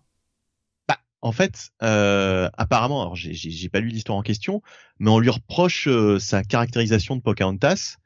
Euh, bon, je sais pas en quel. En quel si j'ai bien compris, c'est juste un personnage qu'il a appelé euh, du même nom que Pocahontas et ça a fait gueuler euh, tout un tas de gens. Non mais apparemment, apparemment la, le, le, personnage en question ne se comporte pas en fait d'une manière euh, qui, qui, qui, qui, fait euh, qui fait honneur à la mémoire de Pocahontas, mais enfin Pocahontas c'est tombé dans le domaine public. Je veux dire, tu, tu peux tu peux écrire. Si, j'ai bien compris, c'est pas censé être Pocahontas, c'est juste un personnage dont il a donné le même nom, mais qui n'avait rien. Et c'est juste les gens qui ont dit ah bah c'est le même nom que Pocahontas, c'est pas normal. À, plus forte raison, à plus forte raison alors. Mais même ça aurait été Pocahontas, je veux dire, si, si tu peux même plus écrire ce que tu veux sur un personnage comme Pocahontas, c'est comme euh, je sais pas, enfin, tu, tu, tu, il y a, y, a, y a des tonnes de choses sur Abraham Lincoln. Enfin, bah, tu peux, tu peux écrire n'importe quoi. Enfin, c'est, c'est un que la personnage. Famille, la famille de Lincoln et les descendants de Lincoln étaient contents de le voir euh, utilisé en chasseur de vampires? Et voilà. Non, mais par exemple, en fait, je veux dire, des, des, des, personnages historiques qui sont devenus euh, à terme des personnages de, utilisés dans la fiction, euh, qui, qui, qui, sont tordus dans tous les sens. Ça reste, ça reste de la littérature. On a un peu du sujet là quand même. Non, mais d'accord, mais enfin, je veux dire, c'était un truc qui a fait le buzz euh, récemment. Enfin, voilà, ça m'a encore étonné, quoi, puisque Steve parlait des réactions euh, épidermiques des, des publics. Mm. Maintenant, euh, dès qu'il y a le moindre truc, c'est c'est c'est des réactions disproportionnées, quoi. Ouais, Rasmus malgré le fait que l'autrice explique pourquoi les gens liront pas et cracheront dessus, oui, probablement. Bon après c'est Awa, donc de toute façon, qui ira lire ça, quoi. Euh, pour moi, ça va être un un petit bail quand même. Bah moi, c'est un bail, ouais. Tout court. Euh, bah, le dernier titre. Benny, t'avais dit que tu le lirais pas, mais finalement tu y es quand même allé. Oui. Allez. Le ouais, finalement c'était le dernier donc. Euh. Le dernier de King of Spies. De Mark Millar et Matteo Scalera. Alors j'avais euh, vraiment aimé le premier épisode. Euh, le troisième, donc l'avant-dernier, m'avait vraiment agacé parce que comme d'habitude, Mark Millar retombait dans tous ses travers et c'était du du sous Garcenis. Euh, et là, la conclusion, euh, bah, la conclusion, la conclusion. Euh, alors, pour une partie de l'épisode, je me suis dit ah bah c'est c'est c'est c'est pas si mal jusqu'à finalement la fin. Alors King of Spies, bon, c'est un ancien euh, agent secret hein, euh, qui, qui, qui, qui, apprend un jour qu'il a un cancer et euh, du coup il décide de faire de bonnes actions entre guillemets, d'éliminer toutes les pourritures possibles et imaginables pour laisser un monde un monde meilleur derrière lui. Il le fait notamment pour pour pour son fils. Euh, et là, et là, eh bien, en fait, ses ennemis qui essayent de, de, de l'éliminer, de l'arrêter, justement euh, ont pris euh, son fils en otage et euh, il va aller ça va être son, son, son, son, dernier combat quoi. Il va aller essayer de de délivrer son fils.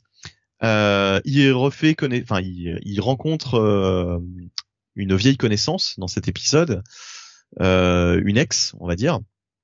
Euh, donc voilà, euh, c'est plutôt c'est plutôt pas mal écrit. Là, les relations entre les personnages sont plutôt pas mal écrits mais reste que le, le twist en fait final est quand même assez vite expédié et surtout euh, euh, en fait je, je, je, je, ne saisis pas la morale de l'histoire. C'est-à-dire c'est une, une alors si le propos c'est que euh, effectivement un récit n'est pas euh, forcément justement il n'y a pas forcément une morale c'est pas forcément juste ok d'accord à la limite mais euh, mais là c'est là c'est ambigu, c'est-à-dire que j'ai l'impression que Marc Millar essaye de nous de nous de nous poser un, une, une, une espèce de morale, mais en fait euh, si c'est ça, euh, enfin je veux dire son son, son, son, son personnage principal et la conclusion de ce récit c'est totalement immoral quoi. Enfin c'est c'est n'importe quoi. Enfin je veux dire cette fin, je peux pas la je peux pas la révéler, mais il y a y a un truc qui va pas quoi.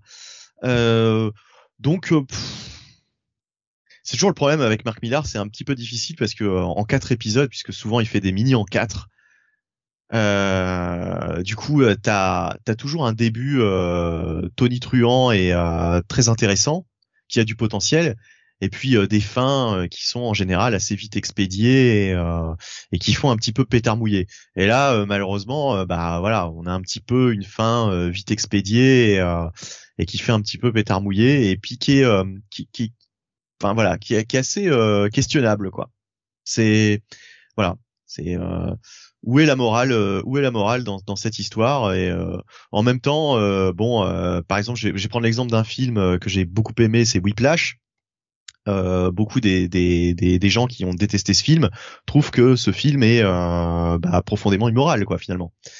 Et justement moi c'est ce que j'ai aimé mais alors là, euh, Marc Millard, je n'arrive pas à savoir si dans son esprit, le but c'était de faire justement un, enfin de, de, terminer en disant que bon bah finalement euh, une histoire euh, pouvait aussi mal se terminer, qu'il n'y avait pas forcément de, de, de, de bonne morale, de bonne conclusion à une histoire, ou si ou si c'est juste maladroit quoi. Voilà. Beaumasque disait, cette fin m'a réconcilié avec le titre, c'est pas une dinguerie non plus, mais pour du Millard ça se tient bien et je vois bien s'adapter au cinéma avec Brosnan euh, par un Vaughn. Ouais. Moi je trouve que la fin est quand même est quand même problématique. Je je je je, je, c'est pas une fin qui me rend heureux. Je trouve que euh, par rapport aux, aux, actions en fait des personnages de cette série, je trouve que le, le, personnage qu'on voit à la toute fin, qu'on suit à la toute fin de l'épisode, eh bien, euh, s'en sort, euh, s'en sort très bien par rapport à tout ce qu'il a fait, quoi. Il a ajouté, par contre, ça me tue. Millard a dû dire à Scalera, c'est le dernier épisode, tu mets autant de cul que tu veux, le gars s'est lâché. Oui, il y a un petit peu, il y a un petit peu de sein, il y a un petit peu de, il y a un petit peu de sexe, mais oh, oh c'est, franchement, c'est, c'est, léger, quoi. Rasmus j'ai kiffé Whiplash parce que c'est Jameson qui gueule sur Red Richard pendant tout le film. Putain, c'était Red Richards, le, le, le, jeune là Ben oui. Ah ouais, putain. Oui, oui. Ah d'accord. Ouais. Mais dans, dans le dans le remake, enfin dans le reboot. Oui. Non? dans le remake de 2015. Ouais. ouais je, je l'ai jamais vu, donc euh, c'est pour ça que j'avais pas. 4 sticks. Ouais. Mais euh, du coup, du coup, ah, qu'est-ce que qu'est-ce que je vais mettre? Je suis bien emmerdé. Bah, un check it, un check it parce que je suis je suis partagé. Vraiment, je suis partagé. Donc comme j'arrive pas à me décider, bah ce sera pas plus qu'un check it. Euh, et eh bien voilà, on a fini avec les reviews de la semaine. Un 19 reviews quand même, encore une grosse semaine. Putain, ah oui, en effet. Mais euh, la petite review bonus. Allez, Jonathan, deux mots, parce que je sais que tu l'as lu. Ah oui. T'as été lire Trial of the Amazons, dont on n'a pas parlé parce que bon, ça intéressait pas grand monde. Tu n'as même pas voulu le mettre sur le conducteur, ce qui veut dire salopard que tu en as pas pensé forcément bien. En deux mots, t'es pas obligé de, de, de tout le défoncer, mais voilà, tu peux dire, euh, tu peux dire aux gens de pas y aller. salut, bonne soirée à tout le monde. Non, mais c'est un, mal de crâne pas possible, franchement. Alors, euh, moi, c'est mignon, tout plein, toutes ces Amazones qui se retrouvent là sur Themyscira. Il va y avoir un tournoi hein, pour savoir qui est la nouvelle championne. Voilà, il y a un petit mystère à la fin. Encore un tournoi pour déterminer une championne? Ils ont pas déjà fait ça il y a six mois ou un an? Tout le temps, il y a une championne, il y a tout le temps une nouvelle championne, putain, c'est impressionnant. Euh, et, euh, et vraiment la narration est lourde, mais lourde. C'est des dialogues qui sont infernaux, c'est des crépages de chignons. C'est un soap opéra. Voilà ce que c'est. Euh, c'est AB Productions. Euh, non, euh, passez, passez votre chemin. Euh, c'est infernal. Même le cliffhanger de fin. J'étais là, me fait chier. Voilà, voilà ce que ça m'a, ce que ça m'a fait comme réaction. Et Alexa nous dit, et les championnes d'avant sont toutes vivantes en plus. Ouais. Mais je sais pas, il va falloir combien de Wonder Woman dans, euh, dans l'univers euh, d'essai hein, pour arriver à la rendre intéressante, quoi, au bout d'un moment. Parce que, enfin, normalement avec une seule, ça suffit, quoi, déjà. Et, ouais, elle est déjà très bien comme ça, hein, ma bah foi. oui, normalement oui. Bref, incompréhensible. Bien voilà, pour notre 575e Comics Weekly, euh, juste le petit le petit tour euh, pour terminer euh, bah, de, de, vos petits coups de cœur. Benny, toi c'était le Punisher, je crois. Euh, oui, oui, oui, oui, oui, absolument, oui. Euh, Jonathan. Euh... Hmm. Ouais, je vais quand même le mettre à Devil's Reign. Allez. Ouais, bah, moi un peu par défaut, parce que j'ai pas de gros coups de cœur qui se démarquent, mais de ce que j'ai lu de mieux, effectivement, le Punisher le Punisher, et Devil's Reign n'est pas loin derrière, mais euh, le Punisher. On se retrouvera donc la semaine prochaine pour deux nouvelles émissions. Alors je reprends le programme pour pas vous dire de conneries, parce que je commence à me perdre dans les jours. Euh, le programme... Putain, je suis pas dans le bon salon. Euh, la semaine prochaine, nous aurons le mardi 15 mars donc à 21h. C'est exceptionnel à 22h. Hein, voilà, c'est tout revient à 21h comme il faut ensuite. Comic City of the Future Past, euh, revenant sur le mois de mars 2002, ce sera mardi 15, et puis jeudi, ça reprend sa place du jeudi, voilà, le Comics Weekly la semaine prochaine, avec bien sûr bah, les sorties VO. Euh, pas de rétro review non plus la semaine prochaine parce que c'est encore une grosse semaine bien chargée. Euh, on verra peut-être dans deux semaines, on va refaire le point sur ce qui sort, ce qui nous intéresse et voir si on peut arriver à caler une rétro review pas trop longue. On vous tient informé de toute façon, toujours au moins une semaine à l'avance pour que vous ayez le temps de relire les choses si vous le souhaitez. Voilà donc pour le, le programme. On essaie de faire euh, deux, on essaie de, de rester à peu près à deux par semaine histoire de, de pas trop euh, de pas trop nous cramer, hein, tout simplement. c'est plutôt pas mal. Hein, ce sera déjà bien. Alors que oui, bah c'est cool quand même. De fermer mon générique que j'avais préparé quelqu'un. Euh, Voulez-vous ajouter un dernier mot avant que nous nous quittions euh, pour ce Eh bien non, eh bien non, ça ça n'a que trop duré. Donc bah, bon week-end à tous. Oui, passez un bon week-end, reposez-vous bien et rendez-vous la semaine prochaine, mardi. Ciao, ciao. Salut à tous. Non, on me dit que...